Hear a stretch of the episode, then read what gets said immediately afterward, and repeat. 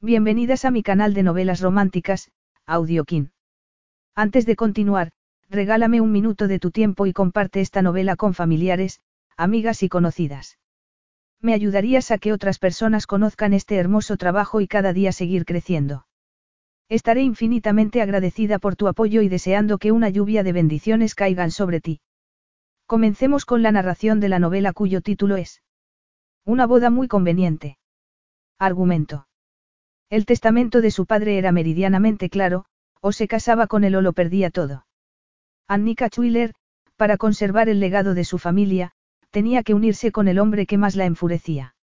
Sin embargo, aunque sabía que Ranieri Furlan se había casado con ella por conveniencia, le provocaba una llamarada interior que no se habría imaginado jamás.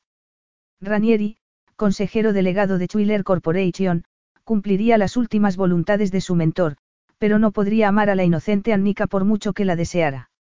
Aún así, entre las cuatro paredes de su piso de Manhattan, ese matrimonio de conveniencia se convirtió en algo más, en algo que podría acabar derritiendo el gélido corazón de ese multimillonario. Capítulo 1. Annika Schuyler miró con incredulidad hacia el otro extremo de la mesa de reuniones. Eso es imposible. Era la enésima vez que lo decía y eso le habría abochornado si no estuviera fuera de sus casillas. Tu padre dejó muy claras sus últimas voluntades. Stanley no sé qué, el abogado, era el único que parecía apenado de todas las personas que llenaban ese extremo de la mesa, como si le hubiese sorprendido lo sucedido. A juzgar por la expresión de avidez de todos los demás, se temía que ella era la única desconcertada. Es posible que sus voluntades estén claras, pero yo estoy segura de que no son legales. Annika intentó serenarse, pero el pánico y la desesperación la atenazaban por dentro. Las demás personas que estaban en la sala de reuniones del exclusivo despacho de abogados que estaba a 50 pisos por encima de las calles Nueva York tenían un aire formal y profesional. Ella también había querido tenerlo porque se había imaginado que la lectura del testamento de su padre sería un momento complicado. Daba igual que Bennett Wheeler IV hubiese estado ausente desde muchos años antes de que muriera a principios de ese mes. Había estado y ya no estaba. Ella había esperado que fuese complicado por motivos sentimentales y lo era, pero no podía dejar de pensar en que estaba prácticamente desheredada en esa habitación llena de guerreros con traje oscuro. Había creído que le tranquilizaría bajar al centro de Manhattan para tener esa reunión y necesitaba esa tranquilidad, pero había sobrevalorado el efecto de sus zapatos cómodos y profesionales. La situación se había descontrolado enseguida. Tenía el pelo enmarañado y no estaba segura de que el desodorante pudiera imponerse al caluroso día de septiembre, al testamento de su padre y, naturalmente, a él. Ranieri Furlan estaba de espaldas y miraba la ciudad por uno de los ventanales. Tenía un físico y una energía tan imponentes que los hombres se amilanaban cuando entraba en una habitación, por no decir nada de lo que les pasaba a las mujeres. Ella no había conocido a ningún hombre tan irritante ni quería conocerlo. Había esperado que ese fuera el día que se liberaría de él, no que. Ni siquiera podía pensarlo. Su padre no ha exigido que haga nada concreto, estaba explicándole Stanley. Eso sería cuestionable. Podría marcharse tranquilamente de aquí si no le importa una pequeña parte de su patrimonio porque el resto irá a sus manos. Solo ha puesto unas condiciones en lo relativo a dos elementos concretos de su patrimonio. Si tres meses después de la lectura del testamento este despacho de abogados comprueba que no está casada, se donará Twiller House a la ciudad. Si el señor Furlan tampoco se ha casado durante esos tres meses, perderá el cargo de consejero delegado de Twiller Corporation. Habrá sanciones considerables si no se han casado el uno con el otro. Usted no podrá trabajar en Twiller House y se apercibirá oficialmente al señor Furlan. Annika había esperado que la histeria le hubiese impedido captar todo el alcance de lo que había hecho su padre, pero no. Su padre quería que se casara o la apartaría de Twiller House, el museo que habían creado sus abuelos a partir de la casa que construyeron sus antepasados. Era muy especial y estaba lleno de arte y antigüedades. Lo había adorado desde que era pequeña y se había graduado en historia del arte para dedicarle su vida a ese legado tangible que albergaba la casa original de la familia Schuyler. Había pensado muchas veces que era lo mejor después de tener una verdadera familia. Era la última Chuiler y el museo la ayudaba a sentirse menos sola, rodeada por los tesoros reunidos por su familia a lo largo del tiempo, por sus retratos. El museo la unía a todos ellos. Eso era lo que le había provocado cierta histeria íntima, pero en ese momento, al obligarse a prestar atención, se daba cuenta de que era mucho peor. Se le impondría una multa si no estaba comprometida 24 horas después de que se hubiese leído el testamento. Se le multaría si no estaba comprometida con Ranieri. Se le multaría si no vivía con Ranieri, o con quien se hubiese comprometido, al cabo de una semana. No solo tenía que casarse antes de un mes, sino que se le sancionaría económicamente, se le restaría una cantidad considerable del dinero que le había dejado su padre, si no seguía casada un año después. Perdería Chuiler House si se arrepentía después de haber cumplido las condiciones, si rompía el compromiso, si pedía el divorcio o si se negaba a casarse. Debería consolarle que si el sancionado económicamente era Ranieri, se le restaría de su remuneración. Si era cualquier otro incauto al que pudiera convencer de que quisiera casarse con ella, algo muy improbable porque llevaba siglos sin salir con nadie, la sanción no se le restaría sino que dejaría de recibir compensaciones, o sobornos. Dio las gracias a su padre. ¿Lo ha entendido? Le preguntó Stanley. Lo entendía la primera, contestó ella sin conseguir esbozar una sonrisa. Hasta hoy, había creído que mi padre me quería. Se dio cuenta entonces de que todos esos abogados creerían que estaba triste cuando solo estaba intentando dominar la rabia. Podía saberse en qué estaba pensando su padre. No estaba mirándolo, pero supo que Ranieri se movió en ese momento.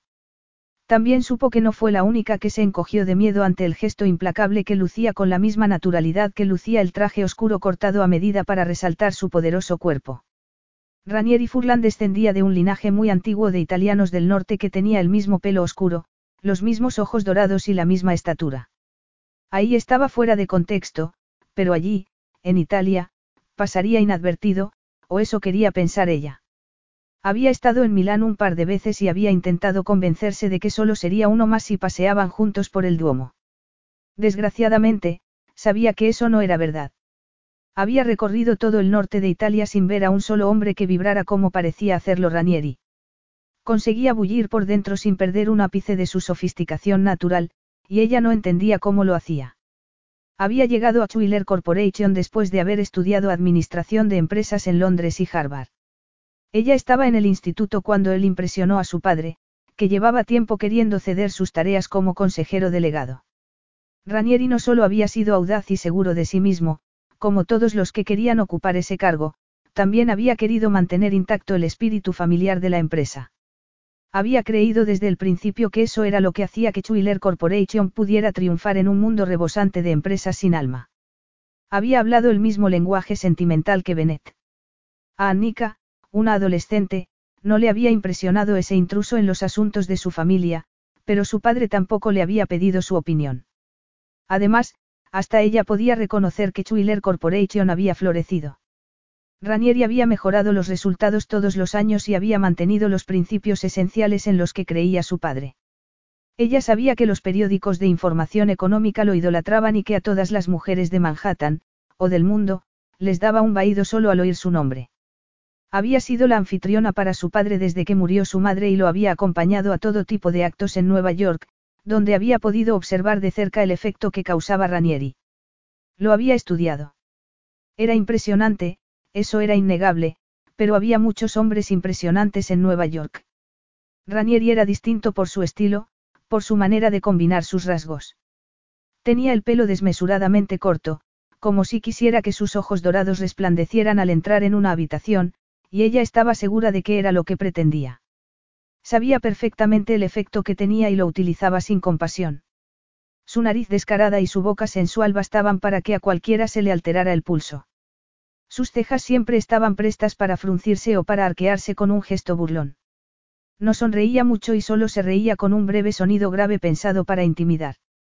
Tampoco se molestaba en caer en algo que pudiera tomarse por una charla trivial. Aún así, podía ser encantador a su manera, concentrando su intensa atención en la confiada persona que tenía delante y haciendo que se alterara. En una ciudad rebosante de glamour, Ranieri era como un puñal mortal que podía clavarse en cualquier momento. Se distinguía porque no parecía, civilizado y ese día menos. Habían sido cinco años arduos. El accidente de coche había sorprendido a todo el mundo y, más que a nadie, a Annika y Ranieri.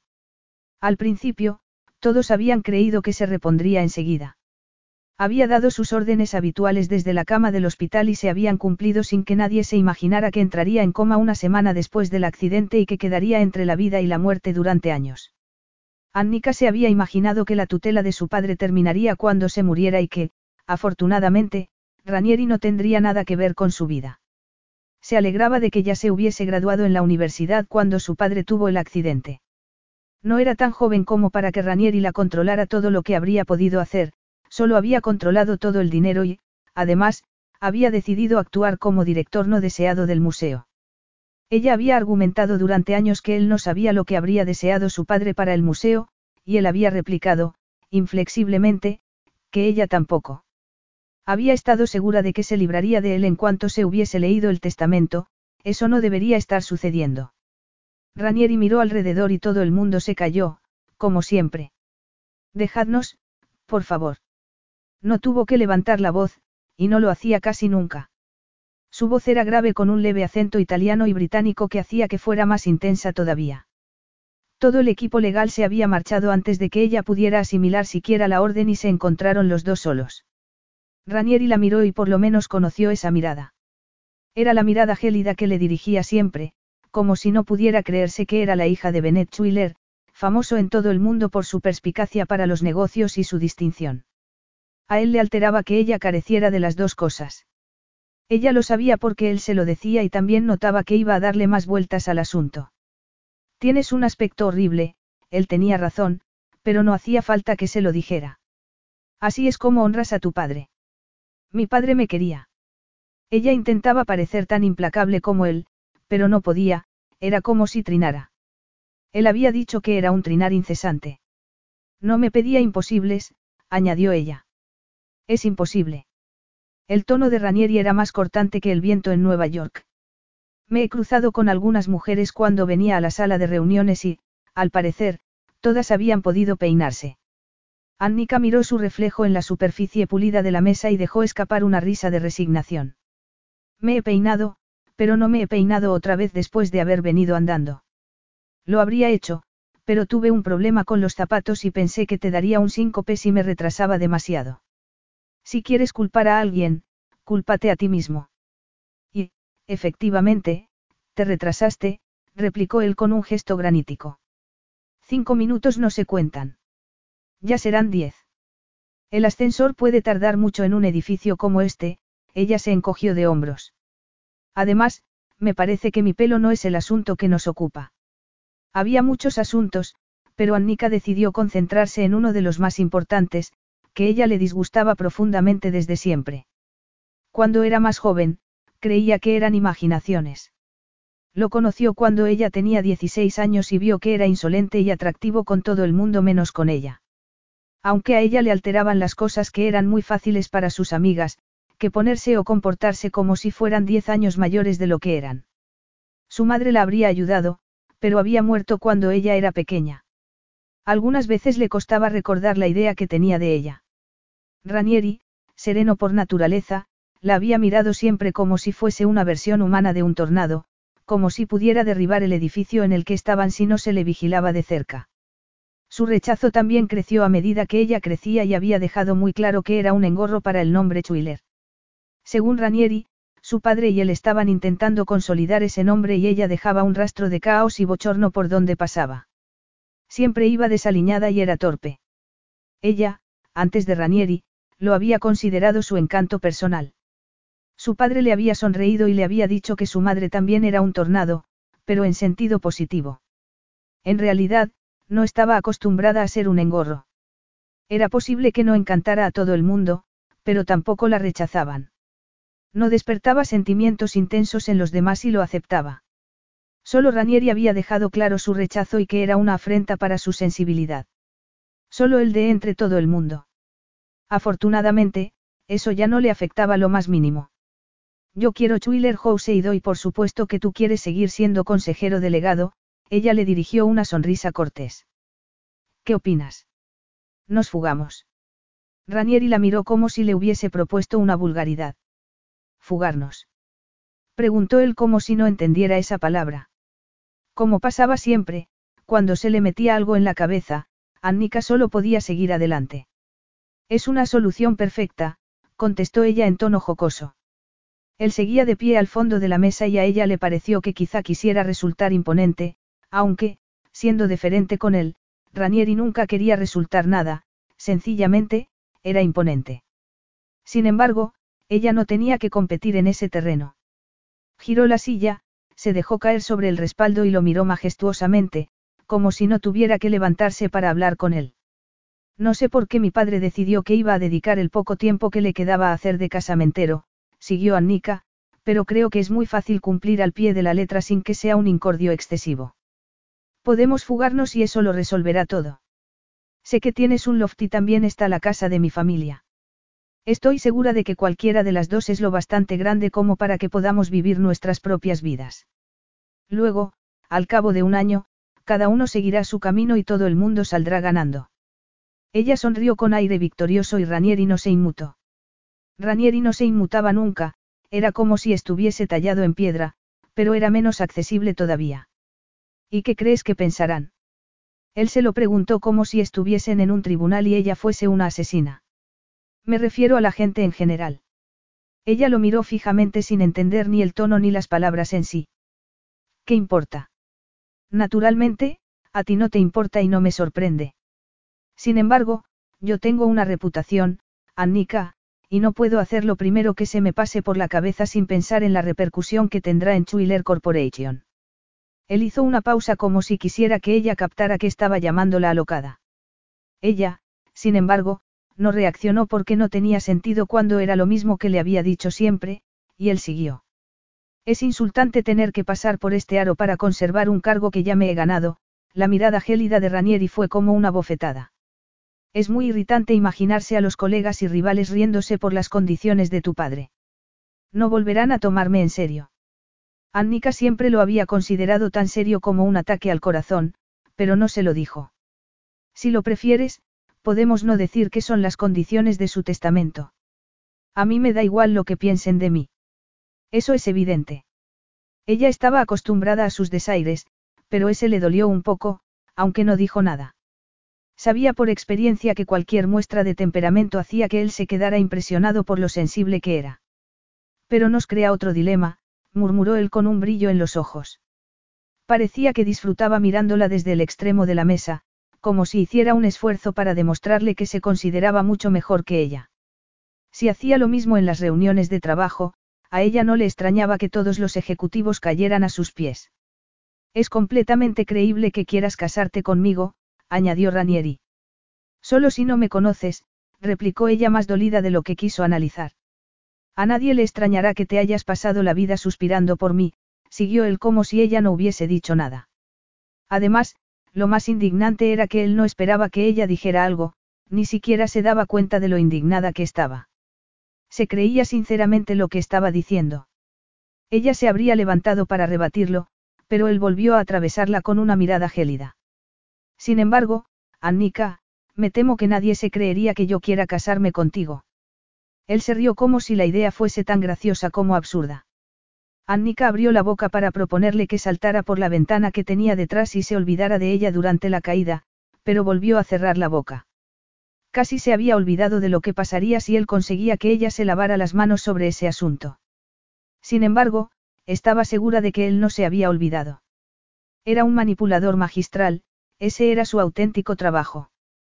No seas ridículo, replicó ella en cambio. Tu historial de conquistas está repleto de lo más granado del mundo de la moda, pero a nadie le extrañará que un hombre que solo sale con supermodelos acabe con una mujer normal. Los hombres como tú siempre sientan la cabeza con mujeres normales y corrientes. Es como indicáis que os tomáis en serio el matrimonio. Es como un rito de iniciación para hombres penosamente superficiales. Vamos, Annika, Ranieri hizo un gesto con la barbilla que la recorrió de los pies a la cabeza. Tienes que ser realista. No es que tú seas anodina, es que yo soy como soy, él sacudió la cabeza como si no tuviera que explicarlo. Soy un hombre con gustos muy exigentes. ¿Quién iba a creerse que estoy dispuesto a atarme voluntariamente a una mujer que le da tan poca importancia a su aspecto? ¿Quién iba a aceptar que me paseara del brazo con semejante horror? Ella tardó un instante en darse cuenta de que lo verdaderamente insultante no eran las cosas que estaba diciendo, sino que él no las considerara insultos. Para él solo eran evidencias, no opiniones. Se quedó mirándolo boquiabierta. Normalmente, él arquearía las cejas y le preguntaría si se había quedado muda, pero esa vez ni siquiera se dio cuenta. Es inverosímil, siguió él como si estuviera solo, y era probable que siempre creyera que lo estaba.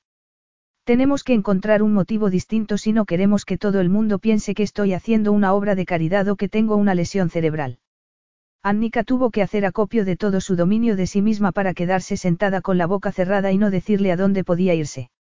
No te precipites, Ranieri, ella consiguió sonreír con indolencia como si todo eso le pareciera divertido. Las lesiones cerebrales pueden curarse.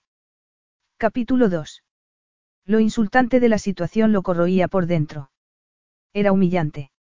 Se sentía como si casi sufriera esa lesión cerebral. ¿Estás amenazándome? Él lo preguntó sin alterarse porque no podía imaginarse una amenaza con menos peso. ¿Piensas tirarme una de tus valiosas esculturas? Annika resopló con un desdén que nadie se atrevería a mostrar en su presencia. No me arriesgaría a estropear una escultura de Rodin con tu cabezota, Ranieri.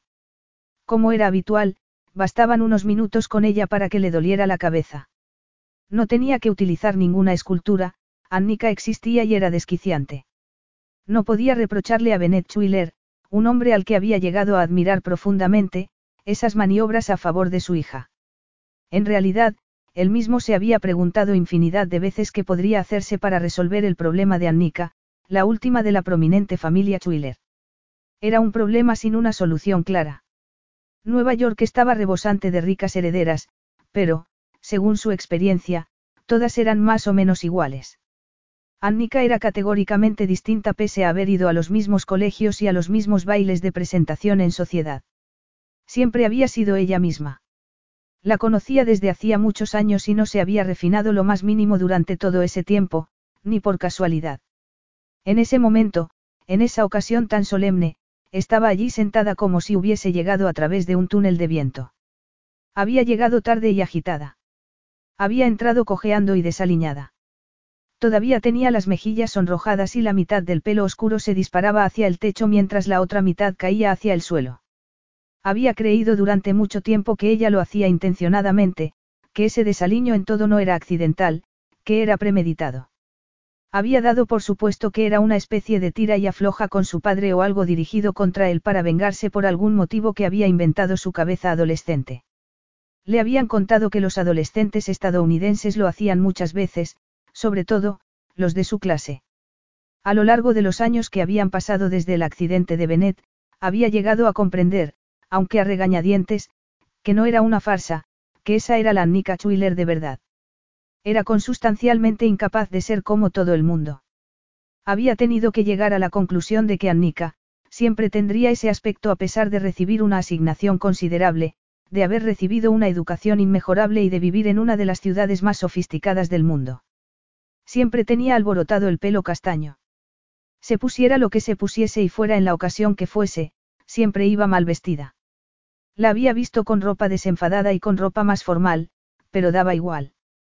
Se había presentado en su museo cuando ella no podría haber esperado ninguna visita y siempre pasaba lo mismo. Hiciera lo que hiciese, siempre parecía como si acabara de levantarse de la cama. Se dijo a sí mismo que esa sensación tan conocida que se adueñaba de él solo era desagrado, nada más. Parece un dilema espantoso para ti, comentó ella con una delicadeza impropia de una mujer que solía fulminarlo descaradamente con la mirada. ¿Quieres que llamemos otra vez a los abogados y les digamos que quieres incumplir antes de haber empezado siquiera?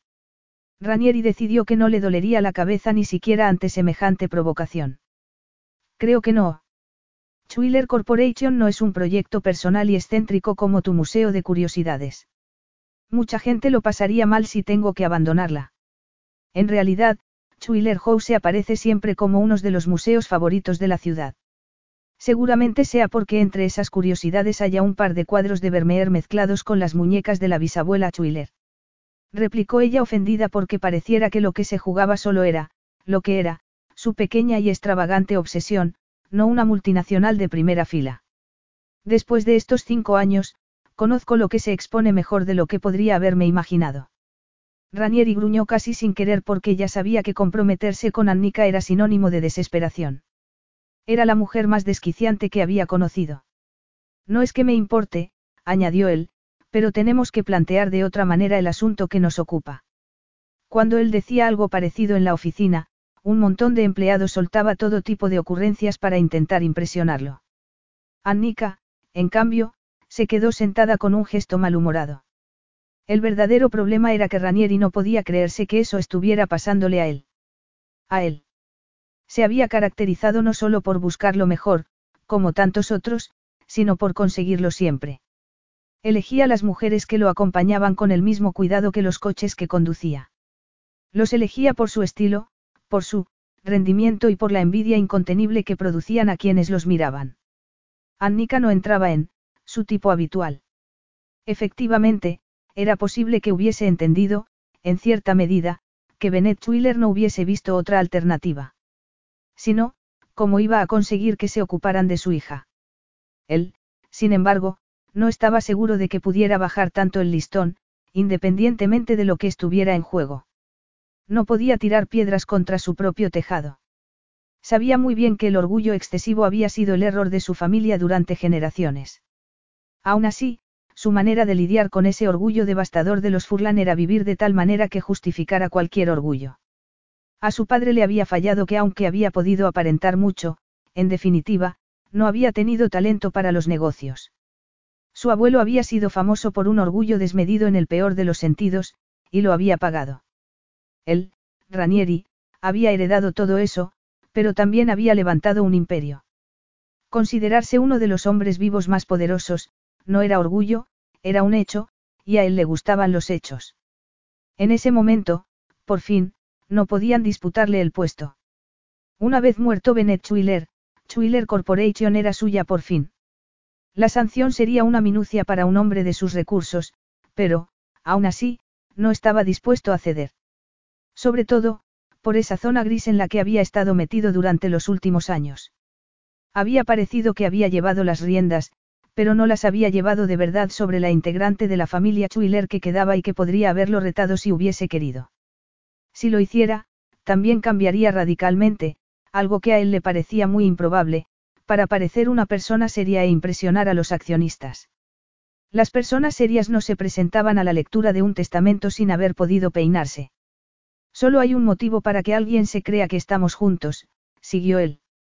Ella lo miró con un gesto insultantemente inexpresivo y Ranieri esbozó media sonrisa porque sabía que a ella no le gustaría lo que estaba a punto de decir y que, en el fondo, era algo que a él le agradaba. La pasión, concluyó él en tono tajante. ¿Qué? exclamó ella. No le ofendió lo más mínimo que pareciera tan espantada, pero era una humillación más que sumaría al montón que no dejaba de crecer. El sexo es lo único que persuadiría a un hombre para que dejara a un lado sus escrúpulos, sus preferencias de toda una vida, su reputación y su posición, Ranieri suspiró un poco exageradamente. Aunque te concedo que es algo forzado en este caso. Sexo, repitió ella como si él hubiese dicho una palabra aborrecible. Solo puedo dar por supuesto que es una broma. Es lo que explicaría todo este caos. ¿Por qué si no tantas prisas? Si vamos a casarnos dentro de un mes, provocará todo tipo de comentarios.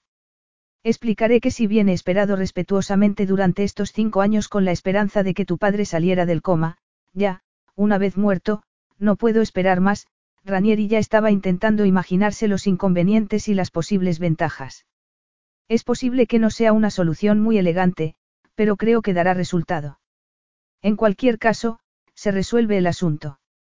Ella lo miró fijamente y como solo ella sabía hacer, o solo ella se atrevía a hacer. Él estaba acostumbrado a que las mujeres lo admiraran y casi lo idolatraran, sabía muy bien el efecto que tenía en las mujeres. Sin embargo, Annika había sido siempre distinta. Siempre lo había mirado como si él hubiese salido de debajo de la piedra más cercana y solo ella pudiera ver el polvo y el barro que llevaba pegado. Hacía que quisiera mirarse a sí mismo para comprobar si también lo veía, aunque sabía que era imposible. Era un Furlan y su familia se remontaba al siglo IX en Venecia. Que le concediera el más mínimo pedigrí a un estadounidense era una concesión inmensa. Durante los últimos años, cuando había tratado más con ella, su insolencia había aumentado, o quizá él la hubiese notado más. No solo lo miraba como si viese el barro, también era muy recelosa y le fruncía el ceño como si solo ella pudiera ver la terrible realidad que escondía. Hasta el punto que estuvo tentado de preguntarse qué realidad era esa, si ella sabría algo que él ignoraba, algo más que dudoso. No estaba acostumbrado a sentirse desasosegado y tampoco le gustaba que Annika, por sí sola, pudiera conseguirlo. Podía decir sin temor a equivocarse que Annika Chuiler no le gustaba nada. Sin embargo, tenía que casarse para amarrar, por lo menos, lo que sabía que se merecía, y estaba dispuesto a hacerlo aunque tuviera que deformarse hasta el punto de parecer que esa mujer lo había cautivado por muy disparatado e impropio de él que pudiera parecer. Se había adaptado con su facilidad habitual para aceptar lo que sabía que tenía que suceder, aunque también se recordó vagamente que ella no lo había aceptado. No creo que nadie vaya a creerse eso ni nada parecido, en ningún sentido. Annika lo miró como si él hubiese caído en la incoherencia y como si ella hubiese acertado al ofrecerle esa lesión cerebral tan oportuna.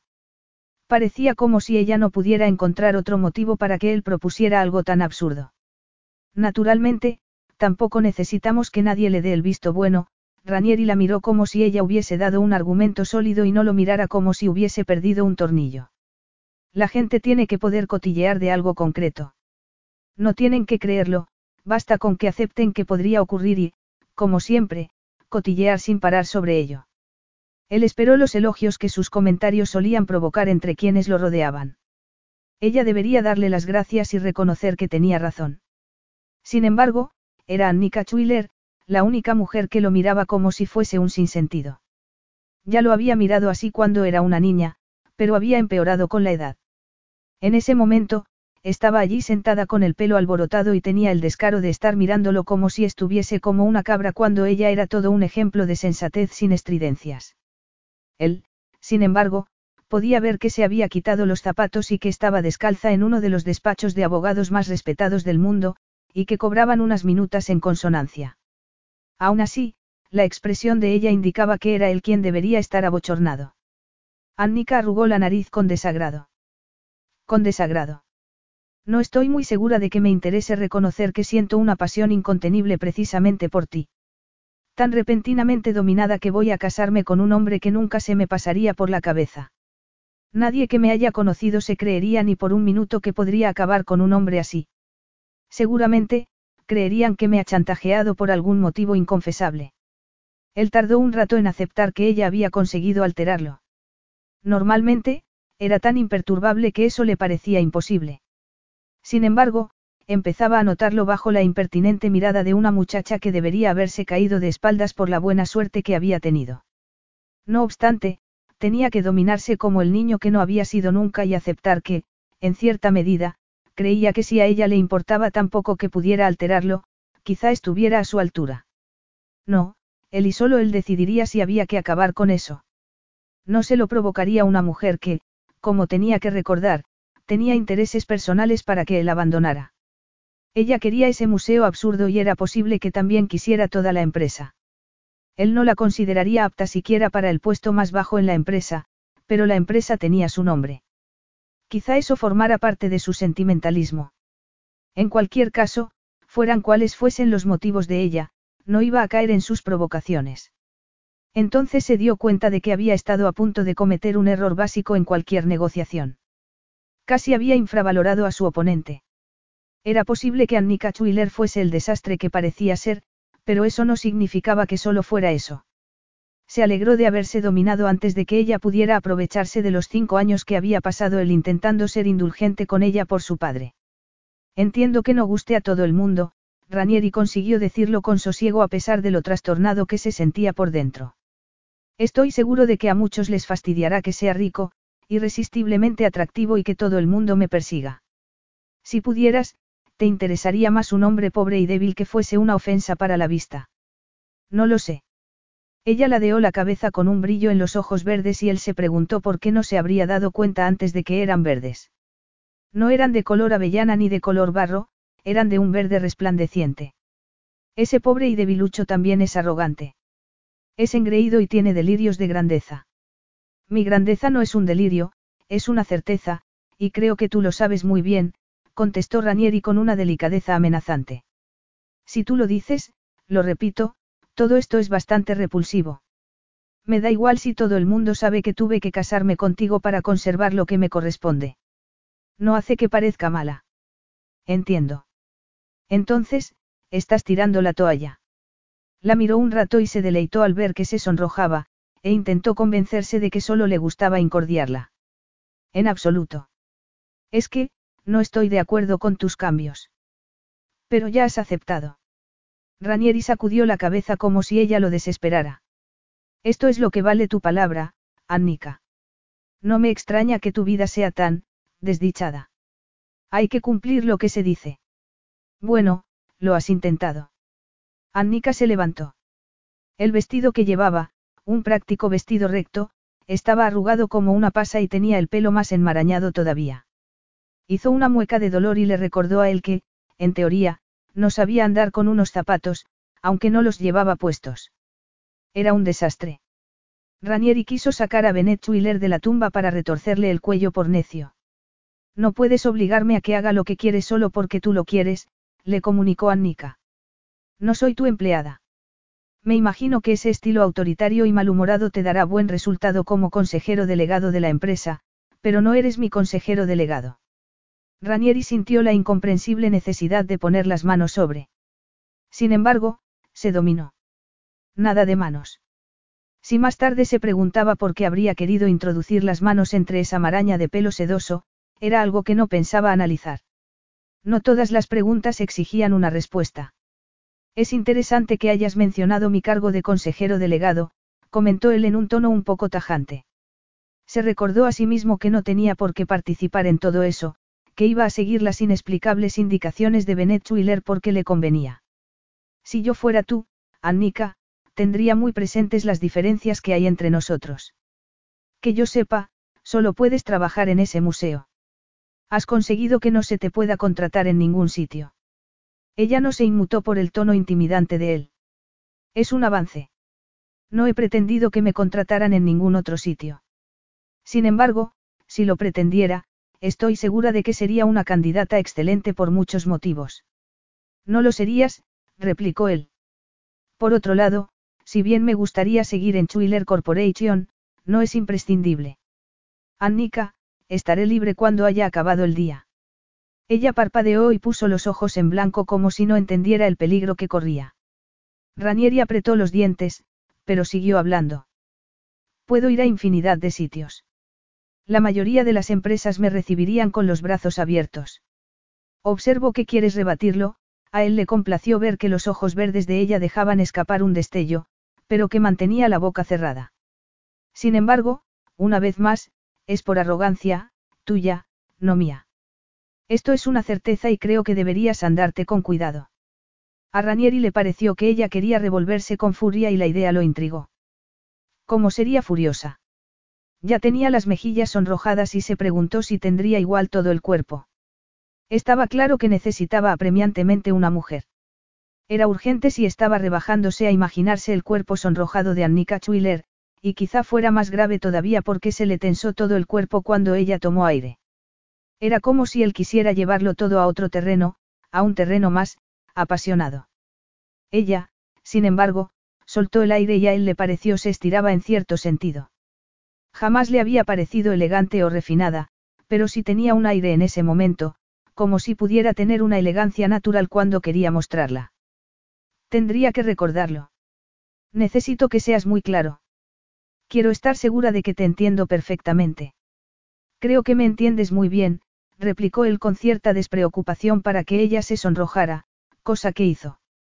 Sin embargo, aunque solo sea por discutir, porque no reconoces que soy tu consejero delegado en lo que a ti y a mí se refiere. Él disfrutó cuando ella solo pudo farfullar y se sintió menos hombre de lo que debería haber sido. No porque hubiese ganado otra negociación, algo que le gustaba siempre, sino porque esa victoria le resultaba muy personal.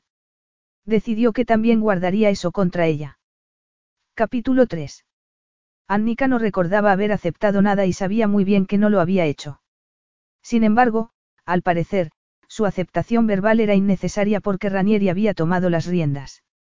Parecía como si fuera a reírse de ella en esa sala de reuniones donde había llegado a creer que tenía la sartén por el mango cuando, que ella supiera, solo él tenía siempre la sartén por el mango. Por eso lo temían, lo odiaban, lo respetaban y lo admiraban allá donde fuera. Podrías ponerte los zapatos, comentó él en un tono gélido que pretendía abochornarla tanto como cuando era una adolescente dominada por sus hormonas. A no ser que quieras que todo el despacho de abogados crea que eres una bohemia lamentable. Su expresión le dio a entender que si tomaba ese camino, se encontraría en una posición peor todavía en lo relativo a las últimas voluntades de su padre. Podría haberlo discutido, pero habría sido una victoria pírrica en el mejor de los casos y no estaba dispuesta a inmolarse en un día tan ajetreado. Se mordió la lengua, se puso los zapatos, fingió que no eran la tortura que había sabido que serían y siguió a Ranieri, que se dirigió hacia la puerta con sus zapatos italianos hechos a mano, la abrió y consiguió que todo el equipo de abogados se acercara a él por su mera presencia. Él era el principio y el final de todo, de ella también, le recordó una vocecilla en tono sombrío. Ella no tenía un carácter sombrío y por eso hacía bien lo que hacía, conseguir donaciones para que el museo siguiera adelante con la vista puesta en un porvenir menos dependiente de Chuiler, en que los empleados estuvieran contentos y en que el museo siguiera siendo un destino apetecible en una ciudad llena de todo tipo de museos. Sin embargo, el testamento de su padre y sus exigencias hacían que se sintiera sombría. Ranieri bramó una serie de órdenes y los abogados tomaron nota mientras asentían con la cabeza. Lo siguiente que supo ella fue que estaba montada en una limusina que se abría paso como si el tráfico de Manhattan no se atreviera a detener a ese hombre. No preguntó a dónde iban porque tuvo la sensación de que él quería que se lo preguntara y así darse el placer de decírselo, lo que corroboraría la sensación de que llevaba las riendas. No iba a seguirle el juego y decidió que tampoco iba a satisfacer sus placeres. Se quedó mirándolo. Era tan imponente que parecía como si los demás hombres parecieran disfrazados o como si quisieran parecerse a James Bond. Ranieri era el hombre al que habían querido parecerse todos los James Bond sin conseguirlo. Sin embargo, en realidad, tendría que preguntarse lo que significaba para ella cuando iba a casarse con él aunque no lo hubiera aceptado formalmente. Él hablaría del sexo y la pasión en términos generales, porque iba a representar ese papel. No pensaría, experimentarlo con ella. Hizo un esfuerzo sobrehumano para parecer impasible aunque le abrasara todo el cuerpo como si, después de todo, se hubiese inmolado. Sin embargo, no pudo disimular cierta sorpresa cuando él se paró delante de un banco. ¿Piensas darle dinero a quienes se atrevan a cuestionar esta infame alianza? Preguntó ella.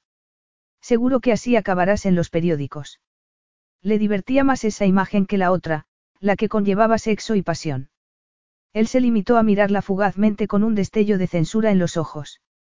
Espérame aquí. El conductor le abrió la puerta y él se bajó sin el más mínimo esfuerzo, como tuviera más fuerza y flexibilidad en un dedo del pie que cualquier mortal en todo su cuerpo. Otra vez estaba pensando en cuerpos, en el cuerpo de él para ser más exactos. Sola en el coche, se permitió recapacitar un poco. Esa mañana no había salido nada como le habría gustado que saliera y, una vez sola, podía aceptar que era un batiburrillo de sentimientos. Precisamente, lo que más le había desesperado a su padre de ella. Los sentimientos son una trampa. Le advertía él. No caigas en ella, pero si lo haces, por favor, no te arranques la pierna en público para soltarte. Sonrió incluso en ese momento. Ese era su padre en estado puro, rudo, directo y gracioso. Lo echaba de menos con toda su alma. Al menos, había podido verlo mientras estaba en coma. Se había sentado al lado de su cama y le había hablado de su vida, le había tomado la mano y lo había amado. Era posible que a pesar de todo lo que le habían dicho todos los médicos sobre el estado de su padre, ella hubiese creído que él podría derrotarlo, que, a pesar de todo, él se levantaría, ocuparía el lugar que le correspondía y esos últimos cinco años se desvanecerían como si no hubiesen existido nunca. Era posible que no hubiese aceptado del todo que estaba muerto. El entierro tampoco había ayudado. Había estado lleno de esas personas con las que su padre se lo pasaba bien, pero que a ella siempre le habían parecido abrumadoras. Sobre todo, porque se pasaban todo el tiempo hablando con dos caras distintas. Le expresaban sus condolencias con una y se burlaban de ella con la otra. Incluso entonces, en medio de tanto dolor, había sabido que no estaba a la altura. Pobrecilla. Había murmurado uno de esos amigos de su padre. Es imposible imaginarse una heredera menos apropiada para Bennett. A lo mejor se murió para ahorrarse la vergüenza.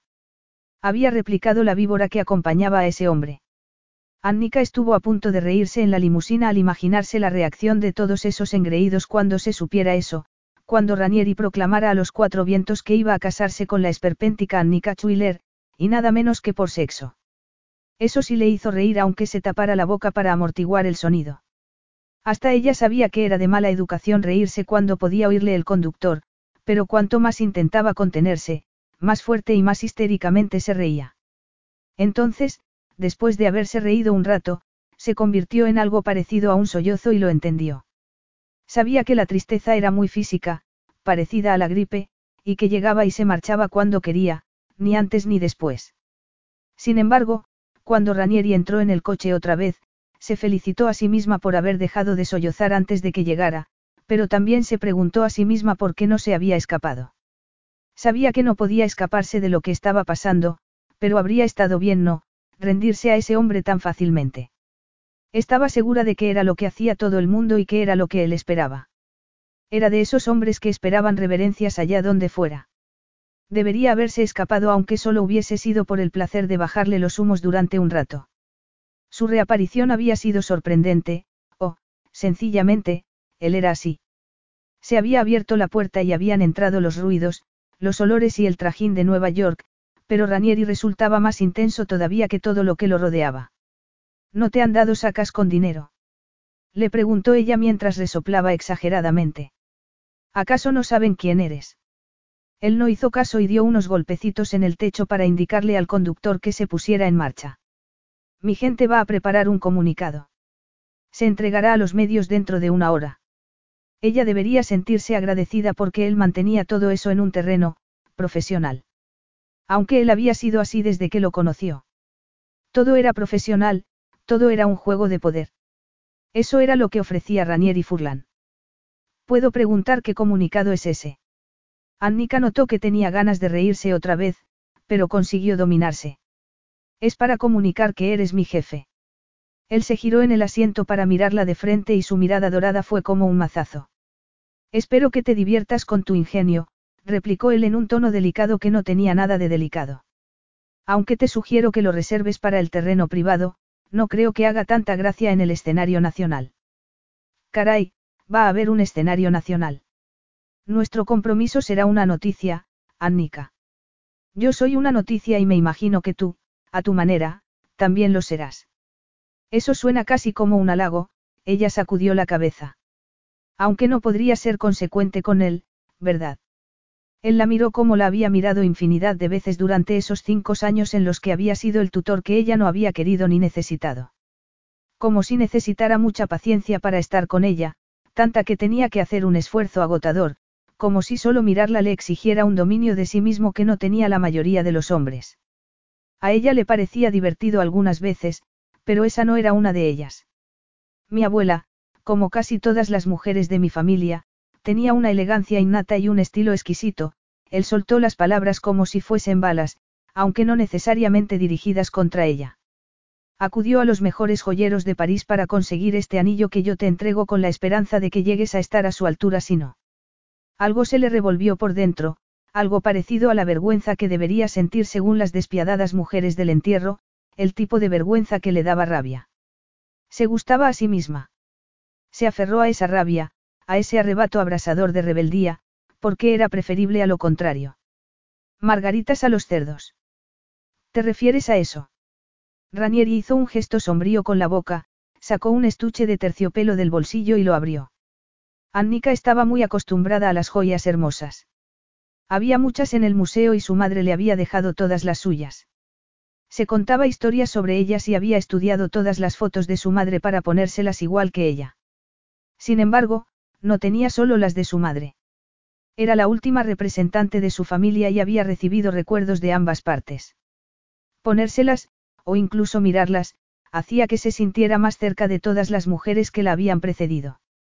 Sin embargo, el anillo que había en el estuche que sujetaba Ranieri era de otra categoría. Entre otras cosas, era descomunal. ¿Es un anillo o un salvavidas? Preguntó ella conteniendo la respiración. Es un diamante de 16 quilates de corte Ascher y es único, gruñó él. Annika tuvo la sensación de que lo había ofendido. Entonces, él le tomó la mano sin la paciencia habitual. Ella supo lo que estaba haciendo, solo podía estar haciendo una cosa. Aún así, se estremeció por dentro como si creyera. No, claro que no creía nada por el estilo. Sabía que él no estaba tomándole la mano como sabía que eso no era real, no estaba pidiéndole que se casara con él de verdad. Lo que era más importante todavía, no quería que la tocara y no lo había querido nunca. Notó el contacto del anillo de platino mientras pasaba por encima del nudillo y se quedaba en su sitio. Todo lo en su sitio que podía quedarse cuando la piedra era del tamaño de una bola de golf. Era obsceno y escandaloso. Acto seguido, y casi a regañadientes, pensó que era precioso. Parecía como si flotara en su mano y resplandecía con la luz de septiembre. Entonces, Ranieri y ella, al mismo tiempo, parecieron darse cuenta de que le quedaba perfecto. Casi como si lo hubiesen hecho para ella. Annika lo miró a los ojos y fue como si estuviesen en otro sitio. Ya no estaban recorriendo las calles de Nueva York en su coche. Estaban en un sitio donde solo estaban su mano en la de él y un anillo inmenso en su dedo, pero ella solo podía concentrarse en la mirada dorada que parecía atravesarla, llenarla, cambiarla. Enhorabuena, ya estamos prometidos. Él lo murmuró en un tono sombrío que rompió el hechizo y ella se estremeció con una sensación parecida, una sensación también sombría y premonitoria, como si él hubiese dictado una sentencia de cárcel. Diez trascendentales días después, Annika se abría paso entre otra multitud deprimentemente adinerada y se daba cuenta de que había asistido a más fiestas durante esos días que en los cinco años anteriores. Había comprobado muchas cosas. Por ejemplo, que no le divertían las fiestas de la alta sociedad de Nueva York. Esa ocupaba todo un piso diáfano con grandes ventanales. Le habían dicho que algunas veces se celebraban exposiciones, pero esa noche estaba la misma gente haciendo las mismas cosas. Los mismos snobs que recaudaban dinero para alguna causa célebre. Se había hartado de ellos enseguida. Cuando Ranieri la dejó en su casa después de que se hubiesen prometido, fue como si todo Nueva York ya se hubiese enterado de la noticia. El teléfono había sonado sin parar y su teléfono nunca sonaba sin parar. Sobre todo, porque sus amigos sabían que ella prefería los mensajes. Se había encerrado en el ático que tenía su familia en la Quinta Avenida. Tenía tres pisos y era un sitio perfecto para aislarse del mundo. Había dejado el teléfono en la mesa de la entrada para que no la incordiaran y de no haber sido por el pedrusco que llevaba en la mano, quizá hubiese podido convencerse de que no había pasado nada. Aún así, al día siguiente, muy temprano, habían aporreado con impaciencia la puerta de su dormitorio, no de su piso, y se había encontrado con Ranieri cuando la abrió imaginándose que un empleado de su padre iba a transmitirle algo urgente. Puede saberse. Ella, atónita, no había podido terminar la pregunta cuando se dio cuenta de que él iba impecablemente vestido y ella no iba vestida en absoluto, que solo llevaba una camiseta enorme que le llegaba a las rodillas.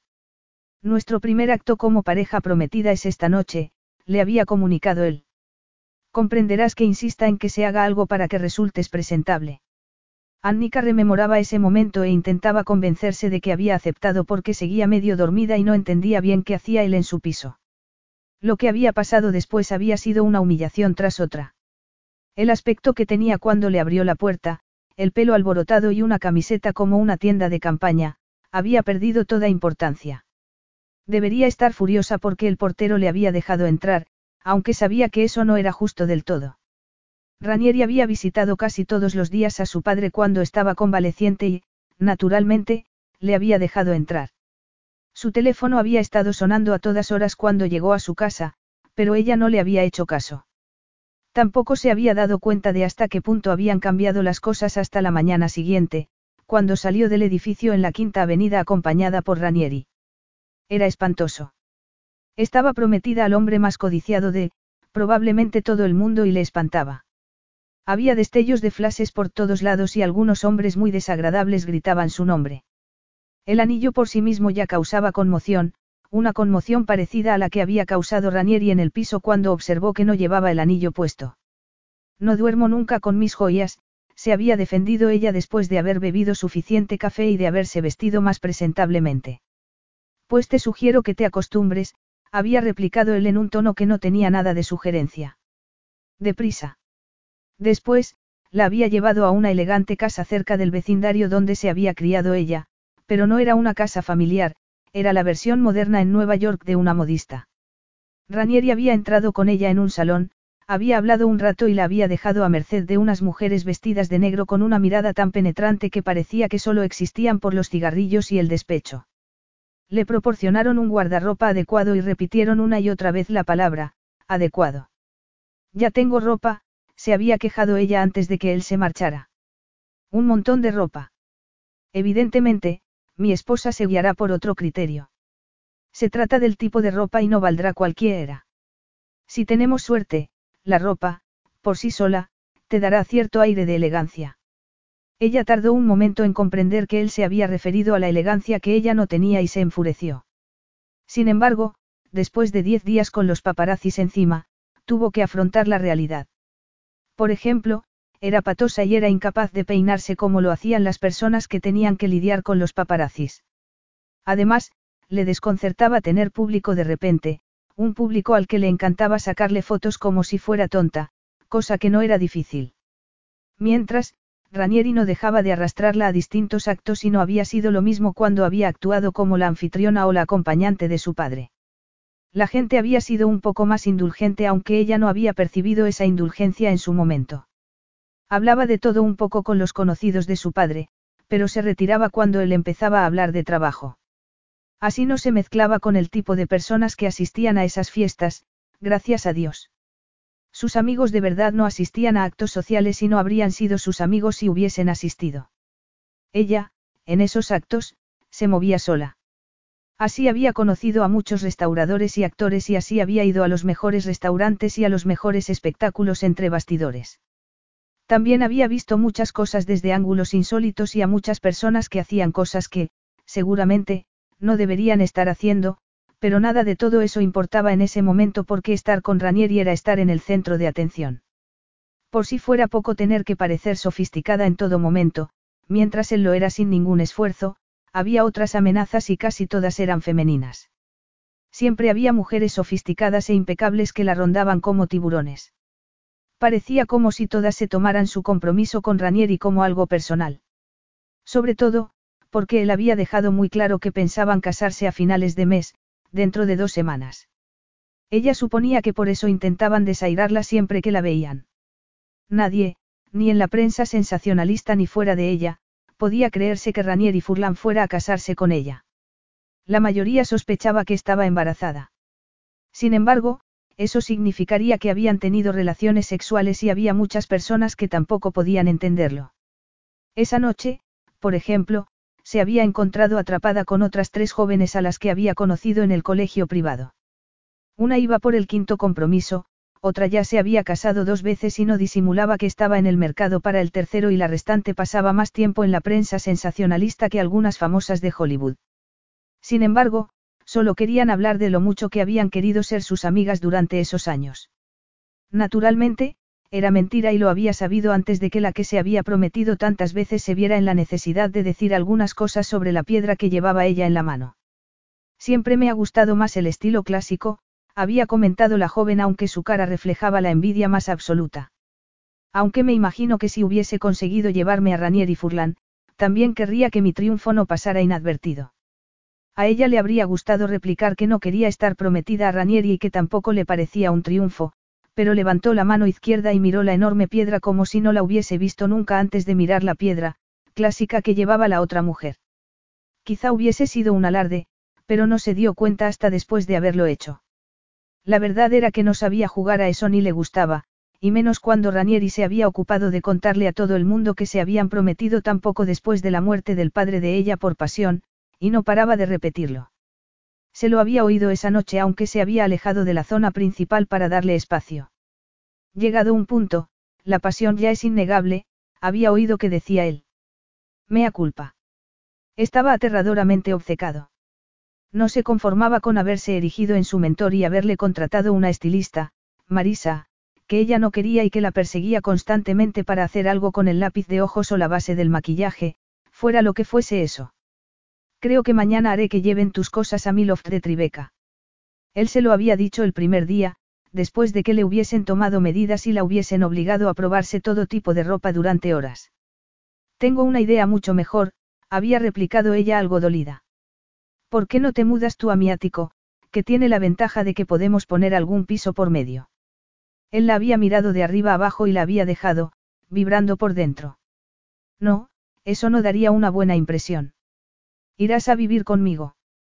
Tenía que hacerlo porque los dos sabían muy bien que si no colaboraba con él, lo utilizaría en contra de ella y no podía perder Chuiler House cuando todo estaba cambiando muy deprisa y contra su voluntad. Era lo único que le quedaba y por eso había reaccionado como había reaccionado a los ultimátums de Ranieri. La boda se celebrará una semana después del domingo, le había comunicado él mientras se dirigían hacia la recaudación de fondos de esa noche. Ya tengo tu vestido. Naturalmente, ella había mirado por la ventanilla como si quisiera pedir auxilio. No hace falta que me consultes, solo soy la novia. Él no había hecho caso como no hacía caso a la mayoría de las cosas que decía ella. Algunas veces pensaba que si pudiera, la ocultaría en el cuarto de invitados del loft donde la había instalado. Tenía ladrillo visto, una bañera inmensa, unas vistas fantásticas y ella soñaba todas las noches con él. No era lo ideal, pero nada de eso lo era. Creo que deberíamos limitarnos a pasar por el ayuntamiento y dejar zanjado el asunto, le había comentado ella antes. Sin más complicaciones. Además, no parecería una boda de verdad. Ni hablar, él la había mirado fijamente. Nos casaremos en Nueva York, donde todo el mundo nos conoce. No nos casaremos en el ayuntamiento, creo que estaría muy bien hacerlo en Chuiler House. No, ella se había incorporado de un salto. Eso es imposible. Annika, no estoy pidiéndotelo, había replicado Ranieri en ese tono sombrío tan típico de él. No se pueden encontrar muchos sitios con tan poca antelación y todo el mundo sabe que adoras el museo que si no podría dar una pátina de verdad a esta imposición.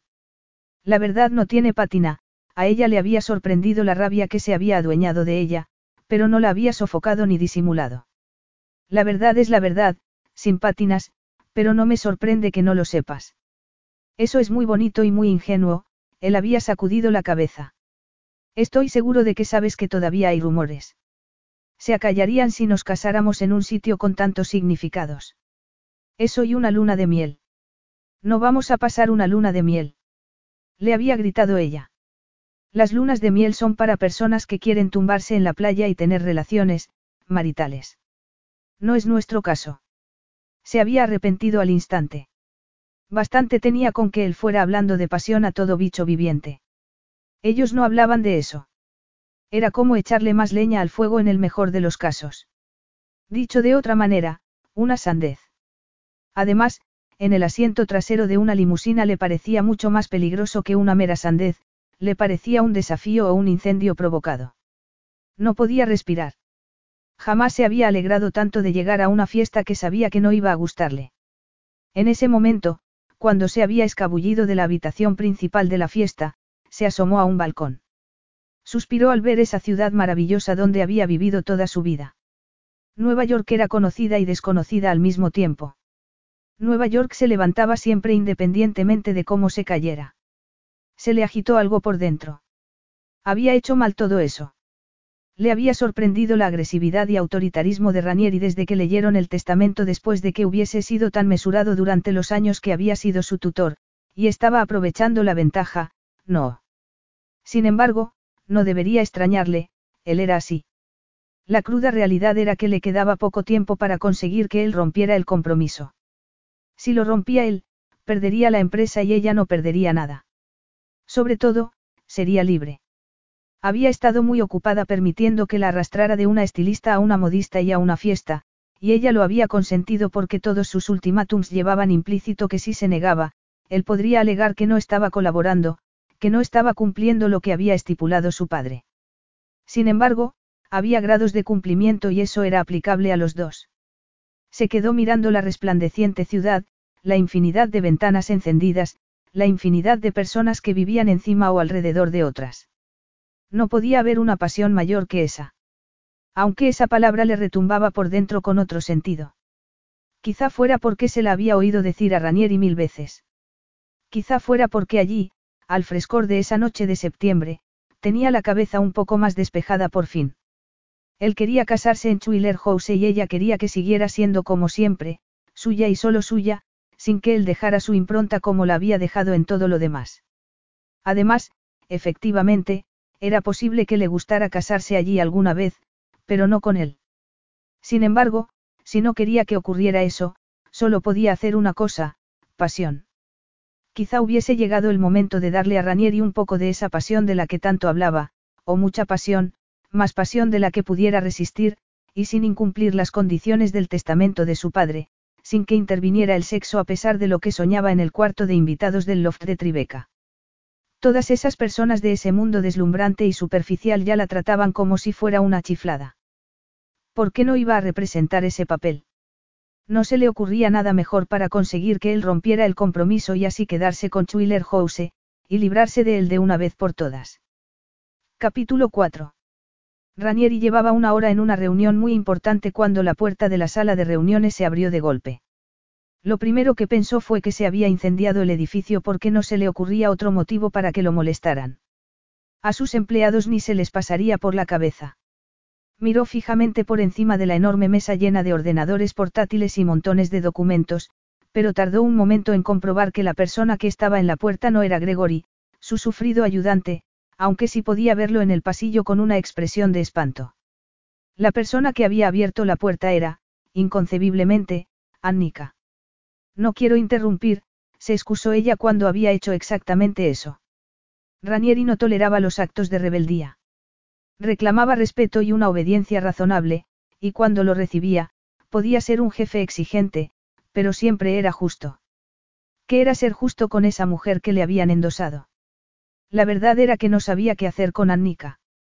Se había gastado una cantidad considerable de dinero para vestirla adecuadamente y tenía una serie de estilistas para sacar lo mejor de ella y obrar el milagro, y también tenía que reconocer que había merecido la pena. Le había agradado comprobar que si bien no iba a salir en la portada del Vogue, la hija de Bennett Schuyler podía tener un aspecto aceptable, y eso era un alivio. Así era menos incomprensible que se hubiera fijado en ella.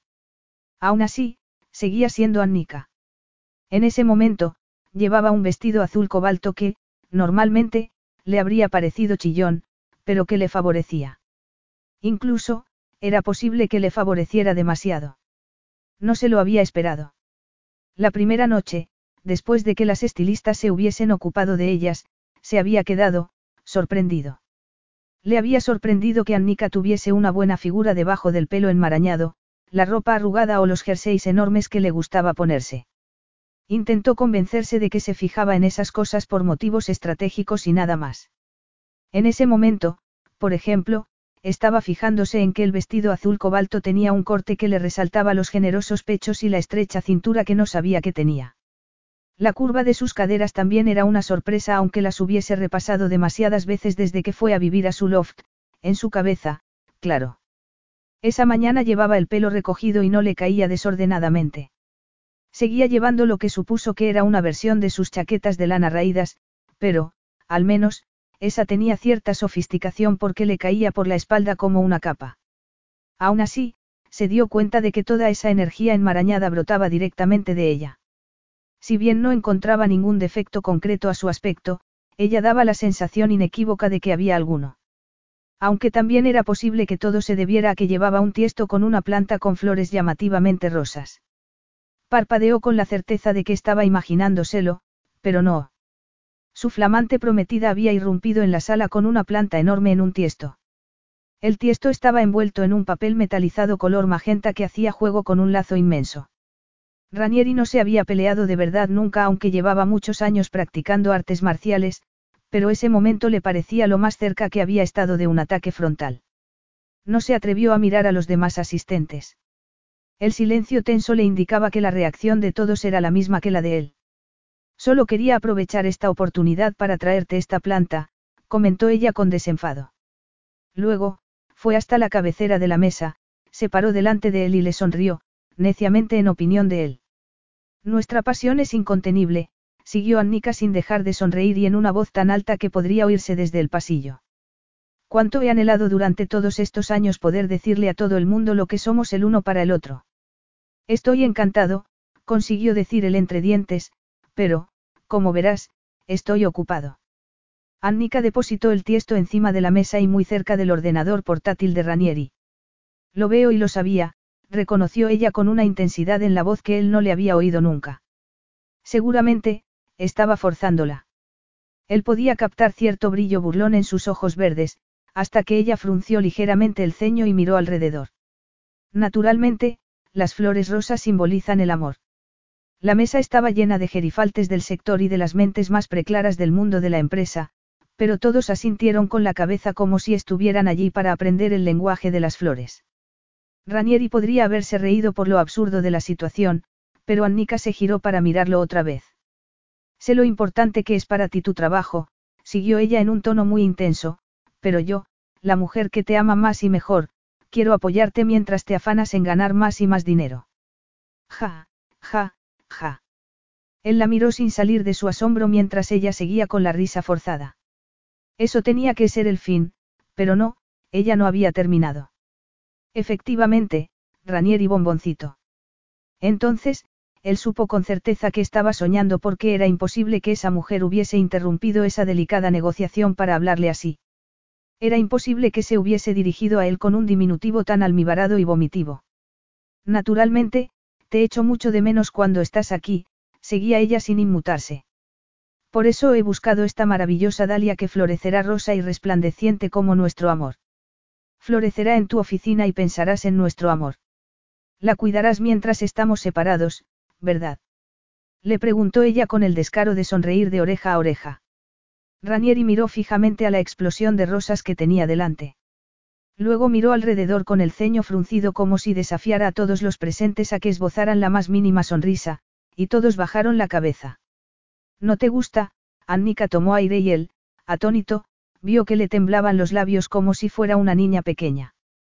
Te espanta y eso querrá decir que yo te espanto. ¿Qué indica eso de nuestro amor, Ranieri? Su voz era cada vez más estridente y Ranieri vio sus intenciones escritas en su cara.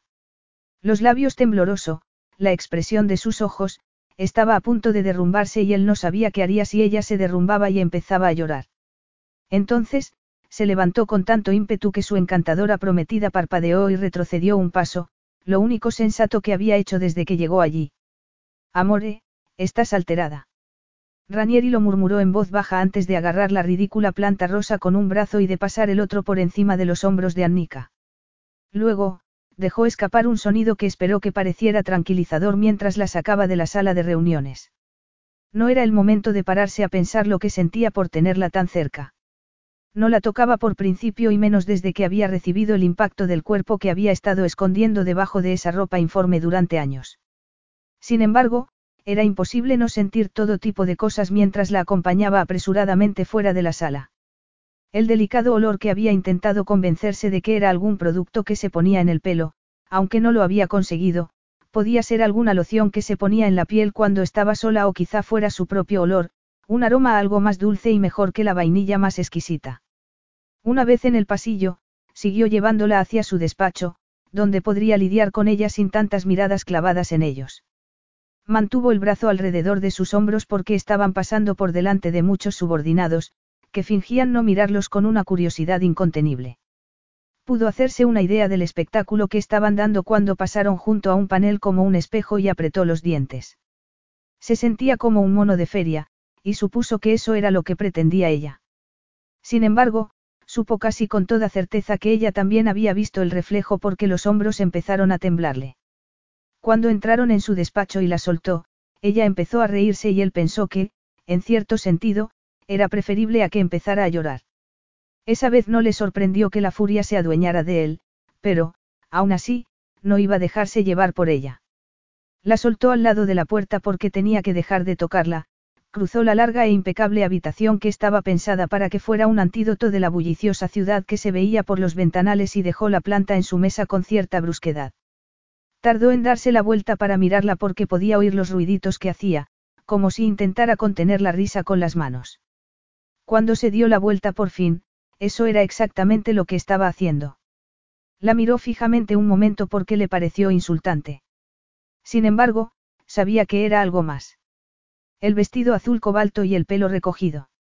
En comparación con su habitual pelo enmarañado, ese resultaba, tentador.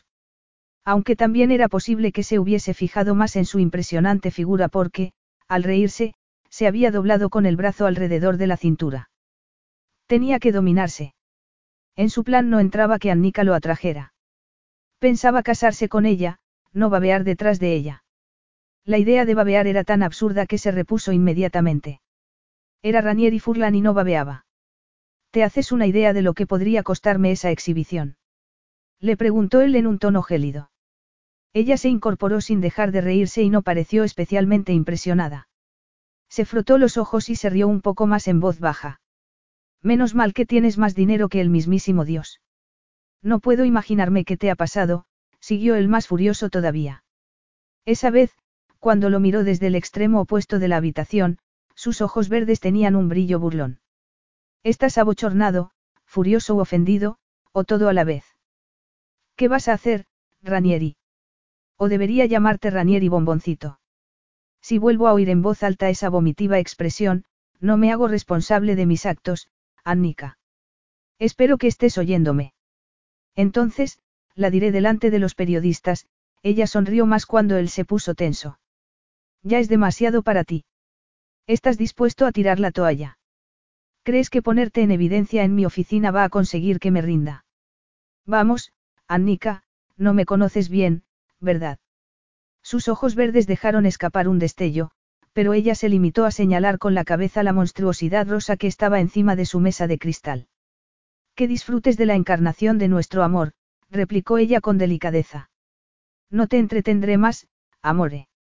Vuelve a esa reunión tan importante. Él tuvo que quedarse donde estaba mientras ella se marchaba del despacho con mucho desparpajo para ser una mujer que había entrado temblando cuando leyeron el testamento de su padre. Tuvo que quedarse porque sabía que si iba detrás de ella, acabaría poniéndole las manos encima y no sabía qué pasaría después, y ese era el sitio donde trabajaba, lo más parecido a una catedral.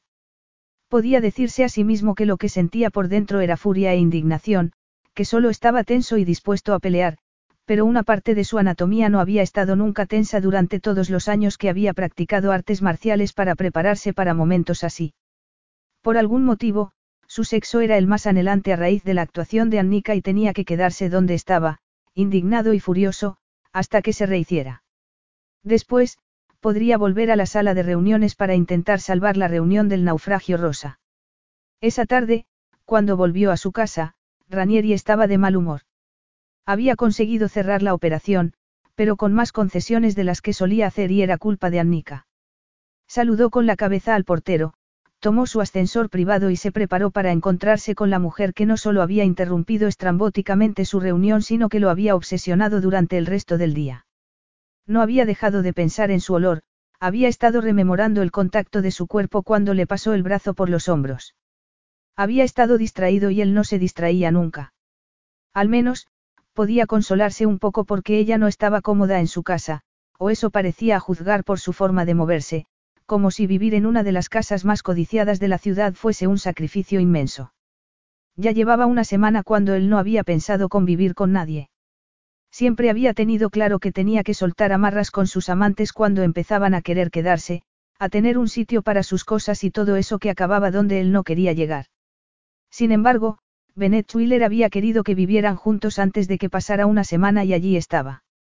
Podía reconocer que Annika había sido una compañera de piso muy aceptable si no tenía en cuenta el irritante incidente de la planta. En general, solo la veía por las tardes cuando tenían que acudir a algún acto. Normalmente, veía primero a la estilista cuando salía de la habitación de invitados con aire combativo.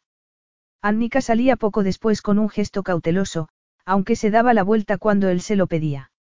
Espero que mis esfuerzos merezcan tu aprobado, había comentado ella la noche anterior. Puedes estar segura de que lo sabría si no. O bien se quedaba en su cuarto o hacía todo lo posible para evitarlo, pero no le importaba gran cosa. Sus empleados le informaban de dónde estaba y si no, lo hacía la prensa sensacionalista. Gracias a esas dos fuentes, sabía que Annika tenía que enfrentarse a un ejército de fotógrafos cada vez que salía de su casa o iba al museo, donde pasaba el día antes de volver al loft para asistir al acto que tocara esa noche. Si todos los matrimonios fuesen tan ventajosos y poco exigentes, quizá no se opusiera tanto a esa institución, pero estaba escarmentado. El matrimonio no era una buena opción en su familia. No se le ocurría ninguno, desde hacía generaciones, que hubiese durado. Sus abuelos siguieron casados hasta su muerte, pero vivieron separados casi toda la vida.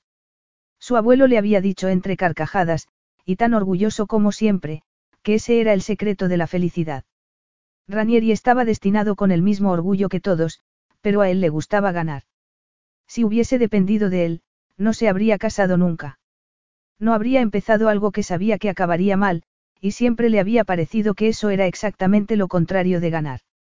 Annika hacía que quisiera, un poco demasiado, dejar de preocuparse por cosas como el orgullo o ganar, por todo lo que no fuera ese olor mejor que el de la vainilla. Pensó que quizá estuviera más furioso por eso que por la Dalia. Esa noche no tenían que ir a ningún acto y esperó que eso significara que Annika se hubiera encerrado, como tenía que hacer. Si él fuera ella, estaría temblando de miedo por lo que él podría hacerle allí, fuera de la vista de los demás.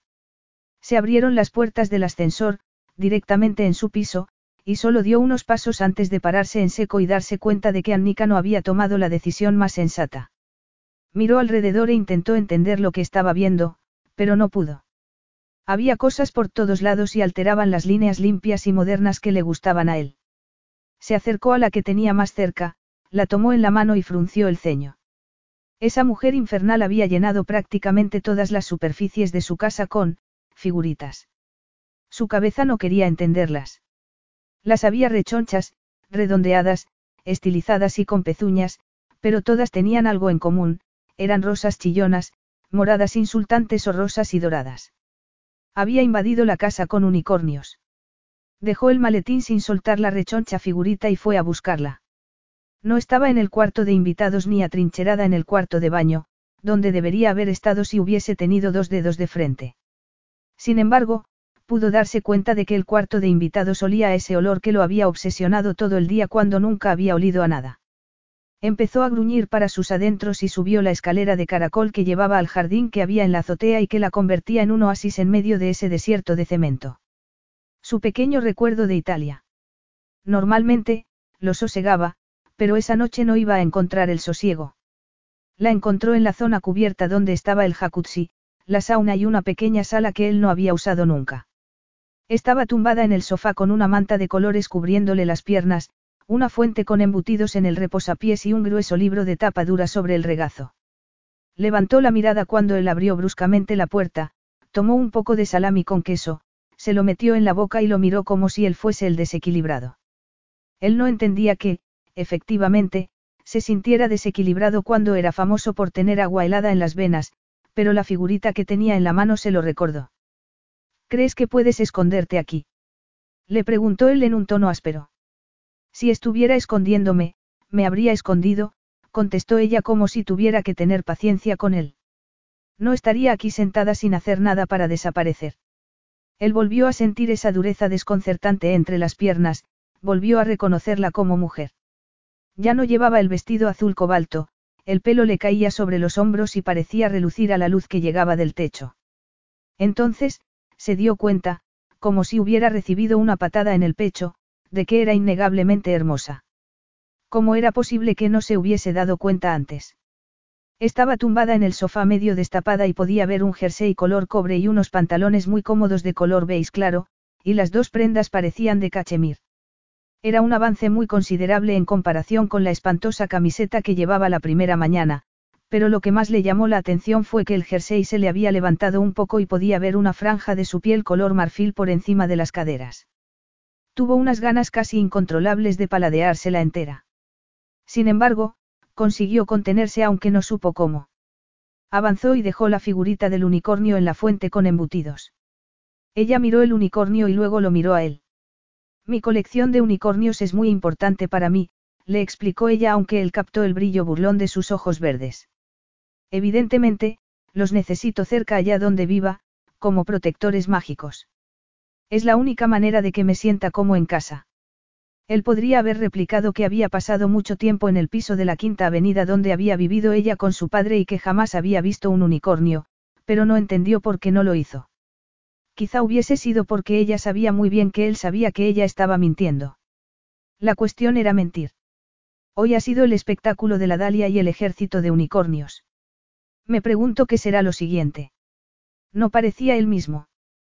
Podía percibir su olor otra vez y notaba la erección, aunque era Annika Schuyler. Había interrumpido una reunión, algo que le habría costado el puesto a cualquier empleado suyo, pero él le había ordenado a Gregory que mantuviera la planta bien regada. Había profanado el santuario que era su casa con cientos de unicornios atroces, pero no había hecho nada. Annika vio claramente su ventaja y se sentó con una expresión de estar muy satisfecha consigo misma. Hay infinidad de posibilidades, contestó ella.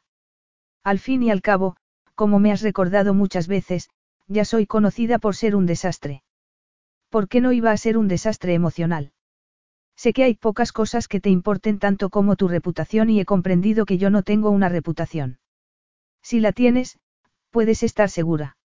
No tengo una reputación que me importe lo más mínimo, ella se rió. Esa es la diferencia. No tengo límites, Ranieri. Él frunció el ceño y ella se rió otra vez. Se rió tanto que el insultante unicornio de colores que tenía delante parecía reírse también. Las luces eran brillantes, ella era preciosa y el sexo le palpitaba como si hubiese sido casto durante años. Nunca había hecho nada sin haberlo pensado antes, pero la agarró de los brazos. Ella dejó de reírse, abrió como platos los ojos verdes y separó los sensuales labios mientras dejaba escapar un sonido muy delicado. La levantó y la manta y el libro cayeron al suelo. Entonces, como si no hubiera anhelado otra cosa en toda su vida, Ranieri, que jamás se había dejado llevar por la pasión, la besó por fin. Capítulo 5. No había estado preparada. Eso fue lo único que pudo pensar porque todo lo demás era él. Ranieri, la presión de su boca y la calidez de sus labios. Se sentía temblorosa y rara, inflamada porque tenía un sabor prohibido y delicioso y notaba a Ranieri por todos lados. Cada vez que su lengua tocaba la de ella, le encendía una llamarada entre las piernas. Se sentía derretida por dentro como no se había sentido nunca porque podía notar, todo. De repente, notó de una forma insoportable los pechos. Le parecían demasiado grandes y sensibles y le dolían los pezones. Él se movió para tenerla más pegada y ella quiso retorcerse desenfrenadamente, pero no soltarse. La besaba como lo hacía todo, hasta el fondo y magistralmente. No había que ser una especialista en besos para saber que lo había perfeccionado. Transmitía perfectamente su agresividad. Todo el tenebrismo descarnado, todas las cosas enloquecedoras que tenía ese hombre se reflejaban en la forma de deslizar la lengua contra la de ella, en la forma de ladear la cabeza para entrar más profundamente, para adueñarse más de ella, para que esa calidez abrasadora se apoderara de ella y la cambiara. Como si desearlo y saborearlo la renovaran. Hundió los dedos en sus hombros y no pudo distinguir toda la información nueva que estaba recibiendo, la percepción táctil de todas las cosas que no se había permitido pensar antes. Por ejemplo, lo que sentía al tocarle esos músculos, lo que sentía al tener los pechos aplastados contra el muro de su pecho, lo que sentía al notar lo ardiente que estaba su piel entre su cuello y sus hombros. Quería besarlo para siempre. Fue como si él hubiese oído lo que estaba pensando porque dejó escapar un sonido, que ella notó por dentro del cuerpo, y la apartó. Annika se tambaleó, pero se repuso antes de que se cayera en el sofá, y no porque él la hubiese soltado bruscamente o la hubiese empujado, porque las piernas ya no le funcionaban como hacía unos minutos aunque quizá no hubiesen sido unos minutos sino toda la vida. Podía oír su propia respiración entrecortada y ruidosa. Sin embargo, lo que le sorprendió de verdad fue que también pudiese oír la respiración de él. Era posible que, en cierto sentido, creyera que el beso había sido un castigo por la invasión de los unicornios. Si era un castigo, no podía decidir si le había encantado o no porque estaba segura de que le había quebrado algo. Sin embargo, él también tenía la respiración entrecortada, como si estuviese tan alterado como lo estaba ella. Por un momento, solo se oyeron sus respiraciones y se sintió esa sensación abrasadora y desenfrenada que los envolvía. Ya todo era distinto. Esas palabras le retumbaron en la cabeza, pero las dejó a un lado porque no quería que fuesen verdad. Sin embargo, daba igual lo que quisiera cuando él la miraba de una manera distinta. Podía captar la calidez y como un eco del beso que se habían dado, la pasión entre ellos. Podía notarlo dentro de ella, como si girara y girara y acabara centrándose en todos los lugares que más anhelaba. Espero que desaparezcan todos y cada uno de los unicornios, murmuró él. Sin embargo, no había sonado, como él, o no como cualquier versión de él que había oído hasta entonces. Su voz, aunque áspera, tuvo un toque aterciopelado que hizo que casi le dolieran los pezones. Yo espero despertarme todos los días y sentirme la reina de Inglaterra. A él se le ensombreció la mirada cuando lo oyó y ella se aclaró la garganta inmediatamente. Me parece que ninguno de los dos va a conseguir lo que quiere, añadió Annika. Al contrario. Había mirado a Ranier y Furlan durante años y lo había catalogado como si fuera un objeto más de su museo. No había disimulado que lo había observado detenidamente, pero, aún así, era como si no lo hubiese visto nunca antes de esa noche porque ya conocía su sabor, porque ya sabía lo que era un arrebato de pasión que le abrasaba, todo. Qué raro que encuentres la manera de llevar la contraria en todo. Annika hizo un esfuerzo para parecer irónica y burlona porque tenía que ser más seguro que ese, anhelo. Pienso conseguir exactamente lo que quiero, como siempre, replicó él. Harías bien en recordarlo. Ella quiso contraatacar con un comentario ingenioso, quiso mantenerse firme y demostrarle que era más dura que él. Sin embargo, no se sentía dura en ese momento, se sentía, derretida, como si estuviera rebosante por el líquido en ebullición de su mirada dorada y a punto de estallar. Peor aún, se temía que él lo sabía. Él hizo un gesto casi sombrío con la boca, pero resultó más sensual todavía porque ella sabía lo dura y placentera que era sobre sus labios, y habría hecho casi cualquier cosa porque hubiera seguido en su momento, que Dios se apiadara de ella. Cuando él se dio la vuelta y se marchó dando un portazo, se dijo a sí misma que debería alegrarse, pero no sintió mucha alegría cuando volvió a hundirse en el sofá con los dedos en los labios para recordárselo, o para revivirlo. Se quedó allí hasta bien entrada la noche con el cuerpo desenfrenado y la cabeza dándole vueltas. Esperó que Ranieri la saludara a la mañana siguiente con más exigencias o una lista de tareas, pero no lo encontró por ninguna parte. Sí encontró a unos empleados que retiraban las últimas figuritas de unicornios de las zonas comunes, aunque habían dejado algunos en su habitación, como si les preocupara que pudiera quererlos tanto como había dicho, o como si él estuviera preocupado. Sin embargo, no podía pensar esas cosas. Hacían que se sintiera delicada por dentro. En cambio, decidió tomarse la desaparición de las figuritas como la señal que necesitaba para encontrar algo mejor que lo quebrara porque eso era lo que había percibido la noche anterior. Estaba a punto de quebrarse y si se quebraba, habría ganado ella. Se repitió una y otra vez que eso era lo que más deseaba. Unas noches más tarde creyó que le había llegado la ocasión. El otoño había llegado con fuerza y un tiempo tormentoso, con un viento que le llegaba hasta los huesos. Marisa la había vestido para la gala benéfica de esa noche con un vestido de terciopelo color esmeralda y unos accesorios muy delicados de oro rosa. Evitaremos el exceso de joyas, había comentado la estilista con energía. Tu compromiso es muy reciente y falta poco para la boda. Hay que destacar el anillo y, además, es lo que mira todo el mundo. Ranieri no estaba esperándola en la sala, como solía hacer, y Annika tuvo la oportunidad de mirar detenidamente el anillo. Era descomunal, eso era innegable, pero también era desmesuradamente hermoso y, curiosamente, le quedaba muy bien en el dedo. Quería quejarse, quería fingir que le pesaba y que le producía una artritis por la ostentación, pero no era verdad. Cuando lo miraba a contraluz, le costaba fingir que no le seducía. Lo miraba y las distintas caras la arrastraban hacia el centro de la piedra. Todo el mundo acaba rindiéndose al hechizo de ese anillo, se oyó la voz imponente de Ranieri. Hasta tú, al parecer. Ten cuidado, Annika, podría hechizarte. Ella levantó la mirada, lo vio vestido con un smoking negro y se le secó la boca. Los ojos dorados le resplandecían con malicia, o quizá fuera con burla. Fuera lo que fuese, le zumbaba por dentro porque tenía la espantosa sospecha de que él era el único hechizo. Estaba preguntándome cuántas vidas podrían haberse mejorado por el precio de este anillo. Ella lo dijo porque había tenido que decir algo y su mirada dorada estaba abrasándola. Lo notaba entre las piernas, donde ya estaba derretida. Eres una firme defensora de la sostenibilidad, replicó él con sorna. Por eso, naturalmente, no te he comprado un anillo nuevo. Creí que agradecerías que fuera una reliquia familiar, creí que esa era tu característica distintiva. Ranieri no esperó a que ella dijera algo e hizo un gesto con la cabeza. Unos empleados aparecieron inmediatamente y les ofrecieron los abrigos que los protegerían de la noche otoñal. Bajó echando humo en el ascensor y se recordó a sí misma que solo faltaban unos días para la boda. Tenía que haber alguna manera de que él rompiera todo eso antes de que llegara demasiado lejos.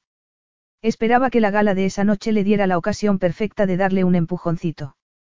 A ella no le gustaba especialmente ponerse en evidencia, pero si lo hacía a todas horas sin querer, ¿por qué no queriéndolo?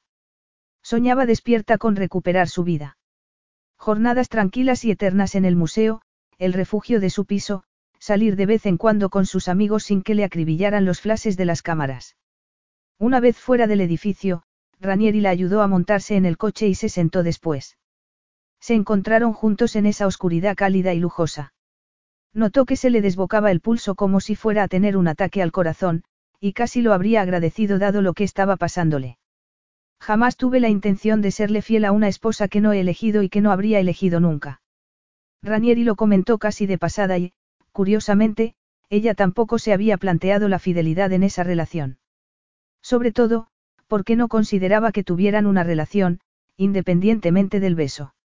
Además, aunque hubiese podido plantearse vagamente que si se casaba, tendría que mantener cierta fidelidad, todavía no se creía que fuera a casarse con ese hombre.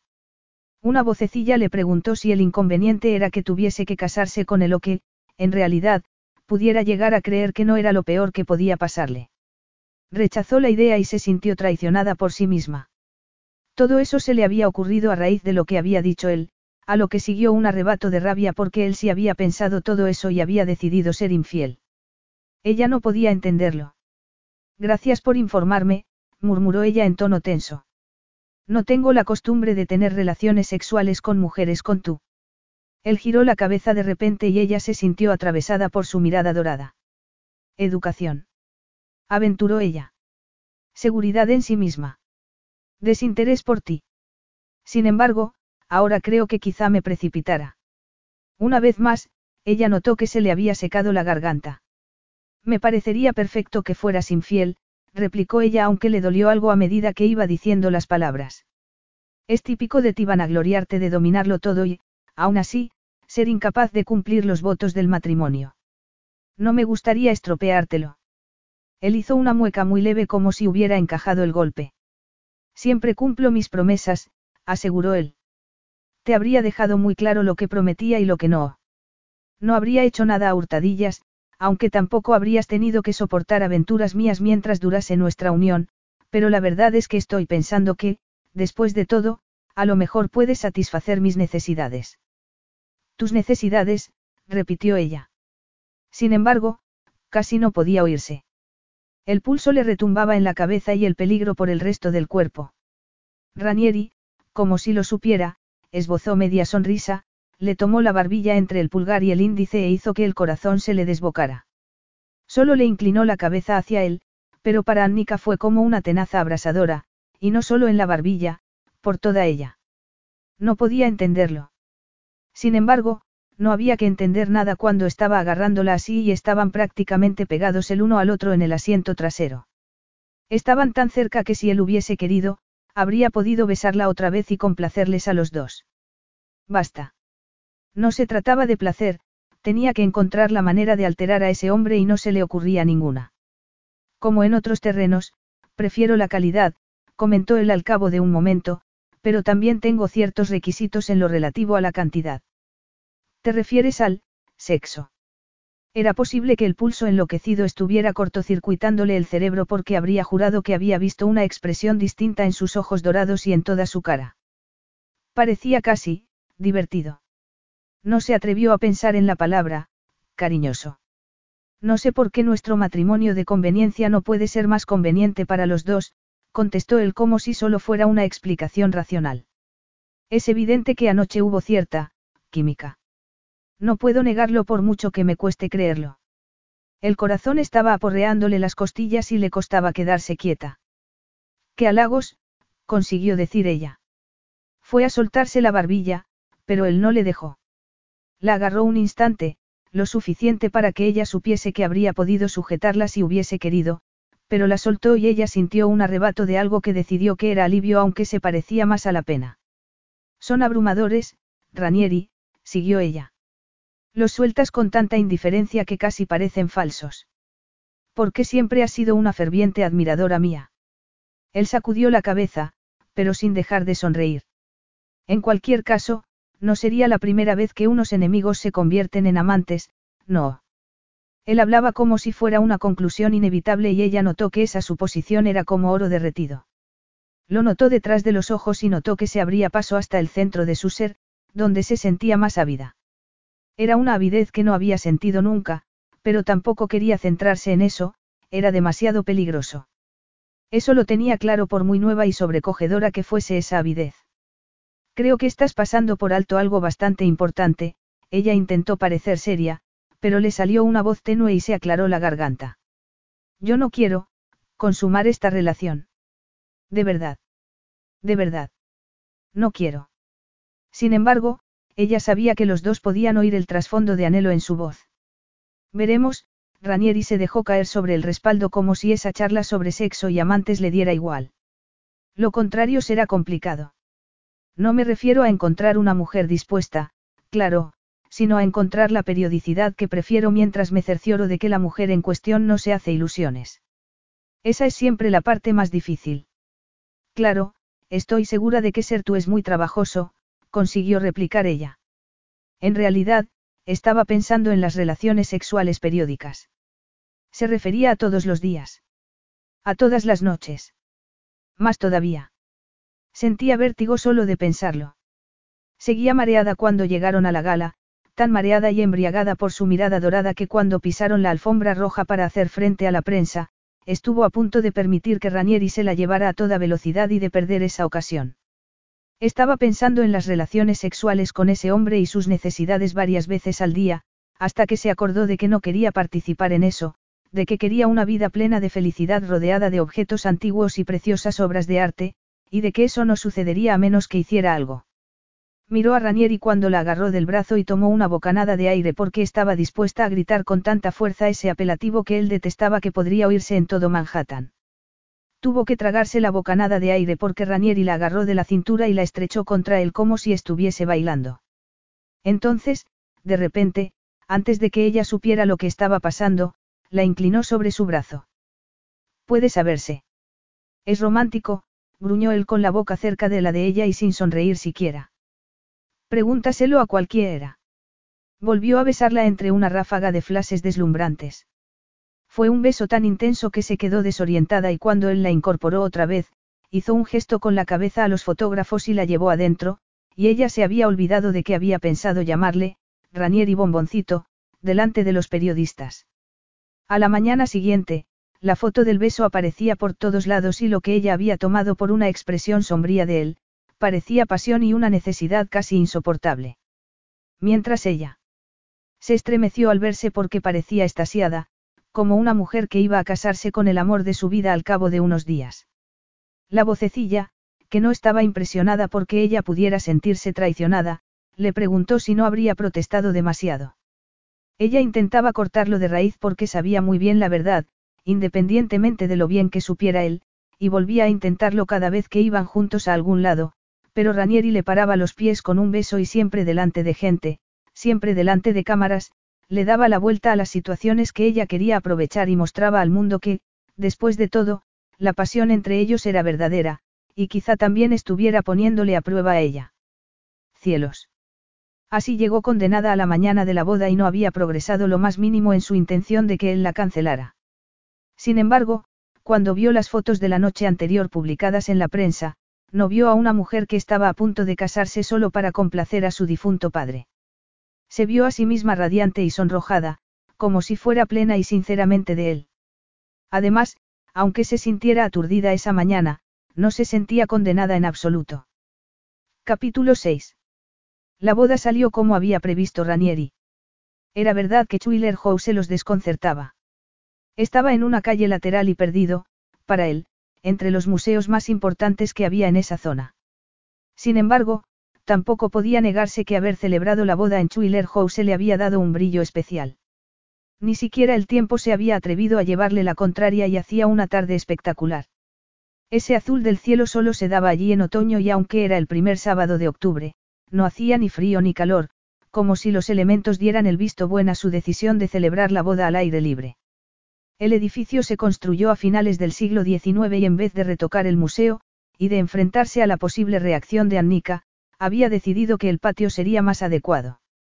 Había encontrado a los mejores organizadores de bodas de Nueva York y les había pagado lo suficiente como para que esa boda repentina en la alta sociedad fuese lo bastante apetecible como para rechazarla, y en ese momento se sentía satisfecho por el resultado. Quizá él fuera especial, pero daba resultados y tenía varias fortunas para demostrarlo. Se quedó al final del pasillo que habían creado los organizadores en el patio con muros de piedra.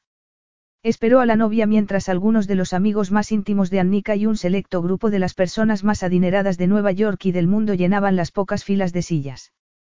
Entonces, cuando Annika apareció por fin, un violín empezó a tocar. Ella se detuvo, lo miró a los ojos y pensó que a lo mejor podría hacer allí uno de los números que tenía pensados, pero agarró el ramo de flores con un poco más de fuerza, empezó a bajar los escalones de piedra y se dirigió directamente hacia él. Ranieri había pensado toda la boda y también el vestido que llevaba en ese momento. Había sabido que su elegante caída resaltaría su belleza y le complacía comprobar que había acertado, era etérea, como una aparición vestida de blanco. Había aceptado la realidad de Annika durante las últimas semanas. Era posible que las anteojeras que había llevado durante años se hubiesen caído después de besarla. Annika era una mujer hermosa. Punto. Lo que había comprobado era que no le importaba gran cosa mostrar esa belleza. Seguramente, ni siquiera pensara mucho en sí misma. Tampoco le importaba especialmente la moda como le importaba a todo el mundo, incluido él, como una carta de presentación en ese círculo. Nunca le habían interesado las cartas de presentación. Si le hubiesen interesado, no se habría recluido en ese museo. Además, él sabía una cosa. Si hubiese sido tan lamentable y torpe como habían fingido ella y todos los que la rodeaban, no habría provocado los comentarios desdeñosos que la habían perseguido siempre. Eso solo ocurría cuando había envidia por medio. Tenía sentido. Una mujer hermosa y tan poco engreída era una amenaza. Eso no explicaba su eterna animadversión hacia ella ni que la hubiese considerado desaliñada, pero el beso también le había avivado viejos recuerdos. Podía recordar cuando los presentaron. Ella estaba con su padre en el impresionante recibidor de su casa, debajo de la lámpara de Baccarat, y él se formó una primera impresión de ella. Vio su pelo largo y sedoso, el precioso óvalo de su rostro, la figura con forma de reloj de arena y un vestido muy bonito. Se había fijado, claro que se había fijado, en lo guapa que era. Acto seguido la presentaron como la hija de Benet Chuiler y borró todo eso, lo borró tan completamente que había sido como si no la hubiese visto de verdad hasta ese momento. Sin embargo, también tenía sentido que siempre le hubiese irritado tanto su forma de vestir, porque no había visto otra cosa que el pelo enmarañado y la ropa disparatada que se ponía. Si se lo preguntaban, despotricaba porque era una mancha en el apellido Chuiler que lo afectaba personalmente, y lo había hecho muchas veces. En ese momento, creía más bien que, en el fondo, Siempre había sabido lo guapa que era y le había ofendido, como conocedor de todas las cosas hermosas, que ensombreciera esa belleza cuando la habría costado muy poco lucirla. Él había conseguido que la luciera ese día y lo había hecho bien, pero no había estado preparado para el mazazo que sintió cuando la vio con el vestido que le había elegido él y dirigiéndose hacia él como si lo hubiese elegido ella. Annika había decidido recorrer sola el pasillo. Él sabía que lo había decidido porque creía que, en cierto sentido, todo parecería menos real, pero se había equivocado. No parecía menos ceremonial sino todo lo contrario, no habría conseguido de ninguna otra manera que su padre estuviese más presente.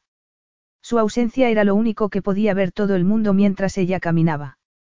Las sombras casi conseguían que pareciera que él la acompañaba orgullosamente por el pasillo hasta que por fin se quedó delante de Ranieri. Él lo percibió todo demasiado vivamente, aunque intentó convencerse de que solo era el sabor dulce de la victoria.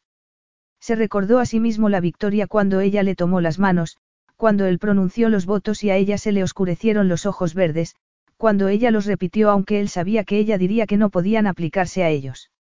Amar, honrar, respetar.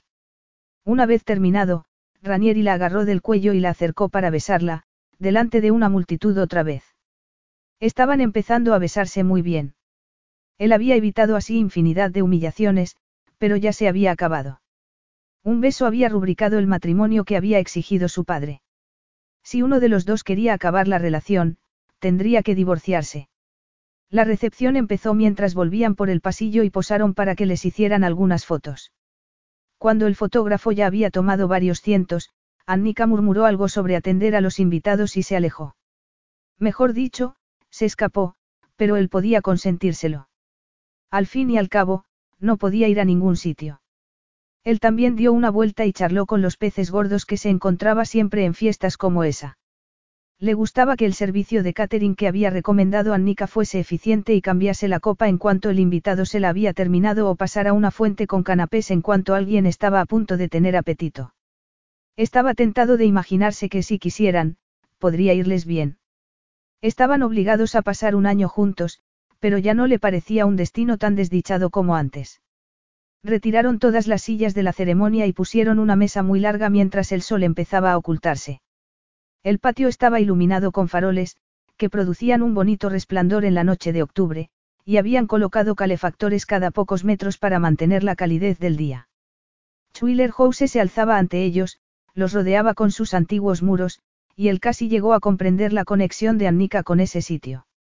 Era bonito a su manera, era un ejemplo del Nueva York antiguo y Ranieri, que se había criado en tantos sitios antiguos, se sentía atraído por él cuando debería estar regocijándose con su triunfo, con su victoria absoluta a pesar de las provocaciones de Annika, a pesar del monstruo rosa que seguía encima de su mesa y de las figuritas de unicornios.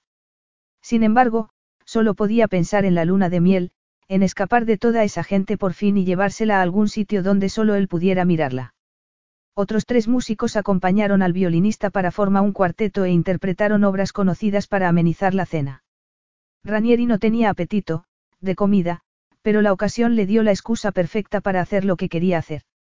Fue al lado de la novia y le tomó una mano para alejarla de grupo de mujeres con las que estaba hablando, las amigas de la universidad de las que hablaba de vez en cuando con los empleados cuando creía que él no estaba prestando atención. Ella no sabía todavía que él prestaba atención siempre. Por fin te encuentro, comentó él cuando llegó a su lado. Como si él la hubiese perdido entre ese grupo de gente, o en cualquier otro momento. Entonces, sonrió cuando todas sus amigas se giraron y le dirigieron la misma mirada implacable con los ojos entrecerrados. ¿No tienes familia? Le preguntó una de ellas. Por eso no ha venido nadie. ¿Estás peleado con tu familia? Le preguntó otra. Su flamante esposa le frunció el ceño, pero esbozó una sonrisa de disculpas cuando lo miró a él. Son muy preguntonas y completamente incontrolables. Les dije que no se metieran, pero ya ves de lo que ha servido. No se nos puede controlar, intervino la tercera amiga encogiéndose de hombros. Es interesante, hizo una pausa como si fuese lo que todas estaban buscando, que en tu lado del pasillo solo hubiera colegas de trabajo, no. Ranieri se limitó a arquear levemente una ceja. Admiro el apoyo que prestáis a vuestra amiga, pero tengo que robarosla un rato. Entonces, se llevó a Annika, quien no tuvo más remedio que seguirlo si no quería montar una escena, y él pensó que su afición por las escenas había disminuido durante los últimos días. Quizá fuese porque le parecía que la boda era un jarro de agua fría al no haber conseguido que él la cancelara o quizá fuera porque siempre neutralizaba con un beso sus intentos de montar una escena. En cualquier caso, ella no se resistió aunque él ya se había preparado. La llevó al centro de la mesa, la sentó y se sentó al lado de ella. Los invitados fueron ocupando los asientos vacíos y los camareros se superaron a sí mismos para servir la cena sencilla y exquisita que había elegido él, aunque casi no pudo probarla. Annika, a su lado, solo tomaba trocitos de la comida. Ranieri estuvo a punto de reírse porque debía de parecer que estaban dominados por los nervios que solo tenían las personas enamoradas o las vírgenes que no sabían los que les esperaba en la noche de bodas. Si quieres hacerme preguntas sobre mi vida personal, solo tienes que hacérmelas. Él pasó un brazo por encima de su respaldo porque podía, porque era su esposa, y también porque ella no se separó y pudo tocarle con los dedos el borde del vestido y la tentadora piel de la espalda. No sé qué te hace pensar que tengo el más mínimo interés por tu vida personal. Annika no replicó como solía hacerlo antes. Su voz fue cálida y lo miró con un brillo verde en los ojos. Entonces, las interesadas serán tus amigas. Tanto que me han interrogado en mi propia boda. Annika se giró para mirarlo y no debería haberle sorprendido que todo lo demás se desvaneciera, como si solo estuvieran ellos dos en la noche de Manhattan. Él habría jurado que estaban solos. Soy la única que queda de mi familia y tampoco habría hecho gran cosa para traerlos si hubiese podido. Annika miró el museo que los rodeaba y volvió a mirarlo. A él le pareció que con timidez. No es tan raro que haya elegido pasar la vida inmersa en toda esta historia familiar. Es lo más cerca que puedo estar de lo real. Ranieri se sintió casi alterado y era una sensación nueva para él. Tuvo que dominar las ganas de frotarse el pecho con la mano que le quedaba libre. Es muy, introspectivo, comentó él con delicadeza. Aunque no me extraña, las bodas pueden ser muy emotivas. Él no lo habría pensado antes. Siempre habían sido ocasiones para entablar relaciones, pero podía reconocerlo con toda facilidad en ese momento de repentina y estimulante sinceridad, cuando estaban en esa burbuja íntima a pesar de que hubiera gente por todos lados. Con una facilidad alarmante, como si no le costara nada. Todo ha sucedido muy deprisa, siguió ella casi con solemnidad. No caí en la cuenta hasta que iba por el pasillo. Mi padre no está aquí. Me he casado sin él. Sus ojos verdes brillaron demasiado durante un instante. Bajó la mirada y él tuvo que hacer un esfuerzo para no abrazarla. Aunque no supo por qué se le había ocurrido tal cosa. ¿Cuándo fue la última vez que consoló a alguien? Sin embargo, ella era Annika. Subió la mano hasta su nuca. Estaba seguro de que no era suficiente, pero era algo. Ella volvió a mirarlo y tomó aire para serenarse. Él notó cierta calidez en la palma de la mano y no supo si era de ella o de él, o de los dos. Creo que he decidido alegrarme porque no he tenido que echarlo de menos con mucha antelación, añadió ella con la misma solemnidad. No he pasado años imaginándome que iría al altar sin él. Sucedió tan deprisa que ya ha pasado. Y yo me alegro de haber, colaborado. Debería haber sido sarcástico y había querido serlo, pero, en cambio, lo había dicho con la misma solemnidad que ella. Además, lo había dicho sinceramente, lo que era más pasmoso. Annika lo miró a los ojos y no se besaron, pero fue como si lo hubiesen hecho. Hubo pasión e intensidad, y se quedaron sin respiración. No creía que se hubiese sentido así de conectado con nadie. Lo más parecido había sido cuando había estado dentro de una mujer y esas experiencias no podían compararse. Esa era, sagrada. Entonces, se fijó en dónde estaba, en el choque de las copas y las animadas conversaciones, en las miradas de todos clavadas en ellos. Se aseguró a sí mismo que solo se trataba de sexo, de sexo y del año que tenían por delante. Eso era todo y no podría ser nada más. Annika perdió ese toque de melancolía o de emotividad o de lo que fuera. Se levantó y rodeó la mesa charlando con quienes la paraban, y Ranieri comprendió algunas cosas más de ella, que, seguramente, no era tan torpe como había parecido siempre en galas y otros actos, que resplandecía cuando estaba con sus amigos y cuando solo tenía que lidiar con un puñado de colegas de trabajo cercanos. No pudo entender que no se le hubiese ocurrido que el secreto de Annika Chuiler era su timidez. Intentó convencerse de que todo era una representación de ella, pero no lo consiguió. Había captado emoción sincera en su mirada y, sobre todo, la había paladeado. Una persona podía falsificar muchas cosas, pero un beso no era una de ellas. Al menos, no como lo había besado Annika, como si fuera a morirse si paraba. Representación o no, el resultado era el mismo. Había invitado a sus amigas y había hecho elecciones estratégicas para la lista de invitados, y él sabía con certeza que todos hablarían durante años de la elegante hospitalidad de Annika Schuyler Furlan. Se habría felicitado a sí mismo, pero tenía cosas más apremiantes en la cabeza. Por ejemplo, esas relaciones maritales que tanto le había sorprendido a ella que él quisiera. También podría haberle sorprendido a él, pero la deseaba demasiado.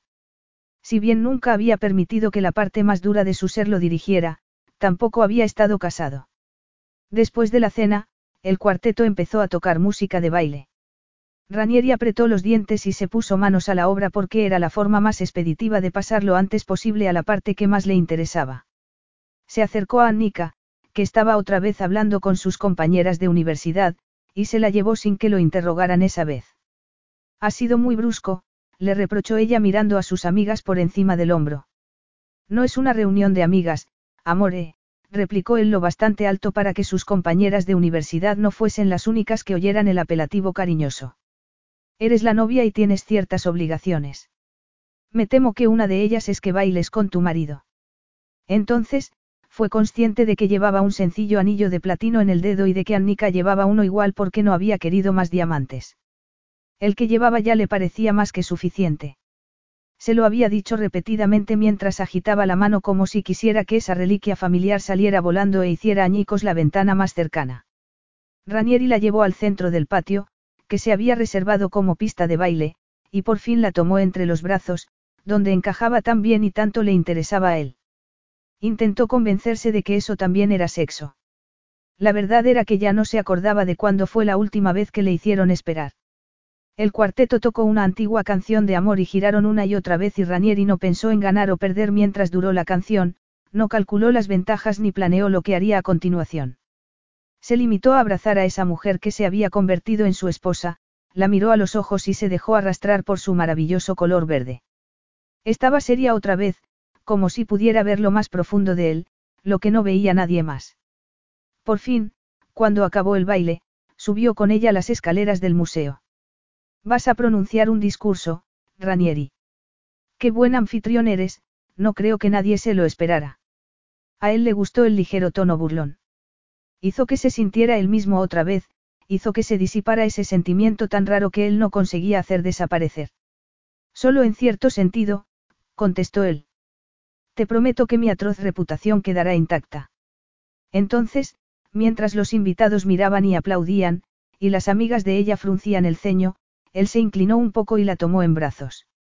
La sostuvo un rato así para que todos pudieran verlos y los fotógrafos pudieran fotografiarlos y luego, sin decir ni una palabra, se dio media vuelta y entró con ella en el museo. Ranieri no la soltó, cruzó con ella todo el museo, salió por la puerta principal y la depositó en el coche que los esperaba.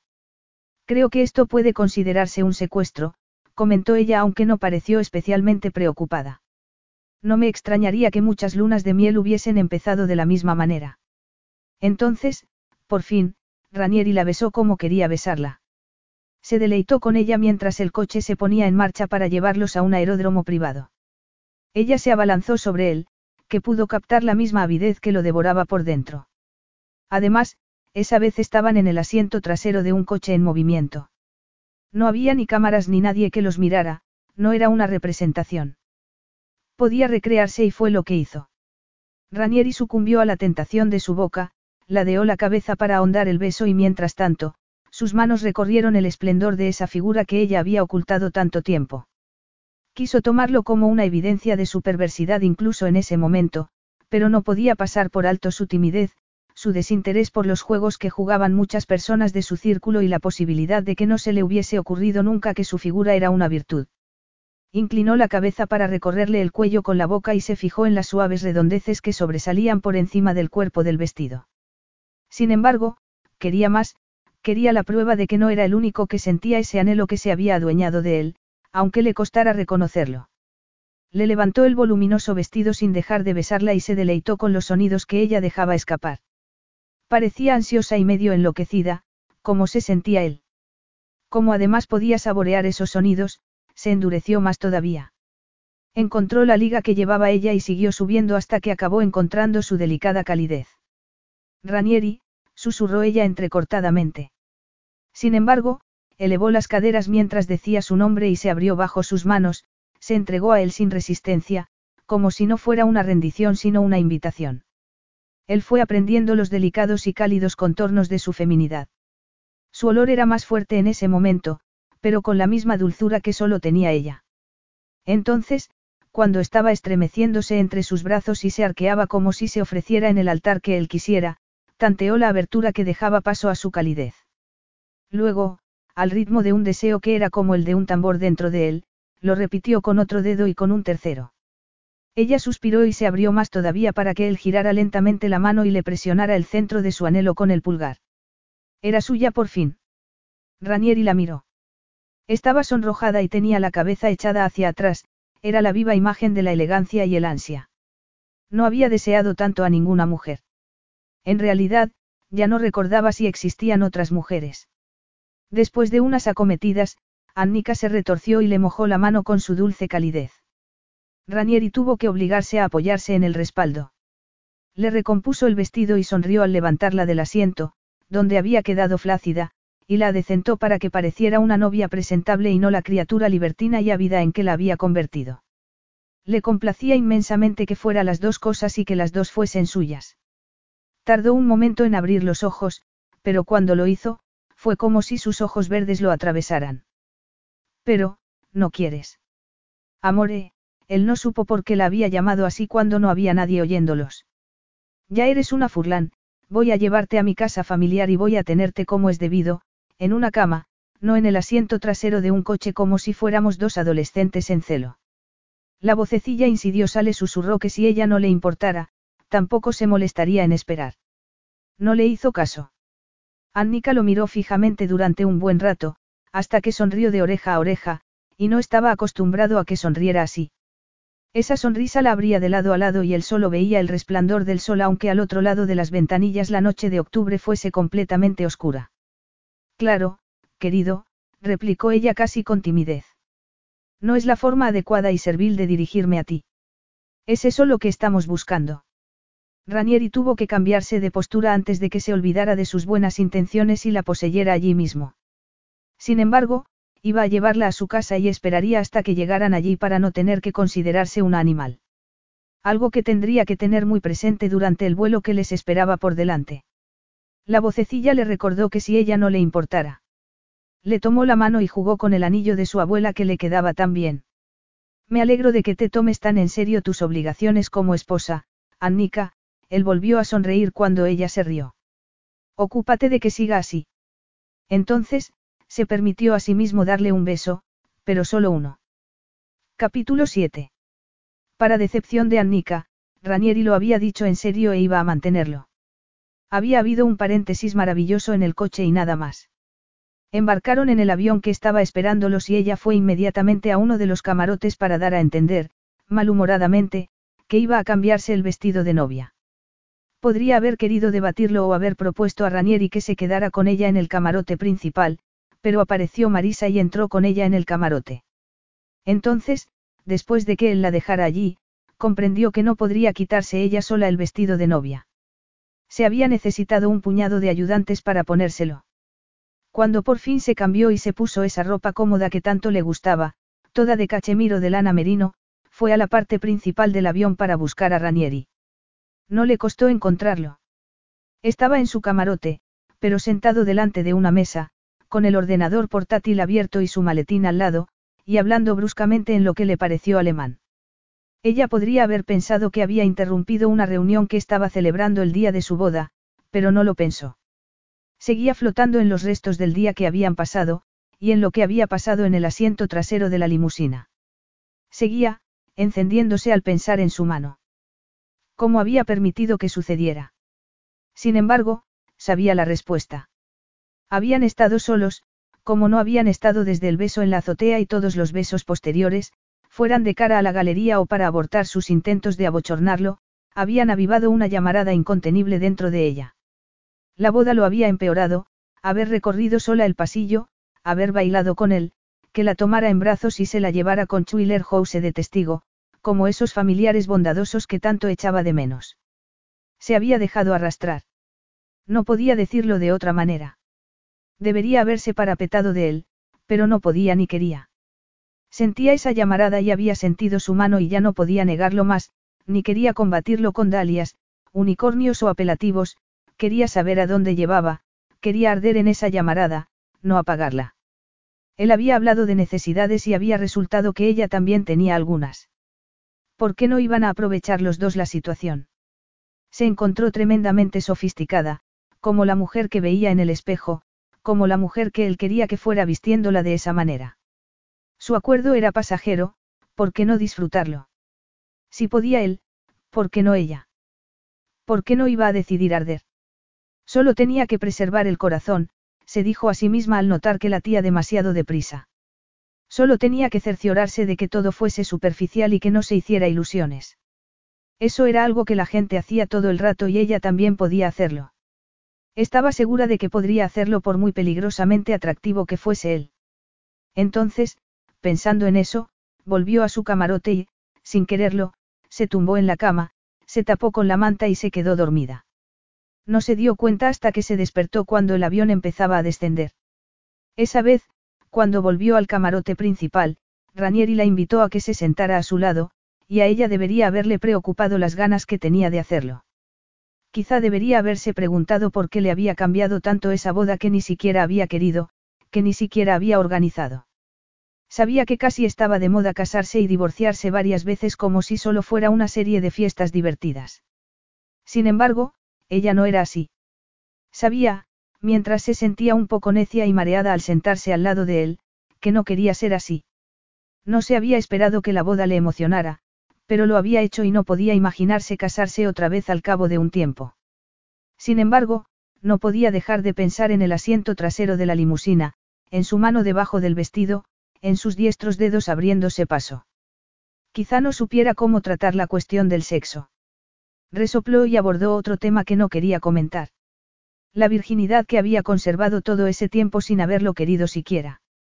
Le espantaba de repente que él la hubiese mirado siempre con ese desdén precisamente por la virginidad, porque era exactamente lo contrario que la frivolidad que representaba él, no. No has vuelto a tocarme después de lo que pasó en el asiento trasero del coche porque. Annika sintió dominada por la vergüenza. Fue porque lo sabías. Él tardó un instante en girar la cabeza para mirarla y ella se acordó, vagamente, de que antes le parecía que tenía un aspecto bárbaro. Así de masculino y de imponente era. Sin embargo, últimamente solo veía la belleza de ese hombre, como si haberlo saboreado una vez le hubiese impedido ver otra cosa, como si se hubiese grabado en él. Incluso, cuando arqueaba las cejas negras como si no pudiera creerse lo que estaba oyendo. Una expresión que ponía muchas veces cuando estaba con ella, pero era impresionante lo distinta que le parecía en ese momento, cuando todavía podía notar el contacto de sus labios, cuando todavía podía notar sus dedos dentro de ella. Annika, te aseguro que puedo distinguir el placer de una mujer desde hace bastante tiempo, comentó él en un tono gélido, pero con una mirada abrasadora. En mi opinión, un hombre no puede llamarse hombre si no es capaz de satisfacer a una mujer. Tengo entendido que los hombres estadounidenses, Ranieri se encogió de hombros. Es posible que no se merezcan llamarse así. Eso coincidía con muchas cosas que había oído ella a lo largo de los años, sobre todo, a compañeras de la universidad. No me refería a eso, replicó ella. Aunque me parece interesante. Mejor dicho, fascinante. Todavía se humedecía solo de pensar en el placer que le había dado y una parte de ella quería rogarle que volviera a hacerlo, que siguiera haciéndolo, que le hiciera sentir cosas que desconocía que pudieran ser así. Su mano no era como la de ella, era muy grande y con unos dedos largos y osados, y él se los había metido dentro. Tuvo que contener un escalofrío aunque podía notar la carne de gallina en todo el cuerpo. Entonces, ¿a qué te referías? Le preguntó él como si supiera que tenía la carne de gallina. ¿Qué crees que puedo decir aparte de que te hiciste mil pedazos en mis manos? Y maravillosamente. Annika tendría que añadir eso a la lista de las cosas que no sabía que se hablaban entre la gente. Había leído muchos libros, claro, pero no se le había pasado por la cabeza que un hombre pudiera decirle esas cosas a una mujer, y como si fuera lo más normal del mundo. Entonces, su mirada dorada pareció suavizarse y él le pasó los nudillos por la mejilla, y ella se dio cuenta de que estaba sonrojándose muchísimo. Sin embargo, tenía que tomárselo en serio independientemente de que estuviera como un tomate porque creía que tenía que decírselo. Lo había comentado con sus amigas y había habido votos a favor y en contra. Unas pensaban que, dadas las circunstancias de su relación, no estaba obligada a decirle nada, que podía limitarse a ver qué pasaba. Otras estaban convencidas de que ella misma preferiría que no hubiese sorpresas. Sin embargo, no sabía si creerlas porque todas sus amigas parecían pensar que Ranieri, famoso en el mundo entero por sus aventuras amorosas, no reaccionaría bien en ninguno de los casos. No creo que ese hombre haya estado jamás con una virgen, había comentado una de sus amigas. Aunque ella creía más bien que sus amigas querían que Ranieri reaccionara mal y así se mantuviera alejado de ella. Todas habían coincidido en una cosa, que ese hombre, que había sido como una cruz para ella, no se la merecía. En cualquier caso, se sintió obligada a decírselo aunque sus amigas tuvieran razón y él no lo asimilara bien.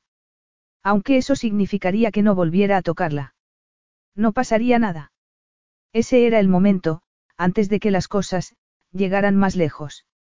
Solo tenía que decirle que era virgen, sin rodeos ni complicaciones, pero no conseguía reunir fuerzas para abrir la boca y decírselo. Estamos a punto de aterrizar. Él lo comentó en un tono que sonó muy burlón, seguramente, Porque podía ver lo sonrojada que estaba. Luego nos quedará un trayecto en coche. Si necesitas más tiempo para decir lo que tengas que decirme, lo tendrás, él volvió a pasarle un nudillo por la mejilla, y por los labios. No puedo asegurarte que vaya a tener ganas de hablar cuando lleguemos, pero sí puedo prometerte que vas a disfrutarlo, pase lo que pase. No tengo mucha experiencia, comentó ella precipitadamente. Entonces, le pareció que iba a ponerse a sudar o a llorar, si no lo había hecho ya. Él la miró un rato con esa intensidad inmutable que hacía que todo se le encogiera por dentro. Y quizás sea muy poca en realidad. Eso es bastante cierto, reconoció ella con seriedad. Ranieri bajó la mirada y le tomó una mano. Annika, escúchame bien. Te deseo. Eso también la dejó perpleja. Que pudiera decir eso directa y tranquilamente. Más aún, como si fuera normal, como si para él hablar de sus necesidades no tuviera nada de particular. Lo admiraba e, incluso, estaba un poco celosa. Notó que el corazón se le desbocaba de tal manera que le sorprendió que no estuviera saliéndosele del pecho. Es posible que esto no sea lo que habríamos elegido, siguió él, pero aquí estamos.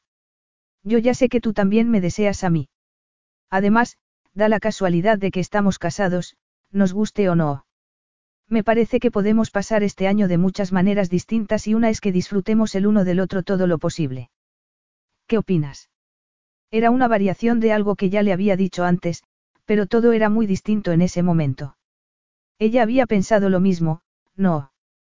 Más aún, se había casado con él delante de personas que le importaban, él le había besado el cuello y sus dedos se habían abierto paso dentro de ella, él había hecho que jadeara y se retorciera entre sus brazos, él le había acariciado la cara y la había mirado como si aún así, habría preferido devorarla. Se encontraba pensando demasiadas cosas a la vez, pero, sobre todo, quería saber en qué podía consistir que disfrutara de él, quería saberlo con tanta fuerza que le hacía temblar. Me gustaría, contestó ella. Porque amaba su museo y no era una de las piezas que se exponían. Estaba viva. No habría elegido nunca nada de todo eso, pero estaba pasando. Ya había pasado. Él era su esposo y ella quería saber lo que era eso de todas las maneras posibles y todo el tiempo que pudiera. Sin importarle lo que llegara después y sin importarle lo mucho que lo había detestado durante todos esos años. Entonces, Ranieri la miró de tal manera que le recordó cómo la había mirado mientras él pronunciaba sus votos, con la misma intensidad y seriedad, como si en ese caso pudiera ser tan implacable como lo era muchas veces. Algo se le alteró por dentro solo de pensarlo. Incluso en ese momento, aunque hubiese tenido una mano entre sus piernas y hubiese hablado de cosas como, hacerse mil pedazos maravillosamente, no podía imaginarse por mucho que lo intentara lo que sería estar desnuda con ese hombre, sentirlo por todos lados y recibirlo dentro de su cuerpo, y no solo sus dedos. Los ojos de Ranieri dejaron escapar un destello abrasador y se rió, y Annika supo que podía ver en su cara todo lo que pensaba. Tranquila, amore, murmuró él. Todavía nos queda camino. Sin embargo, para ella, todo era deslumbrante y como un jarabe muy dulce de anhelo. Además, de fondo, se estremecía al pensar lo que le esperaba. Aterrizaron en un aeródromo entre montañas. Hacía fresco y el cielo era azul oscuro, era el último aliento de una noche de otoño. Ranieri se sentó al volante de uno de los coches que estaban esperándolos. Era un SUV más pequeño, como les gustaba a los europeos, y a ella no le sorprendió que condujera como lo hacía todo, concentrado y con una destreza casi innata. Pensó que no le importaría nada estar sentada a su lado toda la vida y que la llevara en coche a donde quisiera.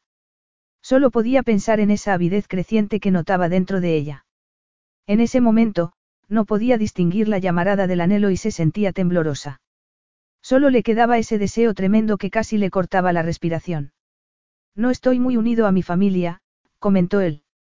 Ella sabía que estaban al norte de Milán y él conducía por las montañas sin consultar un mapa, se movía con naturalidad por unas carreteras zigzagueantes que parecía conocer como lo conocía todo, como si el mundo entero estuviese grabado en la palma de su mano.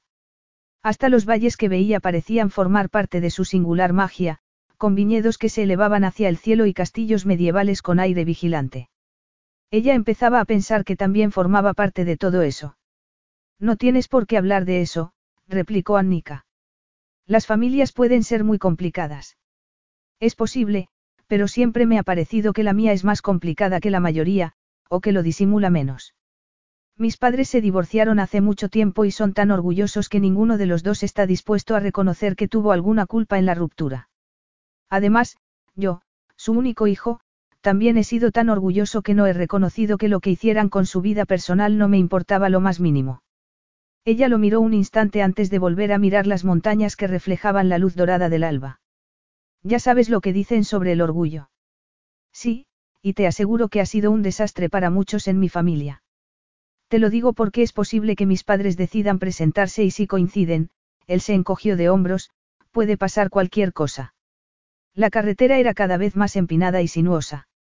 Annika se agarró con fuerza a la manilla de la puerta y asimiló lo que él había dicho. Me imagino que tu interés por el comportamiento adecuado no tiene nada que ver con tus padres, ¿verdad? Preguntó ella en un tono mesurado. Parece como si ellos tampoco te parecieran adecuados. Ranieri soltó una carcajada que pareció sorprenderle a él tanto como a ella y tomó una curva muy cerrada, como si el coche abrazara la estrecha carretera. Mi abuela era la única elegante y refinada. Mi padre y mi madre no tanto. Ya sabes dónde entro yo. Él lo dijo como siempre decía las cosas, seguro de sí mismo y arrogante, pero, aún así. Annika puso una mano en su pierna aunque no supo cómo se atrevió. Entonces, sintió su calidez, la calidez de toda esa fuerza granítica, y tuvo ganas de hacer algo más, de inclinarse y, explorarlo con la boca, aunque eso los mataría en una carretera como esa. Tenía que concentrarse. No te preocupes, replicó ella con la voz más ronca de lo que debería. Estaría encantada de abochornarte delante de todo Nueva York, pero no lo haría nunca delante de tus padres. El sol ya estaba alto y ella pudo ver con toda claridad la expresión de pasmo de él mientras miraba fugazmente la mano que tenía sobre su muslo. Ella se sintió avergonzada y fue a retirarla, pero él le puso una mano encima. Annika decidió inmediatamente que no iba a torturarse pensando que podría significar eso. Decidió deleitarse con la calidez de su muslo y con la presión de la palma de su mano en el dorso de la de ella. No habría podido decir cuánto tiempo estuvieron así, se dejó llevar por el movimiento del coche, por el paisaje que los rodeaba y por estar tocándolo. Entonces, él tomó una carretera que descendía hacia el valle, que estaba dividido por un río y tenía un lago en el centro. Los campos ya tenían un tono dorado, los viñedos estaban sin uvas y unos robustos cipreses parecían centinelas, y una casa antigua se alzaba en medio de una alfombra de flores silvestres. Estaba construida con piedra y el tejado era rojo, no era un castillo o una fortaleza como los que habían visto por el camino. Era más bonita, como si alguien hubiese tomado las piedras antiguas y hubiese querido hacerse un hogar. Sin embargo, a medida que se acercaban y cuando Ranieri se detuvo en el patio adoquinado, pudo captar que conservaba algo medieval. Era la casa de campo de mi abuela, le explicó él en un tono brusco y sin retirar la mano. Me la dejó cuando falleció. Es preciosa, susurró Annika. Era más que todo eso, parecía sacada de un cuento de hadas y hacía que deseara creer que los cuentos de hadas podían ser reales. Hacía que deseara. No, se paró ahí. Era peligroso dejarse arrastrar por esos deseos cuando solo había un año, un único y solitario año. He venido muchas veces, siguió él en el mismo tono, como si no supiera decir esas cosas. Como entenderás, no puedo estar siempre en ciudades, pero quiero que sepas una cosa, Annika, no he traído a una sola mujer. Tú eres la primera, la única. Ella notó unas palpitaciones por dentro. El pulso, el corazón, el incesante anhelo, no sabía si estremecerse o sollozar y eso era muy peligroso. Entendió, con toda certeza, que eso era una ofrenda, quizá, su regalo de bodas. Él no podía ofrecerle virginidad, no podía borrar las exigencias de su padre que los había llevado hasta allí, solo podía ofrecerle lo que era, todo lo que era. También podía llevarla allá, a ese valle perdido que significaba algo para él, a esa casa antigua que tanto quería entre campos de flores y flanqueada por cipreses centenarios. Notaba que él se sentía vulnerable por eso, pero ni se le ocurriría emplear esa palabra. Solo sería un insulto para los hombres como él, incluso en ese momento, cuando había hecho eso intencionadamente. Aún así, ella lo sabía, lo notaba en la calidez de su mano y en su muslo duro como una piedra. Podía verlo en su mirada dorada e intensa. También sabía, con esa certeza femenina, que entraría en ese lugar encantado, que se entregaría a ese hombre y que cambiaría para siempre. En ese momento, mientras miraba sus ojos dorados envueltos en la luz de una maravillosa mañana italiana, aquello le parecía una menudencia. Ranieri, susurró ella, te deseo. Él se rió, pero fue un sonido sombrío y emocionante. Si él sentía alguna vulnerabilidad, ella no pudo percibirla más. Él se bajó del coche, lo rodeó por delante, le abrió la puerta a ella y la sacó con una fuerza controlada que hizo que se diera cuenta del dominio de sí mismo que había tenido todo el tiempo. El mismo dominio de sí mismo de siempre. Sus pies casi no llegaron a tocar el suelo antes de que volviera a tomarla en brazos y la llevara dentro de la casa. Ella se aferró a él y no pudo fijarse bien en los detalles de la casa cuando él se movía tan deprisa. Subieron un tramo de escaleras y recorrieron otro pasillo, pero ella solo podía ver la sensualidad de su expresión. Tenía algo sombrío que se convertía en esa llamarada abrasadora que se adueñaba de ella hasta llegarle entre las piernas. Entonces, de repente, se encontró en el aire antes de caer sobre una cama, y no pudo evitar reírse. Ranieri fue detrás y ya tuvo que dejar de reírse porque todo se transformó en una pasión ardiente. Ella acabó enseguida sin ropa, el cachemir y la lana no ofrecían la más mínima resistencia para las diestras manos de él. La besó en los labios, en el cuello y en todas las curvas de su cuerpo como si quisiera paladearla, tentarla. Sin embargo, Annika lo empujó antes de que pudiera llegar a una de esas zonas que lo anhelaban. Hizo que se sentara y empezó a desvestirlo, aunque tan inexpertamente que él se rió, la apartó y lo hizo con sus manos. Se quedó boquiabierta cuando lo vio por fin. En cierta medida, había esperado la perfección de su pecho ligeramente oscurecido por unos vellos y el abdomen cincelado. Efectivamente, lo había esperado, pero no había entendido de verdad lo perfecto que era, ni que todo el cuerpo le vibrara de excitación solo por mirarlo. Sobre todo, cuando dirigió la mirada a esa parte viril y poderosa que tenía entre las piernas. Sintió algo parecido a la embriaguez y cuando volvió a mirarlo a la cara, él sonreía de una forma que le recordó a la expresión de un lobo. Había pensado ser más delicado, murmuró él, pero ya tendremos tiempo para eso más tarde. Te deseo, repitió ella. Annika había entendido lo poderosas que eran esas palabras, su belleza y que eran la verdad sin rodeos. Ranieri dejó escapar un sonido tan profundo que pareció salirle del fondo de su ser. Luego, empezó a reptar sobre ella, a besarla y acariciarla por todos lados, a provocarla y deshacerla en mil pedazos. Cada caricia hacía que quisiera más que la anterior. Ella lo abrazó y frotó los turgentes pezones contra su pecho para sentir los músculos graníticos y un poco ásperos de su cuerpo. Entonces, al sentirlos, se estremeció de tal manera que creyó que había. Espérame, le ordenó él sin apartar la boca de la de ella. Annika se dio cuenta vagamente de que él buscaba un preservativo y se lo ponía, pero todo estaba desenfrenado por dentro de ella, solo sentía una voracidad incontenible. Él bajó una mano, se tomó el miembro y empezó a abrirse paso dentro de ella. Esbozó una sonrisa implacable cuando ella gimió, cuando hizo que ella se encabritara otra vez como si quisiera obligarle a que hiciera, algo porque ella sabía que había algo más. Entonces, él acometió hasta el fondo y todo saltó por los aires. Y ella lo supo por fin. Ranieri la estrechó contra sí mientras ahondaba una y otra vez. Ella no supo qué delicadeza podría haber añadido porque él era así, así de crudo y viril. Era una ferocidad maravillosa y podía notar los maravillosos colmillos por dentro, era una oleada que no rompía nunca o que rompía constantemente y hacía que quisiera hacerle barbaridades, como clavarle las uñas en la piel y morderle el hombro. Cuando lo hacía, llevada por una brutalidad íntima y femenina, él dejaba escapar sonidos de placer y acometía con más fuerza. Annika susurró su nombre arrastrada por esa oleada incontenible y devastadora y se arqueó contra él, que se rió. Lo hizo una y otra vez, hasta que todo explotó por dentro y oyó que él decía su nombre antes de seguirla en ese arrebato deslumbrante, como si hubiesen sido así desde el principio y como si él hubiese sabido siempre quiénes eran. Annika tardó un buen rato en recuperar su cuerpo en esa cama de una habitación desconocida, lejos de Nueva York y de la vida que había conocido. Ya no era la virgen que había sido. Ya no era virgen ni mucho menos, y había esperado que algo tan trascendental fuese complicado. Había oído muchas historias espantosas. Había esperado lágrimas y esa sensación de ser mujer por fin, pero solo se sentía, maravillosamente.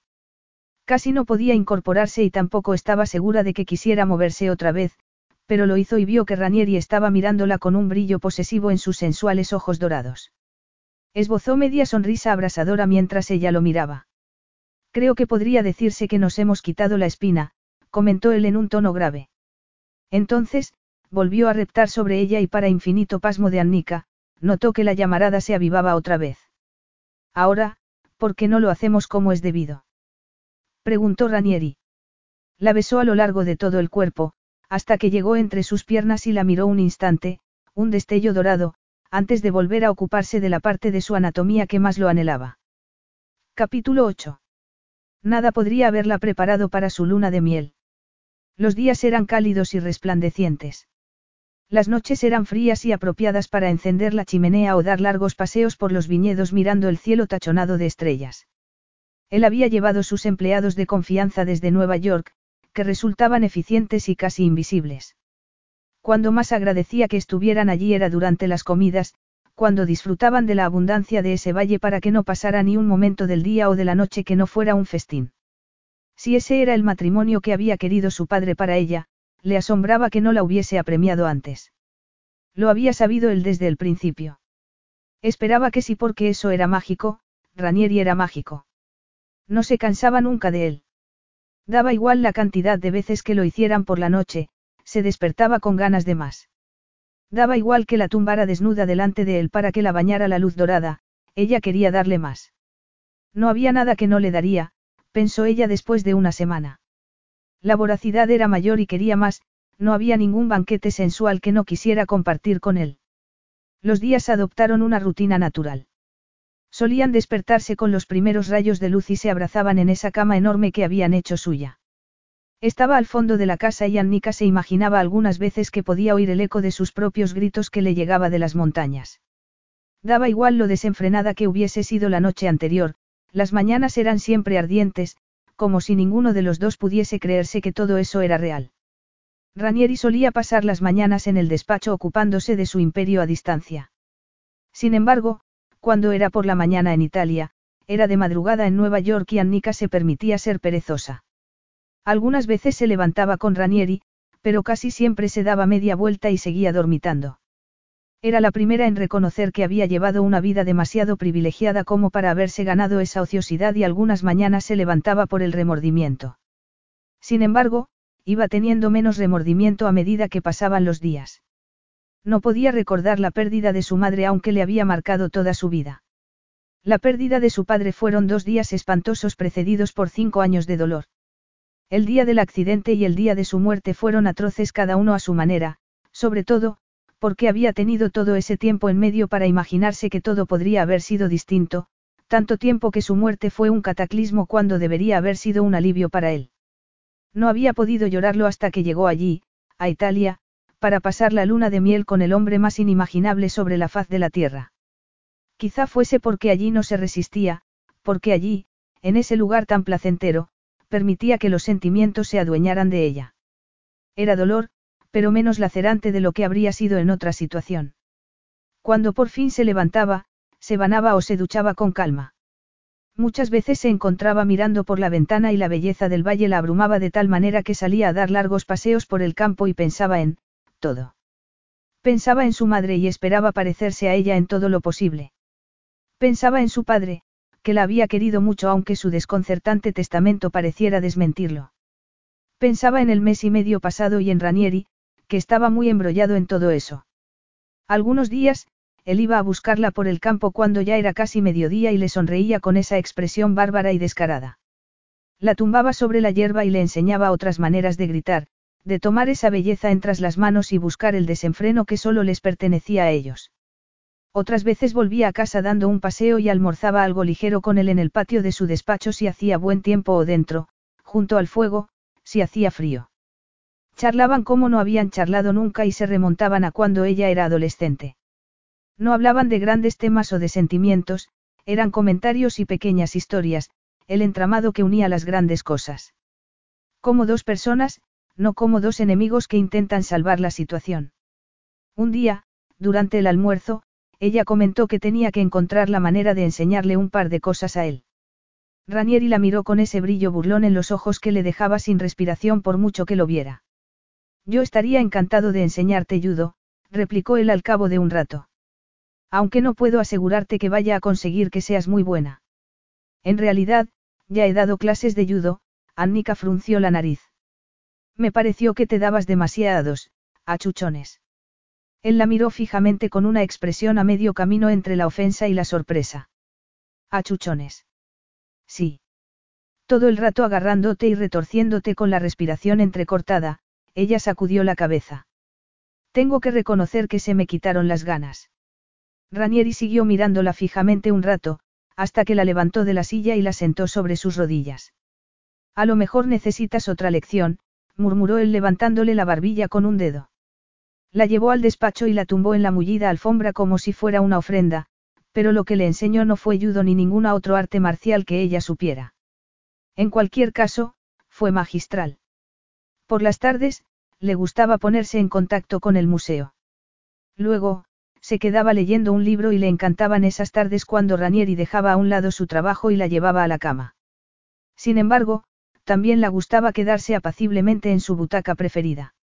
Algunas veces daba una cabezada y otras se quedaba ensimismada con la lectura, pero siempre, en algún momento, se acordaba de cuando él habló de relaciones sexuales y ella se preguntó a qué se referiría con relaciones sexuales periódicas.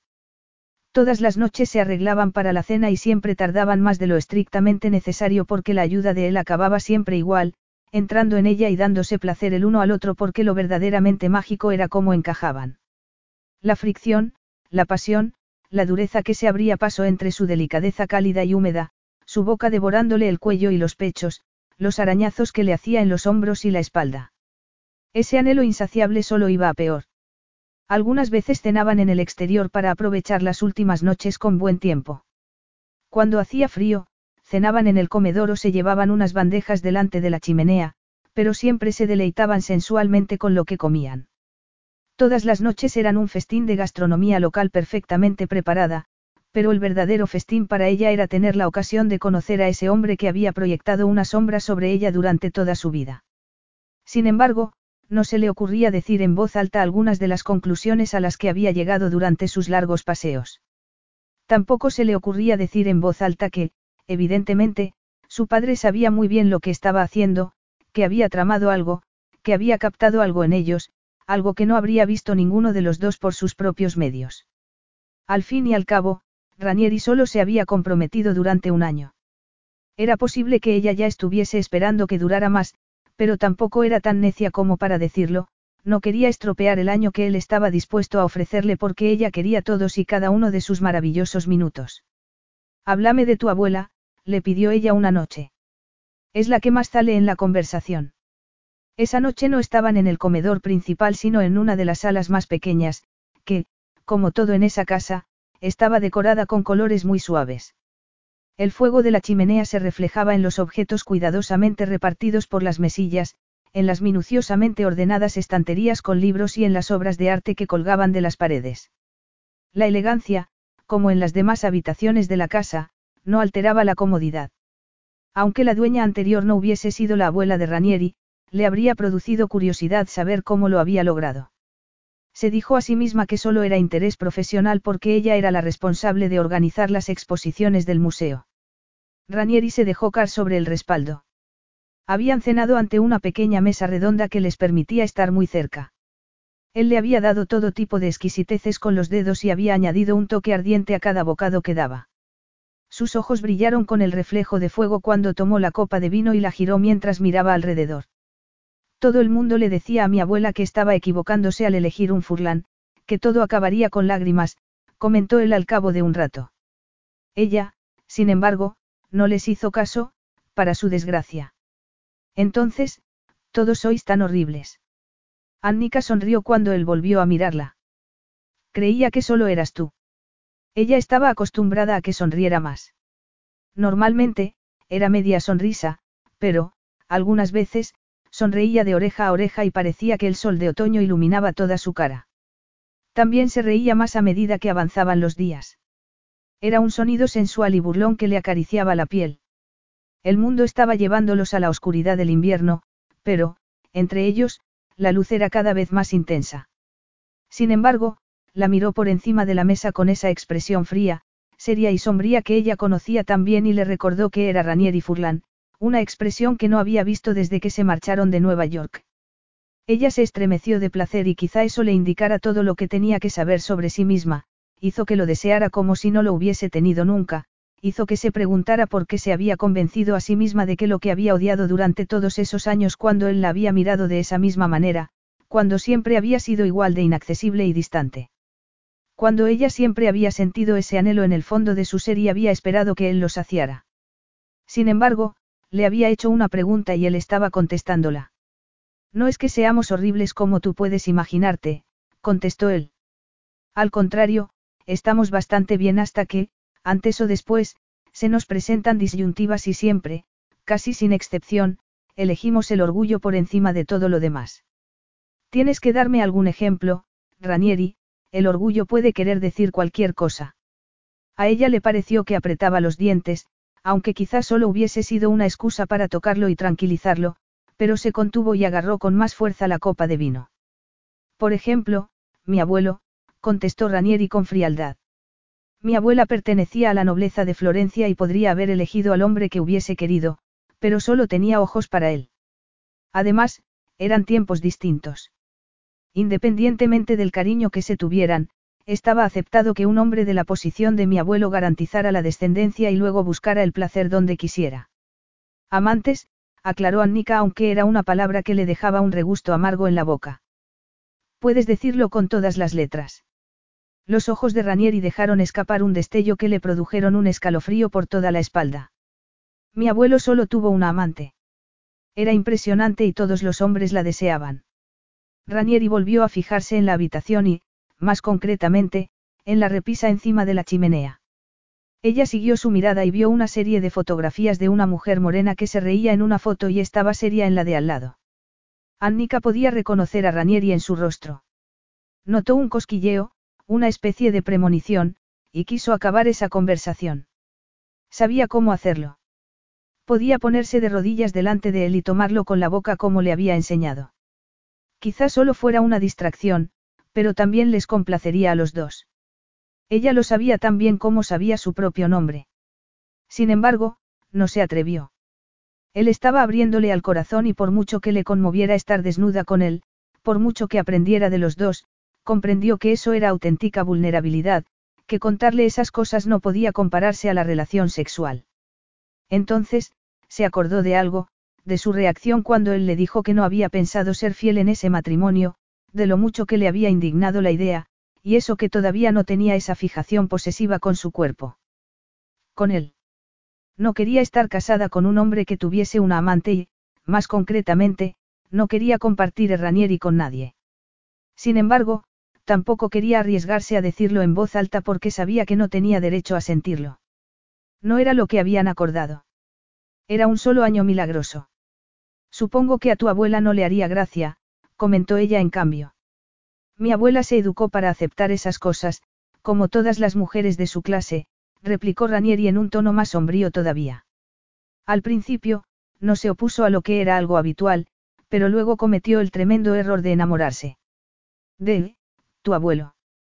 Preguntó Annika con la voz titubeante. Él también estaba enamorado de ella, contestó Ranieri aunque con cierta amargura. Ella le dio un hijo y luego otros dos. Ambos dijeron siempre que fueron unos años felices y quizá hubieran podido seguir siéndolos, pero mi abuela le pidió a mi abuelo que renunciara a su amante. No me parece tan raro. Ranieri se rió, pero fue un sonido demasiado lúgubre para ser una risa divertida y ella captó la diferencia por fin. Es posible que no lo sea, pero mi abuelo era un furlán. Amaba a mi abuela sin ninguna duda. Lo dijo él mismo en su momento. También amaba a sus hijos, pero su esposa no iba a decirle que renunciara a algo, no iba a permitir que mi abuela dijera lo que tenía que hacer. Vivieron separados hasta que murieron porque él no podía divorciarse y no solo mantuvo a su amante sino que tuvo algunas más para demostrar que podía.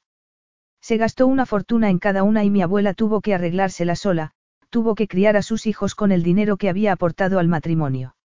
Él creía que podía hacer lo que quisiera y lo hizo. Eso no es un orgullo descomunal. ¿Cuántas vidas se han echado a perder por eso? Se le había acelerado el corazón como si esa conversación fuera peligrosa para ella. No entendía por qué ya que estaban hablando de personas que llevaban mucho tiempo muertas, pero notaba el peligro, como si estuviese al borde de un precipicio y el viento fuese muy fuerte. Aún así, mi abuelo no es el mejor ejemplo del orgullo de los Furlan, siguió Ranieri. Sus pecados fueron exclusivamente personales. Hubo otros muchos que no arruinaron solo sus matrimonios y sus familias. Con esos precedentes, habrás dedicado tu vida a librarte de ese orgullo. Annika pecó de optimista y él arqueó las cejas. Al contrario. Soy tan orgulloso, Annika, que me niego a aceptar que puedo perder algo que quiero conservar. Según mis cálculos, mi padre perdió tres fortunas como mínimo. Uno de mis tíos perdió la vida porque era tan orgulloso que no reconoció que había cometido un error, que estaba en el lado equivocado con las personas equivocadas. Mi otro tío se consideraba tan excepcional que no hizo lo que tenía que hacer para mejorar su situación, una demostración abominable de orgullo. En cuanto a mí. Él hizo un gesto con la copa de vino como si abarcara al mundo entero, a ella sin duda. He amasado tantas fortunas que no me importaría perder tres, o diez. Puedes llamarlo un seguro si quieres. Sin embargo, no pareció complacido sino machacado, y a ella le espantó.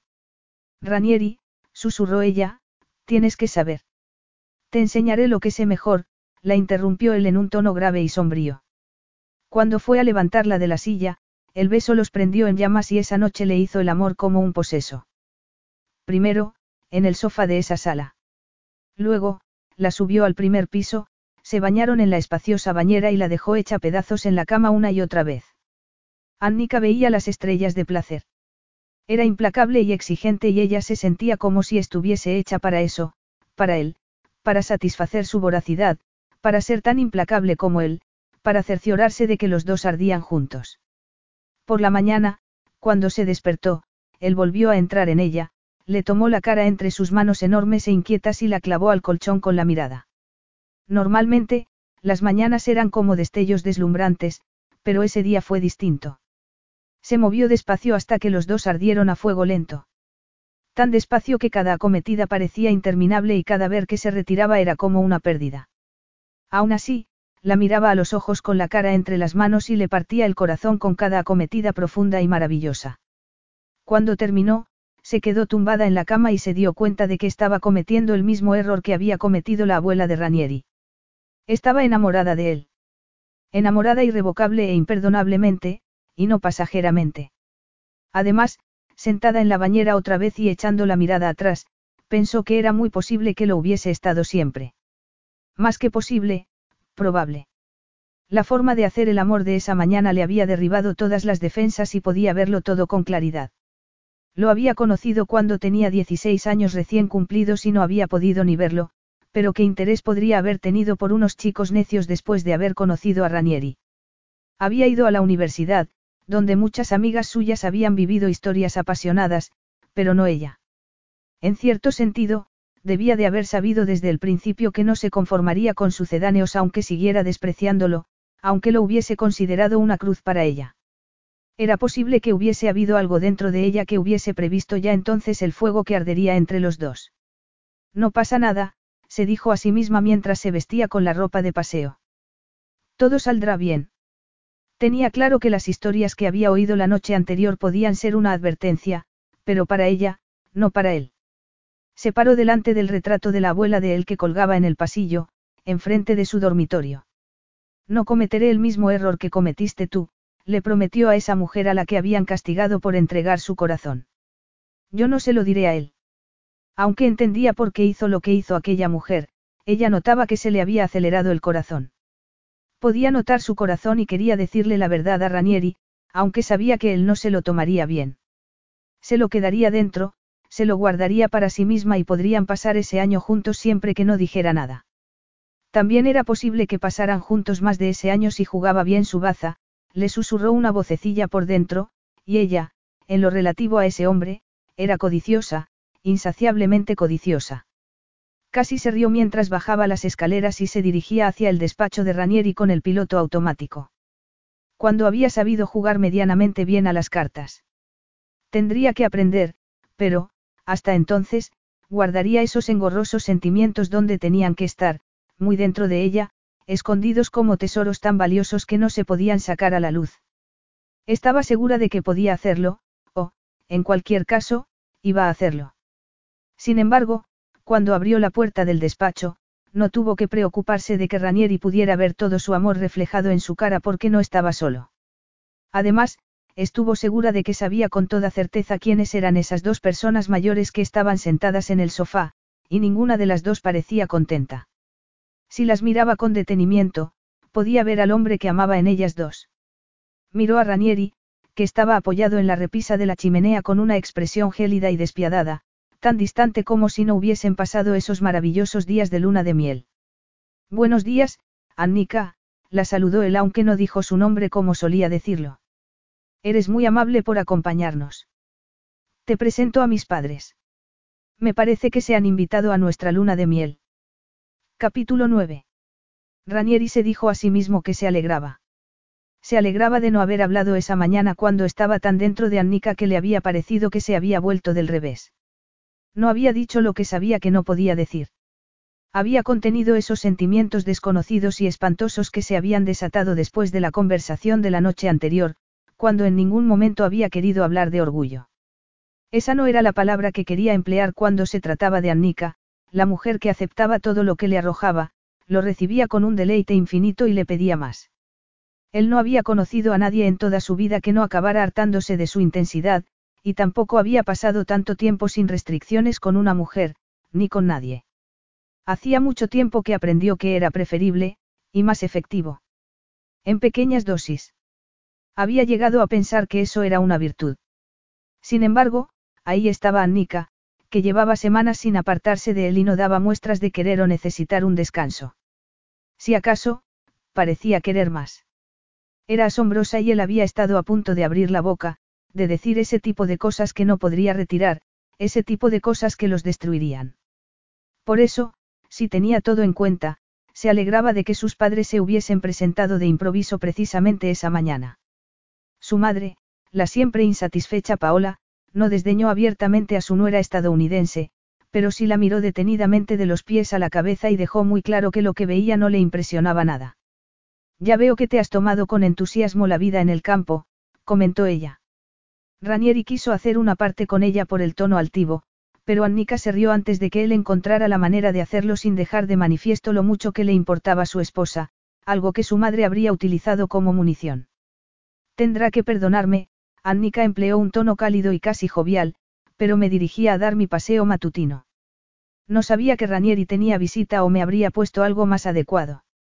Se miró la ropa como si hubiese estado revolviéndose por el polvo cuando tenía el mismo aspecto de siempre, guapa, natural y sin pretensiones.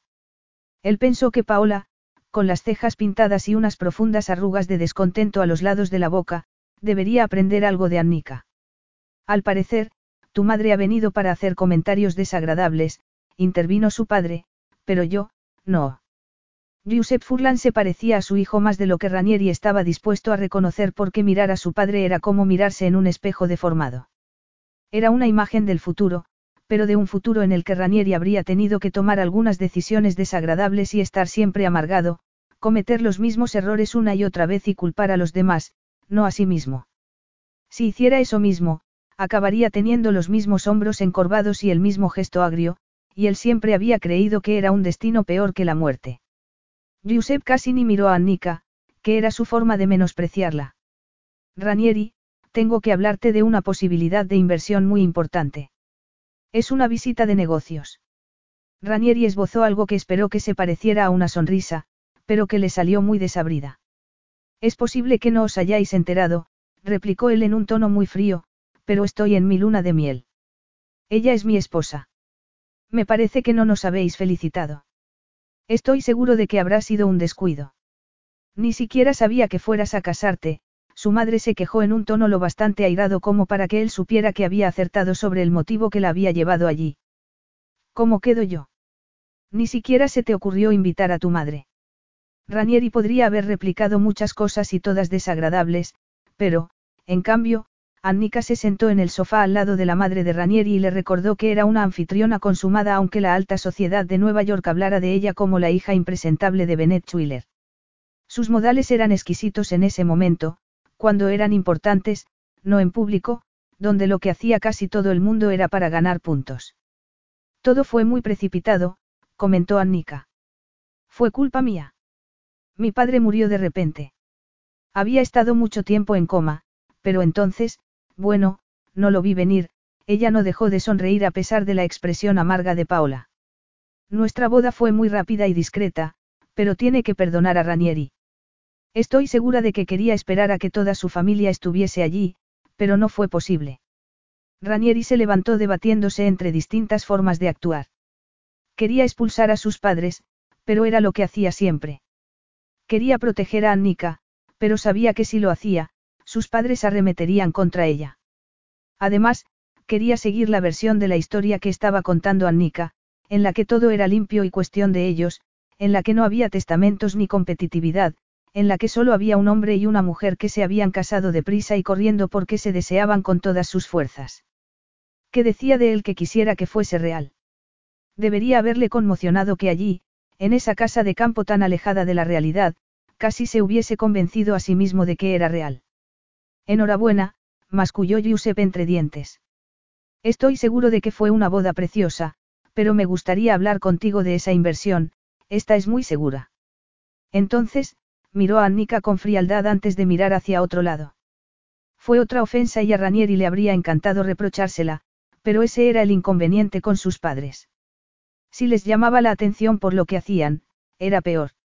Ranieri se quedó helado junto a la repisa de la chimenea. Sus padres estaban jugando a lo mismo de siempre en esa casa de campo elegante y refinada, pero que, aún así, era un monumento que había construido su abuela a su soledad. Él se sintió sucio. Podía despotricar por el orgullo de los Furlan, pero no sentía orgullo cuando estaba con esas personas. Eran una mancha y él no había podido limpiarla. Quizá hubiese intentado disimular esa mancha con dinero, empresas y muchas mujeres, había querido fingir, pero luego, al final del día, todo se reducía a lo mismo. La incapacidad de su madre para pensar en algo o alguien que no fuera ella misma. El derecho que creía tener su padre sobre su riqueza, que tanto le había costado reunir y que tanto tiempo había conservado. Cuando era joven, los detalles eran distintos, pero el resultado final siempre había sido el mismo. Todo lo que hacía era un insulto para su madre, si ella decidía tomárselo así, y su padre tenía que supervisarlo por si era una oportunidad para él. No les había importado nada más. Él sabía que aunque se habían divorciado, seguían viéndose habitualmente para comentar cómo les había decepcionado su hijo y lo que podían hacer para meterlo en vereda. Esa casa de campo era su sitio favorito del mundo, pero iba muy de vez en cuando porque ellos tenían espías en el valle y siempre acababan presentándose allí.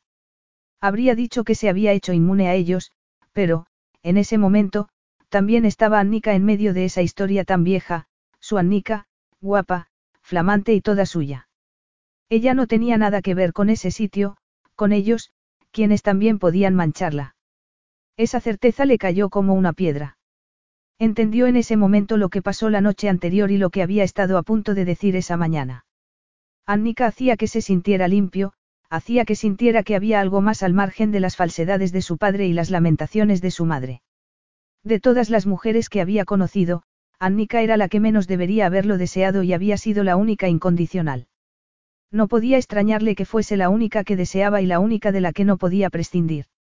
En ese momento, cuando estaba en su despacho, sus padres empezaban a discutir y Annika estaba sentada entre ellos con aire sereno, tuvo claro que no debería haber aceptado ninguna de las condiciones del testamento. Podría haber sido inoportuno, pero, como ya le había dicho a Annika, eso era lo que mejor hacía. No necesitaba Chuiler Corporation para nada, pero le daba mucho miedo que si la necesitara a ella.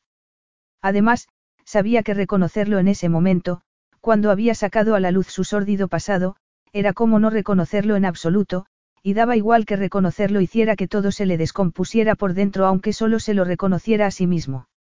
Siempre haces lo mismo, estaba chillándole su madre a su padre. Siempre intentas prescindir de mí y no voy a permitírtelo esta vez. No te debo nada, replicó Giuseppe con una risotada. Ya me has exprimido. Recordó que Annika le dijo lo que él estaba seguro de que ya sabía en cierto sentido, pero en ese momento podía verlo con una claridad desdichada. Esa exhibición explicaba por qué le daba tanta importancia a la buena educación y a todo lo que la rodeaba, cómo vestirse adecuadamente, como si permitir que un mechón se escapara de un moño fuera el fin de la civilización. Eso era todo lo que él conocía. Cualquier cosa podía alterar a uno de los dos y empezaba la espiral de acusaciones, amenazas, insultos y reproches. En resumidas cuentas, su infancia. Ranieri. Bramó su padre. Tienes que prestarme atención. ¿Acaso no tienes cabeza para los negocios? Ranieri. Chilló su madre para no ser menos. ¿Qué hijo desnaturalizado eres que odias tanto a tu madre que no solo me excluyes de tu boda sino que tampoco me haces caso en tu propia casa? Él sintió algo por dentro, como si se desgarrara o se hiciera pedazos, pero, fuera lo que fuese, era tan esclarecedor como desagradable. Era como si Annika, enfrente de él, pudiera interpretar lo que estaba pasando, como si solo ella pudiera interpretarle a él, cuando habría jurado que no podía nadie. Ella se levantó y sonrió a Paola y Giuseppe alternativamente. Es fantástico que hayáis podido venir para poneros al día, comentó ella sin alterarse, como si fuese algo que se les hubiese podido ocurrir a alguno de los dos. Tengo preparado un almuerzo ligero y podremos disfrutar de nuestra compañía, le hizo un gesto con la cabeza a Giuseppe. ¿Por qué no te quedas aquí y charlas un rato con Ranieri? Es el momento perfecto, luego, sonrió afablemente a Paola. No me avergüenza decir que estoy un poco abrumada. ¿No podrías enseñarme cómo se hace? Su madre los miró varias veces como si no supiera qué decidir, pero acabó imponiéndose el sentido que tenía de su propia grandeza, como pasaba casi siempre. No había nada que le gustara tanto como decirles a los demás lo que estaban haciendo mal. Además, se imaginó que disfrutaría el doble al hacerlo en casa de él. Quiso abrazar a Annika, besarla otra vez en la boca y dejarse llevar porque tenía la espantosa sensación de que esos besos eran limitados, más limitados de lo que podía haberse imaginado antes de que sus padres se presentaran allí. En cambio, tuvo que conformarse con su sonrisa mientras se llevaba a Paola. Tuvo que verla marcharse tan contenta, como si no tuviera nada mejor que hacer que pasar el rato con una mujer tan atroz que no tenía ni una amiga, que él supiera. Ni una. Si no hubiera visto las fotos de su madre cuando era joven y muy hermosa, habría dado por supuesto que había chantajeado a su padre para que se casara con ella. Sin embargo, sabía que la verdad era mucho peor. Habían estado locos el uno por el otro, pero toda esa pasión se había convertido en odio, y era una lección que él no quería aprender.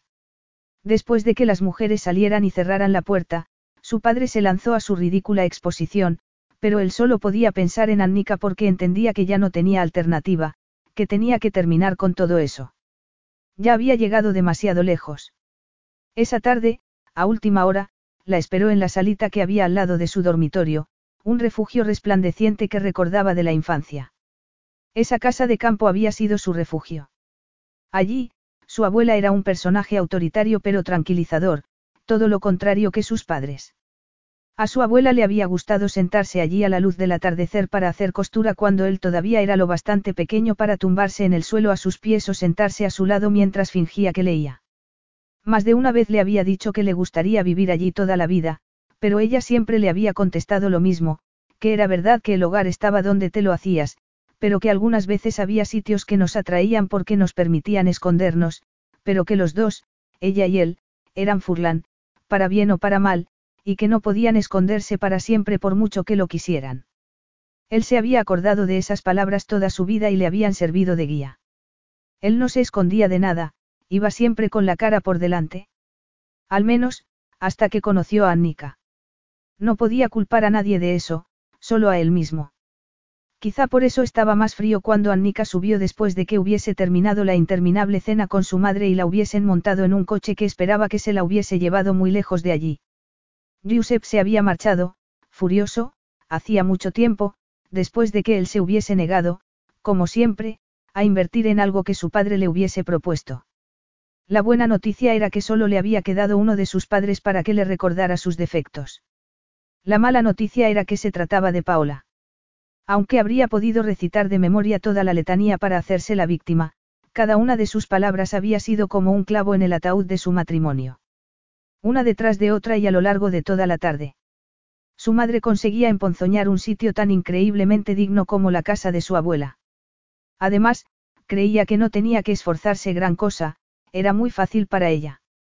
¿Qué le hacía pensar que él no haría lo mismo cuando le llegara el momento? ¿Cómo iba a imaginarse que podría aferrarse a alguien tan recto y resplandeciente como Annika? Sabía lo que pasaría si lo hacía.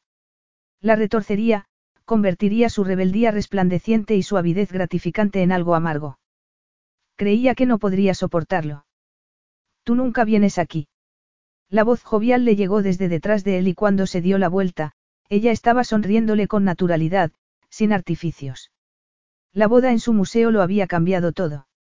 Antes, ella había querido abochornarlo de tal manera que rompiera el compromiso, pero después, había sido suya. Era posible que su museo estuviese hechizado después de todo. Sin embargo, había un inconveniente, él no creía en los hechizos, creía en las evidencias y todas señalaban en la misma dirección. Aún así, eso no quería decir que quisiera hacer eso. ¿Por qué me miras así? Le preguntó Annika con delicadeza aunque había fruncido el ceño. Él esperó y ella parpadeó mientras miraba alrededor. Él captó el preciso instante cuando ella vio su equipaje y tomó una bocanada de aire. Nos vamos de viaje. Ranieri era famoso porque no titubeaba jamás, porque siempre disparaba a matar y nunca esperaba para ver lo que podría haber pasado antes. Sin embargo, sabía que habría un antes y un después de ese momento y no estaba preparado para dar por terminado el antes. Si hubiese sabido que esa mañana sería el final de lo que había habido entre ellos, no habría cambiado nada, pero quizá lo hubiese saboreado más. Me voy a Shanghái, contestó él en un tono tenso. Tú te vas a Nueva York. Ella frunció más el ceño y se entrelazó los dedos por delante. Él ya sabía que ese gesto delataba su intranquilidad.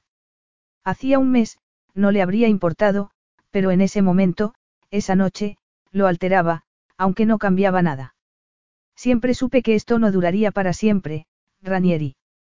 Ella lo dijo con serenidad y precisamente por eso él tenía que hacerlo en ese momento, antes de que ella no pudiera mantener la compostura delante de él, antes de que fueran como Giuseppe y Paola, tan entregados a su propia desdicha que les daba igual quien la presenciara. Sin embargo, ¿por qué comunicas así el final de la luna de miel? añadió ella. Han pasado casi tres semanas. Creo que los dos sabíamos que no podría eludir mis responsabilidades durante más tiempo. Ella profundizó más todavía la arruga entre las cejas. Yo también tengo responsabilidades. No es una competición, pero las lunas de miel son para olvidarse un poco de ellas. Te marcharás dentro de una hora. Un conductor te llevará al aeródromo y estarás en Nueva York antes de que te hayas dado cuenta. Ella entrecerró ligeramente los ojos verdes. Lo dices como si hubiese acabado algo más que la luna de miel. Él había sabido que ella no se conformaría, que preguntaría. Era imposible que fuese a montarse en ese avión sin saber antes lo que él sentía, aunque no fuera a preguntárselo directamente. Había llegado a conocer demasiado bien a esa mujer y eso era parte del problema. Ya nos hemos quedado demasiado tiempo aquí, replicó él en un tono intimidante. Mis padres no son ejemplo de nada, pero a ninguno de los dos les ha gustado nunca esta casa y los entiendo perfectamente. Te cala hasta los huesos y te atonta. Si te quedas demasiado tiempo, acabas perdiendo el ímpetu. Claro, creo que a eso le llaman relajarse, comentó ella con ironía. Él no estaba acostumbrado a hacer algo que fuese en contra de sus intereses, no recordaba haber querido algo y habérselo negado. Solo esa mujer le había puesto en esa tesitura. Intentó concentrarse en eso. ¿Eras virgen, Annika, o no? No había sido una pregunta y tampoco quería una respuesta. Él ya lo sabía, pero lo habría sabido en cualquier caso porque se había puesto roja como un tomate por todo el cuerpo. Se puso muy recta como si no estuviese abrasándose delante de él. Eso no viene a cuento en esta conversación. Pero no me lo dijiste, lo que indica que sí tenía importancia para ti.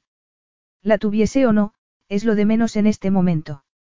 Me preguntaste si lo sabía. Él lo dijo sin alterarse, pero ella palideció como si le hubiese gritado. Desplegaste mucha, sofisticación, Ranieri, y me espantaba la idea de no estar a la altura. Además, en cualquier caso, no me lo preguntaste y me pareció que daba igual. Él sabía que ella no había pensado eso y estaba empezando a entender por qué prefería no apegarse tanto a nadie, porque prefería saber menos, no más, de las mujeres que pasaban por su vida. Era doloroso, pero, aún así, insistió. Decidiste no decírmelo, Annika, y no es lo mismo, pero da igual. El sexo puede ser muy poderoso, puede llegar a parecer que te cambia la vida. Eso ya lo sabes, ¿verdad? Sin embargo, solo son sentimientos aunque los tuyos puedan ser más intensos porque son nuevos. Ella sacudió la cabeza como si no pudiera concentrarse por el ruido o como si él fuese el ruido. Un momento, precisamente tú vas a echarme un sermón sobre los sentimientos. A él no le gustó cómo se lo había preguntado y le gustó menos cómo le había impactado, pero lo dejó a un lado. Admiraba y apreciaba a tu padre. Sé que le preocupaba lo que pudiera ser de ti y que esa preocupación lo mortificó los días antes del coma. Me alegro de haber podido ayudarte en su nombre. Ella dejó escapar un sonido que él no habría llamado risa. Qué amable. Naturalmente, eres famoso por tu amabilidad, Annika sacudió la cabeza. ¿De verdad crees que lo que más quería Bennett Wheeler era que devolvieran a su hija a casa en plena luna de miel? Él estaba apretando los dientes y tuvo que hacer un esfuerzo para relajarlos. Es culpa mía, eso era verdad y Ranieri bajó la cabeza. Debería haber sabido que exigirle tanto a una virgen podría generar problemas. No tienes la perspectiva necesaria para satisfacer plenamente mis apetitos. Debería haber seguido mi primer instinto. Le desgarró por dentro que ella cambiara mientras él hablaba. Sus ojos perdieron el brillo y su cuerpo, tan suave y moldeable, se quedó rígido con las manos entrelazadas delante. Yo debería haber seguido el mío. Annika lo dijo con frialdad, algo muy impropio de ella y él estuvo a punto de alargar una mano, pero se acordó en el último momento de que lo único que podía hacer con su sonrisa quebradiza era soportarla. Yo solo tenía 16 años, siguió ella. Apareciste en nuestras vidas como un torbellino y pensé que eras el demonio, tenía razón. Parece que los dos teníamos razón, murmuró Ranieri. Otro motivo para que dejemos de fingir lo contrario, ¿no te parece? Él no llegó a saber nunca el tiempo que se quedaron mirándose fijamente y sin decir ni una palabra, y sin hacer nada para tocarse. Ranieri se dijo que eso estaba bien, o, al menos, que era lo acertado y que tendrían que conformarse. Le pareció que podrían haberse quedado así toda la vida, hasta que se vio por la ventana la luz de los faros del coche que había llamado para ella y se rompió el hechizo. Unos empleados se llevaron el equipaje y ella se quedó un rato más mirándolo con una expresión suplicante, como si creyera que eso podría impresionarle a él, como si estuviera pensándose si arrojarse en sus brazos o no. Ranieri supo que si ella lo hacía, la agarraría sin poder evitarlo, pero no lo hizo. Annika, en cambio, se dio media vuelta y se marchó llevándose toda la luz del mundo con ella. Capítulo 10. Era un otoño largo y amargo. Una vez en Nueva York, Annika se sumergió en la vida que había dejado allí y se consideró afortunada porque estaba esperándola, estaba esperando a que despertara del sueño en el que había estado flotando. Aún así, Sentía un bochorno espantoso porque sabía que solo quería perderse en Italia, y en Ranieri, para siempre. Bueno, ella lo llamaba bochorno, pero sabía que era algo mucho más profundo que eso. Era como le latía el corazón y lo que le dolía, era cómo había cambiado el mundo que la rodeaba. Era más oscuro incluso en esa ciudad que le parecía deslumbrante en comparación con la oscuridad delicada y calurosa de Italia. Cuando aterrizó en Nueva York, había estado a punto de decirle al taxista que la llevara al piso de su padre, pero se contuvo. Le gustara o no, se había casado con Ranieri y eso significaba que si él quería que se marchara, tendría que decírselo y habría ganado ella. Era lo único que le quedaba, ganar eso. Ranieri tardó tres largas semanas en volver a Nueva York y era una persona distinta cuando lo hizo, o, mejor dicho, era la persona que ella siempre había creído que era antes de todo aquello, sombrío, discrepante, y ella no le impresionaba ni lo más mínimo. Se acabaron los almuerzos acogedores y las cenas íntimas. Ya no se despertaba con el tan dentro de ella que la hacía mil pedazos ardientes antes de que se hubiese despertado del todo. No habría podido negar, si se lo hubiesen preguntado, que gritaba cuando estaba sola en su cuarto por todo lo que había perdido, pero él no se lo preguntó nunca. También habría preferido morirse que tener que reconocer que lo echaba tanto de menos que era como una enfermedad. Ya estás engañándome. Ella se lo preguntó una noche mientras volvían de unos de esos actos sociales a los que tenían que asistir porque él se empeñaba, porque su presencia era imprescindible. Él dejaba que ella se ocupara de las relaciones mientras él cerraba operaciones comerciales. Podrían haber parecido colegas si él no la tratase como a una empleada discutible y ella no tuviese la necesidad de torturarse dándose de cabezazos contra la pared de su reciente indiferencia. No lo consideraría engañarte si lo hiciera, contestó él desde el otro lado del coche con un gesto implacable. Te chantajearon tanto como a mí para que nos casáramos. El testamento de tu padre no hablaba de fidelidad, Annika. Creo que lo sabes. ¿Lo has hecho o no? ¿Y si dijera que sí? Le costó encogerse de hombros con despreocupación y frivolidad, pero eso era lo que había aprendido noche tras noche al nadar entre esos tiburones que le gustaban tan poco. Eso era lo que él quería, no. Además, no estaba desgarrándola de verdad, solo lo parecía.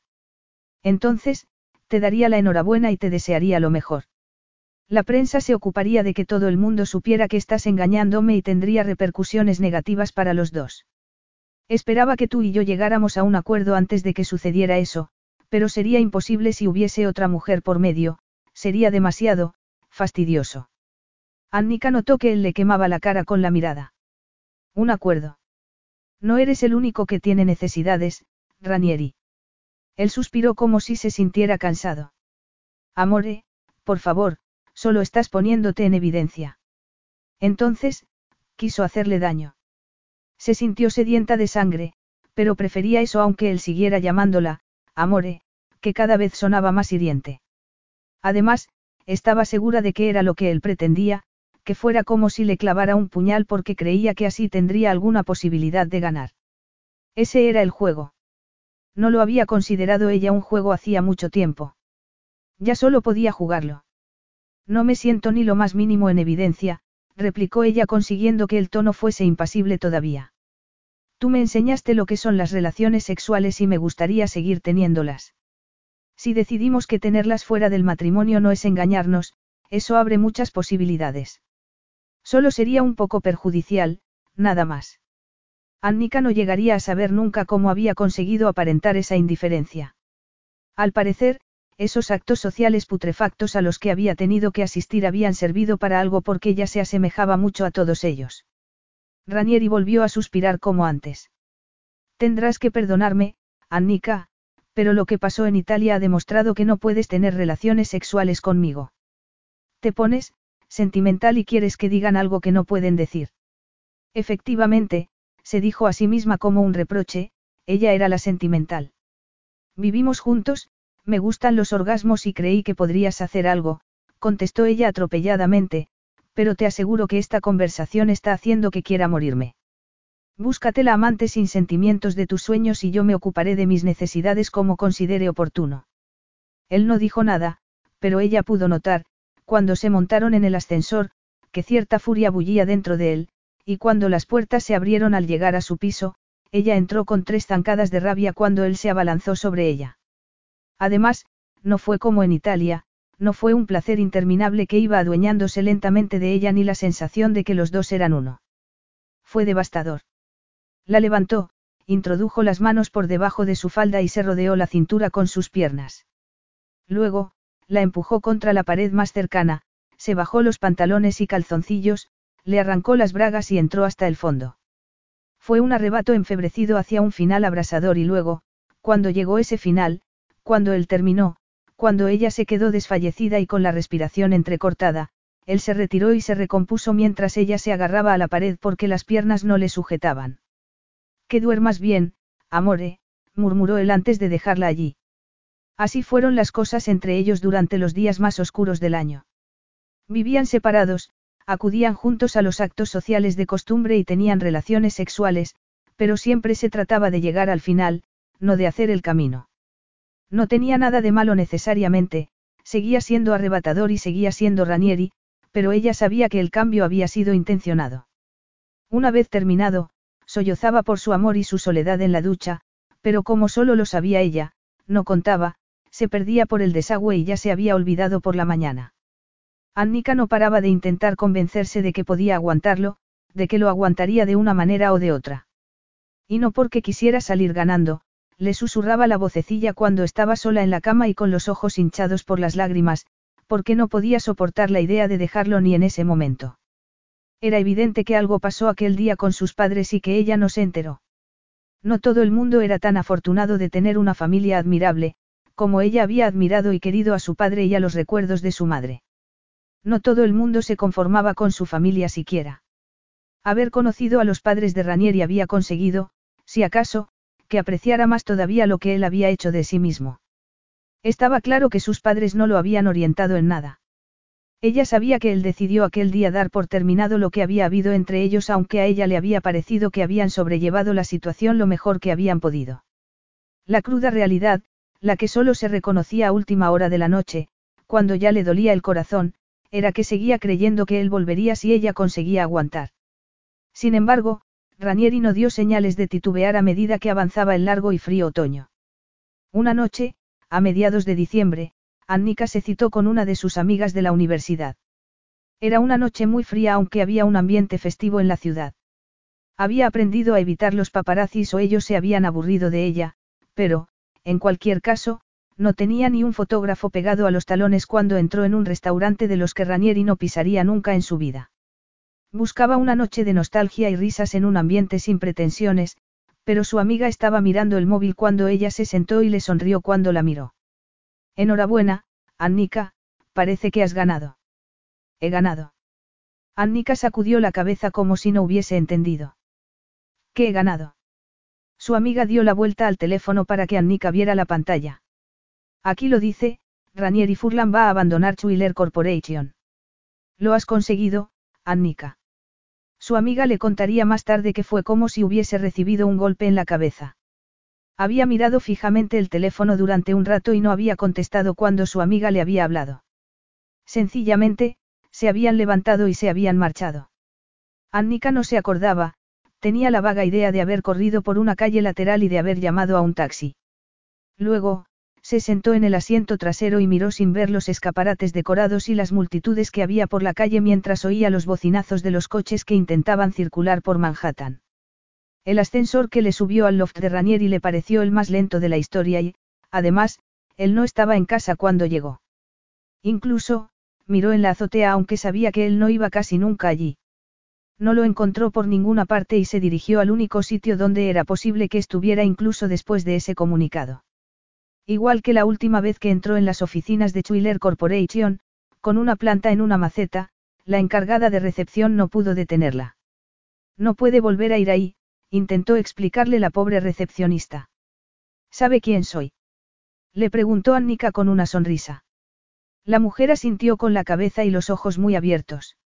Sí, señora Furlan, contestó la mujer entre dientes aunque ella no pudo reprochárselo. Sé quién es y cómo se llama, pero... Me llamo Annika Schwiller Furlan, le corrigió ella señalando el logo que la mujer tenía detrás de la cabeza. Ese es mi apellido, creo que puedo ir a donde quiera, no. Ella tuvo la sensación de que la mujer no lo creía, pero tampoco iba a impedírselo. Volver a recorrer aquellos pasillos fue como un viaje en el tiempo, aunque esa vez sin un tiesto con unas dalias. Sin embargo, cargaba con un peso parecido.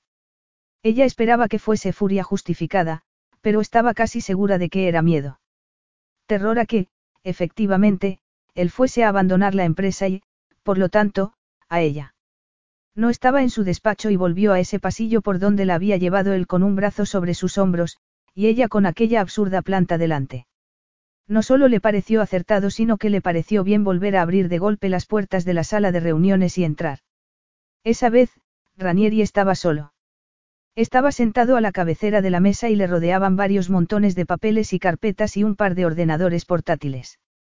Hola, Annika, él la miró fugazmente. Entiendo que has oído la noticia. Entonces, cuando notó que le costaba respirar, ella se dio cuenta de que no había parado de correr por la ciudad, por su casa y por su oficina, pero se obligó a serenarse porque sabía, a juzgar por su forma de no mirarla, que estaba intentando desquiciarla, que perdiera los estribos. Ella entendía que aunque era un asalto más del mismo combate, esa noche había más en juego. Esa noche se lo jugaban todo, como si él no hubiese bajado los guantes ya. Aunque pareciera raro, eso hacía que ella siguiera creyendo que todavía tenía alguna posibilidad de conseguir que él cambiara de opinión, y llevaba todo ese tiempo esperando una oportunidad. Pasé por tu despacho antes de venir aquí, comentó ella con calma a pesar de la preocupación apremiante que la había llevado allí. He visto que conservas nuestra planta, la encarnación de nuestro amor. Él tiró el bolígrafo en la mesa, se dejó caer sobre el respaldo de su asiento y tardó un momento en componer un gesto que pareciera de paciencia. No puedo decir que se me den bien las plantas, claro. Será mi ayudante. Parece ser que Gregory puede conseguir que crezca cualquier cosa. Evidentemente, le había gustado terminar con, incluso tu ridícula planta, pero no lo dijo. Solo quiero hacerte una pregunta, comentó ella en vez de darle vueltas a lo que él no había dicho. Le habría gustado saber lo que les habría deparado esa noche. Se habría vestido como más le gustaba a él, con sofisticación y glamour. Él le había enseñado el lenguaje de la elegancia al vestirse y ella ya lo dominaba con soltura. Sin embargo, se había vestido para pasar el día en el museo y para cenar con una amiga de la universidad. Llevaba el uniforme habitual, unos vaqueros metidos en las botas y un agradable jersey de lana para protegerse del frío. Sin embargo, si acertaba, y tenía que acertar porque si no, no sabría qué hacer consigo misma ni cómo sobreviviría a eso, su forma de vestir iba a dar igual.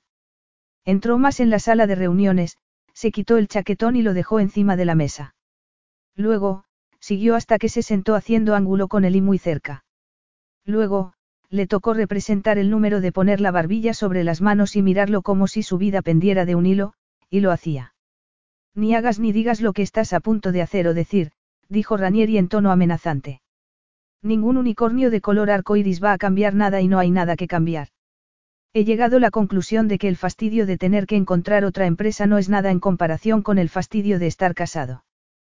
Pero no te refieres solo a casado, le corrigió Annika que consiguió decirlo sin alterarse, te refieres a estar casado conmigo.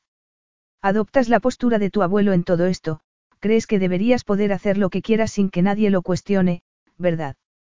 Él apretó los labios con los ojos como ascuas. Sí, contestó Ranieri entre dientes, exactamente. Ella debería haberle recordado el concepto que tenía él del orgullo de su abuelo, pero no lo hizo. También podría haberle preguntado si no creía que el comportamiento de su padre, por no decir nada de su matrimonio, no se debería a las decisiones que había tomado su abuelo, pero tampoco se lo preguntó. Todo eso era casi anecdótico. La noche anterior había sido una noche excepcional y no habían tenido ningún acto. Ella había subido a la azotea y se había sentado un rato en el jacuzzi. Luego, se levantó hasta que empezó a temblar de frío y volvió a meterse en el agua. Lo llamó una terapia. Cuando volvió al interior, Ranieri estaba terminando una llamada, dejó el teléfono a un lado y entró en la cocina. Los ojos dorados se le habían derretido solo de verla con el pelo recogido y un albornoz por toda vestimenta. Lo siguiente que supo fue que estaba tumbada en la cama de él, que entraba frenéticamente en ella para alcanzar el deslumbrante final. Cuando fue a darse media vuelta para recoger el albornoz y volver a su cuarto antes de que se hiciera alguna ilusión aterradora, él la agarró y volvió a ponerla a su lado. Esa noche la había tomado una y otra vez y la última, casi de madrugada, había sido como la última noche en Italia, lenta e intensa, tan devastadora que la había vuelto del revés. Horas más tarde, cuando se despertó en esa cama, él ya no estaba. Lo entendía en ese momento y le agarró las manos con fuerza para que no las retirara. Ranieri, ella dijo su nombre con delicadeza, casi como si fuera una oración, cuando decidiste que estabas condenado hicieras lo que hicieses. Capítulo 11. Sus palabras le retumbaron por dentro como un trueno. Ranieri se apartó y un remoto instinto de supervivencia impidió que se levantara de un salto e hiciera algo que no se habría perdonado jamás, como pegarse a la pared más alejada, como si fuera un felino receloso. En cualquier caso, el corazón se le había desbocado dentro del pecho, donde no podía verse. La miró durante un rato largo y tenso. No sé qué quieres decir, murmuró él. Sin embargo, Parecía como si Annika no quisiera discutir con él, era mucho peor, parecía como si le tuviera compasión y eso era insoportable. Esto es exactamente lo que me temía, le reprochó él con rabia. Este sentimiento descontrolado. Estamos en una sala de reuniones, en un edificio de oficinas, no es un sitio para. Te amo, Annika lo silenció y lo empeoró al sonreír, aunque creo que ya lo sabes porque si no, no reaccionarías así. Esa vez, Ranieri sí se levantó, pero no se pegó contra la pared, fue a las ventanas. Era infinitamente más fácil hacer frente a Manhattan que a esa mujer, la mujer de la que no podía escapar aunque no estuviese en la misma habitación. Lo había perseguido por todo el planeta. Creía que podía captar su olor a vainilla incluso en ese momento. Sin embargo, todavía es peor que eso, ¿verdad?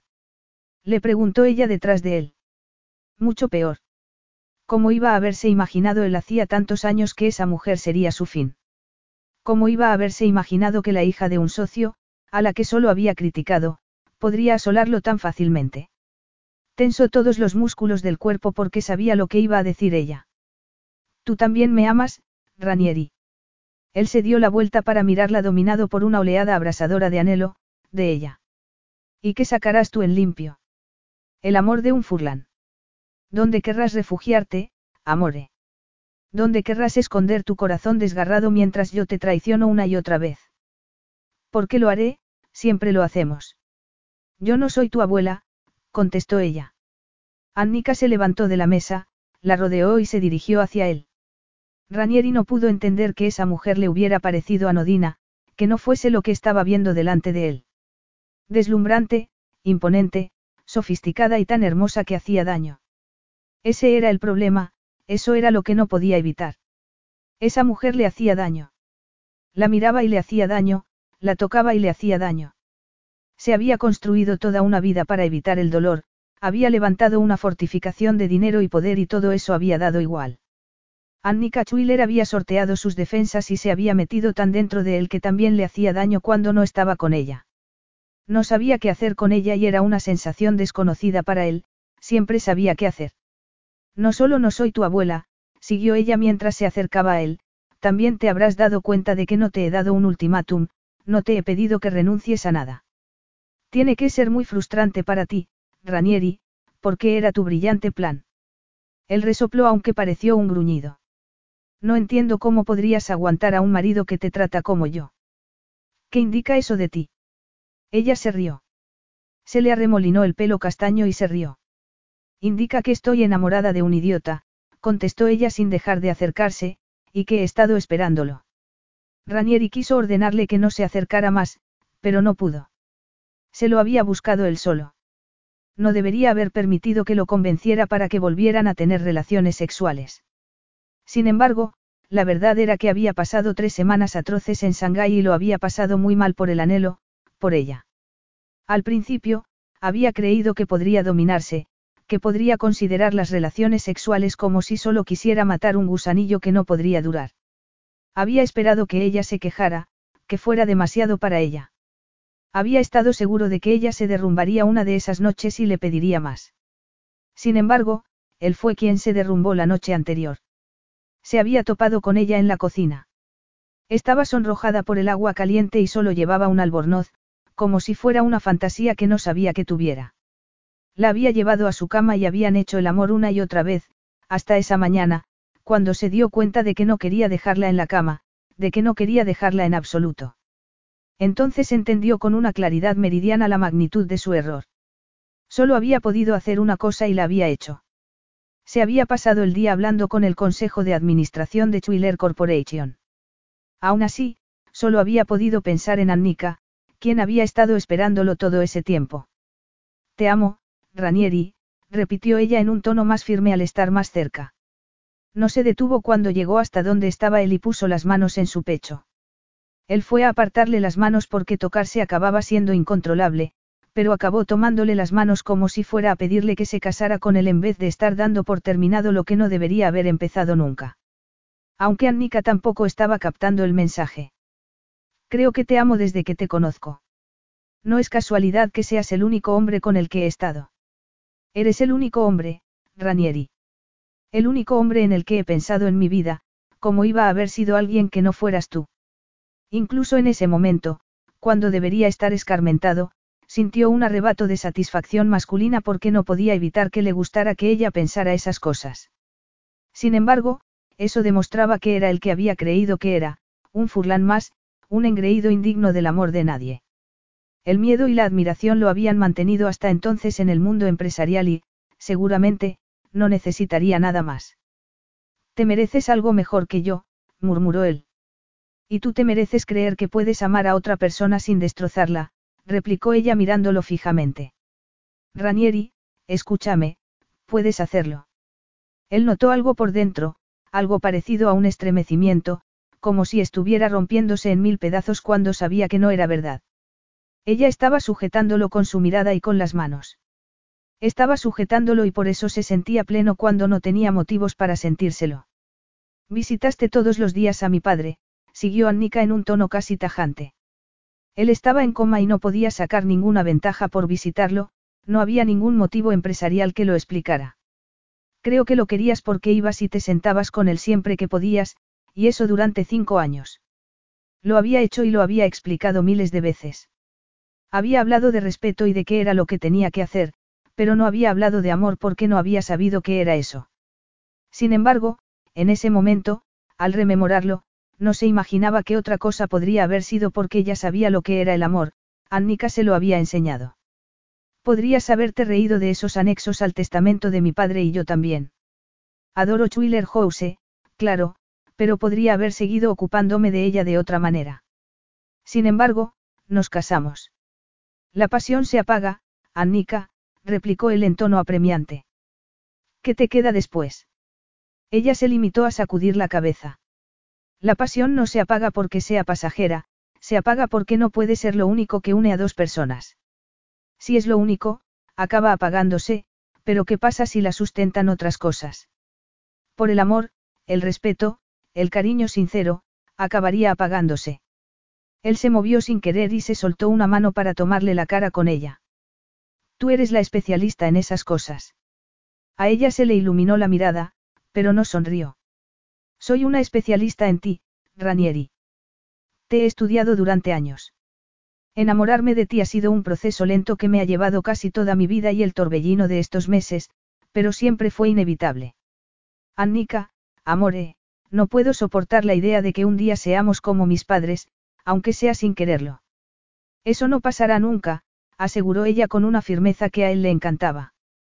Tú no eres un hombre insignificante que tiene que rebajar a los demás para ser grande ni yo soy una mujer insatisfecha que tiene que culpar a los demás, ella sonrió por fin.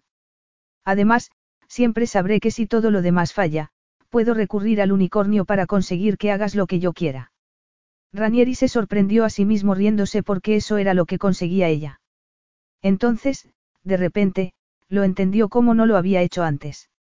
Había estado pasando de un sentimiento a otro durante todo ese tiempo porque había estado convencido de que ella estaba rompiéndolo en mil pedazos y solo podía dar por supuesto que así era como empezaba, que perdía la conciencia de quién era y acababa convirtiéndose en lo que menos le gustaba de su familia. Sin embargo, ya sabía lo que pasaba. El problema de su familia era que no sentía nada, que solo pensaban en sí mismos. Sin embargo, él, con Annika, sentía todo. No había pensado en otra cosa que no fuese ella desde que leyeron el testamento. Por no decir durante los cinco años que había sido una especie de tutor para ella. Además, Solo se sentía pleno amándola con toda su alma y todo lo que él era. Annika, te amo. La sonrisa de ella fue tan radiante que superó el resplandor de toda la ciudad. Lo sé, susurró ella. Sé que me amas. Yo también te amo. Entonces, en el último momento, Ranieri se acordó de que estaban en la sala de reuniones de Chuiler Corporation, de que casi todas las paredes eran de cristal y de que la mitad de la empresa estaba al otro lado y estarían mirándolos. No estaría bien visto que rubricara ese momento como le apetecía, desnudo y en horizontal, así que hizo lo segundo que más le apetecía. Aunque sabía que era muy probable que al día siguiente viera un vídeo en el noticiario de la noche, Ranieri Furlan se tragó el orgullo que no le había servido para nada en toda su vida y se arrodilló. Ya te has casado conmigo, él la miró y vio que tenía los ojos como platos, pero quiero que seas mi esposa sin límites ni reglas. Quiero construir una vida contigo y quiero todo, todo lo que dijimos en los votos, quiero que estés siempre a mi lado, en la salud y en la enfermedad, en la riqueza y en la pobreza. Ella también lo miró con un brillo en los insondables ojos verdes. ¿Dónde iba a estar si no? Quiero amarte tanto fuera de la cama como dentro, él no sabía cómo decir todo lo que sentía, pero lo intentó. Además, te prometo que no permitiré que el orgullo de los Furlan nos separe, te lo prometo con todo mi ser. Bueno, no hace falta que te preocupes por eso, replicó ella con una sonrisa de oreja a oreja. No me he preocupado por otra cosa desde que oí las últimas voluntades de tu padre en aquel despacho de abogados. Ella lo miró con una sonrisa, como siempre, pero su mirada tenía algo inflexible. Yo también tengo mi orgullo y no pienso dejarte escapar o sufrir en silencio en una casa de campo por muy bonita que sea. Si vamos a seguir adelante con esto, Ranieri, lo haremos juntos hasta el final o no lo haremos. Eso suena a ultimátum. Sin embargo, él estaba sonriéndole y ella podría haberle dado mil ultimátums porque los habría aceptado todos. Solo es un ultimátum si crees que es una posibilidad, replicó ella sin dejar de sonreír. Yo estoy hablando de hechos. Así van a ser las cosas entre nosotros y yo me ocuparé de que lo sean. Haré que lo cumplas, Annika, todos los días del resto de nuestras vidas. Ella se inclinó para besarlo y cuando se incorporó otra vez, los dos estaban sonriendo porque era el principio de una vida maravillosa que iban a construir juntos. Ranieri lo sabía, ya había amasado fortunas casi de la nada y había desafiado las expectativas como algo natural. Se había ganado el amor de esa mujer cuando sabía que no se lo merecería nunca aunque pensaba dedicar su vida a intentarlo. Capítulo 12. Ranieri le regaló una dalia, morada esa vez, por el primer aniversario de boda.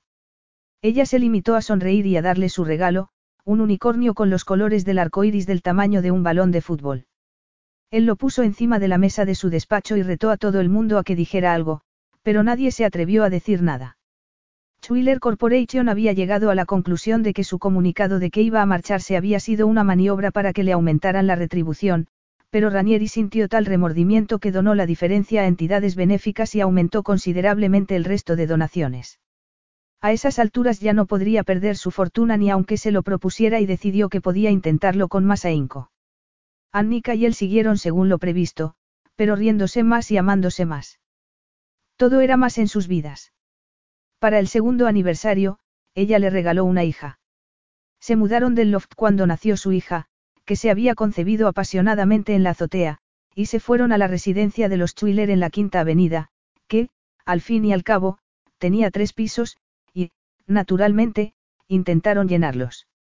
Diez años después, Ranieri estaba en la salita que había al lado del dormitorio de la casa de campo en las montañas italianas, donde pasaban los veranos lejos de las exigencias de sus trabajos, de la vida de la ciudad y de las distracciones del exceso de tecnología. Oyó que Annika se acercaba mientras intentaba controlar a sus hijos y daba las órdenes habituales. Cuando llegó a la salita, estaba acalorada y despeinada y más guapa que nunca. Sonrió cuando lo vio, como hacía siempre, y le entregó el bebé que llevaba apoyado en la cadera. Habían decidido que sería el último bebé.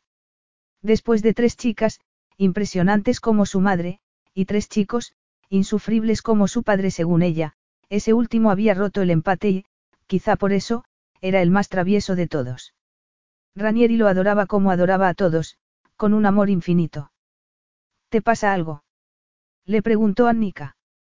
La siguió al dormitorio y la miró mientras iba de un lado a otro. Le encantaba esa época de sus vidas cuando la pasión que sentía por ella aumentaba, pero siempre tenía que esperar hasta que sus hijos estuviesen acostados, hasta que podían estar solos, hasta que ella se echaba la cabezada que fingía que no necesitaba, pero que siempre la dejaba como nueva. Sin embargo, había descubierto algo que no habría sabido sin ella, tener que esperar hacía que el resultado fuese mejor. Estoy muy bien en todos los sentidos, contestó él. Annika lo miró, pero no comentó nada más. Tampoco hacía falta. Cuanto más tiempo pasaban juntos, mejor se conocían. Estaba ansioso por saber lo que pasaría dentro de 20 años, o de 30, cuando estuvieran en la cama y le dijera a ella la lástima que sentía por sus padres al pensar en ellos en ese momento. Había prometido a Annika, en una sala de reuniones de Nueva York, que la amaría toda la vida e iba a hacerlo, pero no había podido imaginarse que el amor profundo, con vulnerabilidad en vez de orgullo, era un auténtico placer. Ella pasó a su lado en una de sus idas y venidas y él la agarró por el brazo que le quedaba libre para besarla con pasión mientras el bebé se reía. Cuando la soltó, ella lo miró con un brillo soñador en sus maravillosos ojos verdes y con una sonrisa que hizo que él se imaginara, con todo detalle, lo que pensaba hacerle más tarde. ¿Por qué ha sido eso? Le preguntó ella con delicadeza. Por ti, contestó él besándola otra vez. Siempre por ti, amore. Eres la luz de mi vida y no podré agradecértelo lo suficiente. No tienes que agradecérmelo, susurró ella. Solo tienes que amarme, Ranieri, para siempre. Lo haré, le prometió él como hacía, al menos, dos veces al día. Para siempre. Entonces, después de que hubiesen acostado a sus hijos, se acostó con ella en la cama que estaba al fondo de esa casa que habían convertido en un hogar, no en un refugio, y se lo demostró una y otra vez porque era una misión fascinante que fuese para siempre. Fin.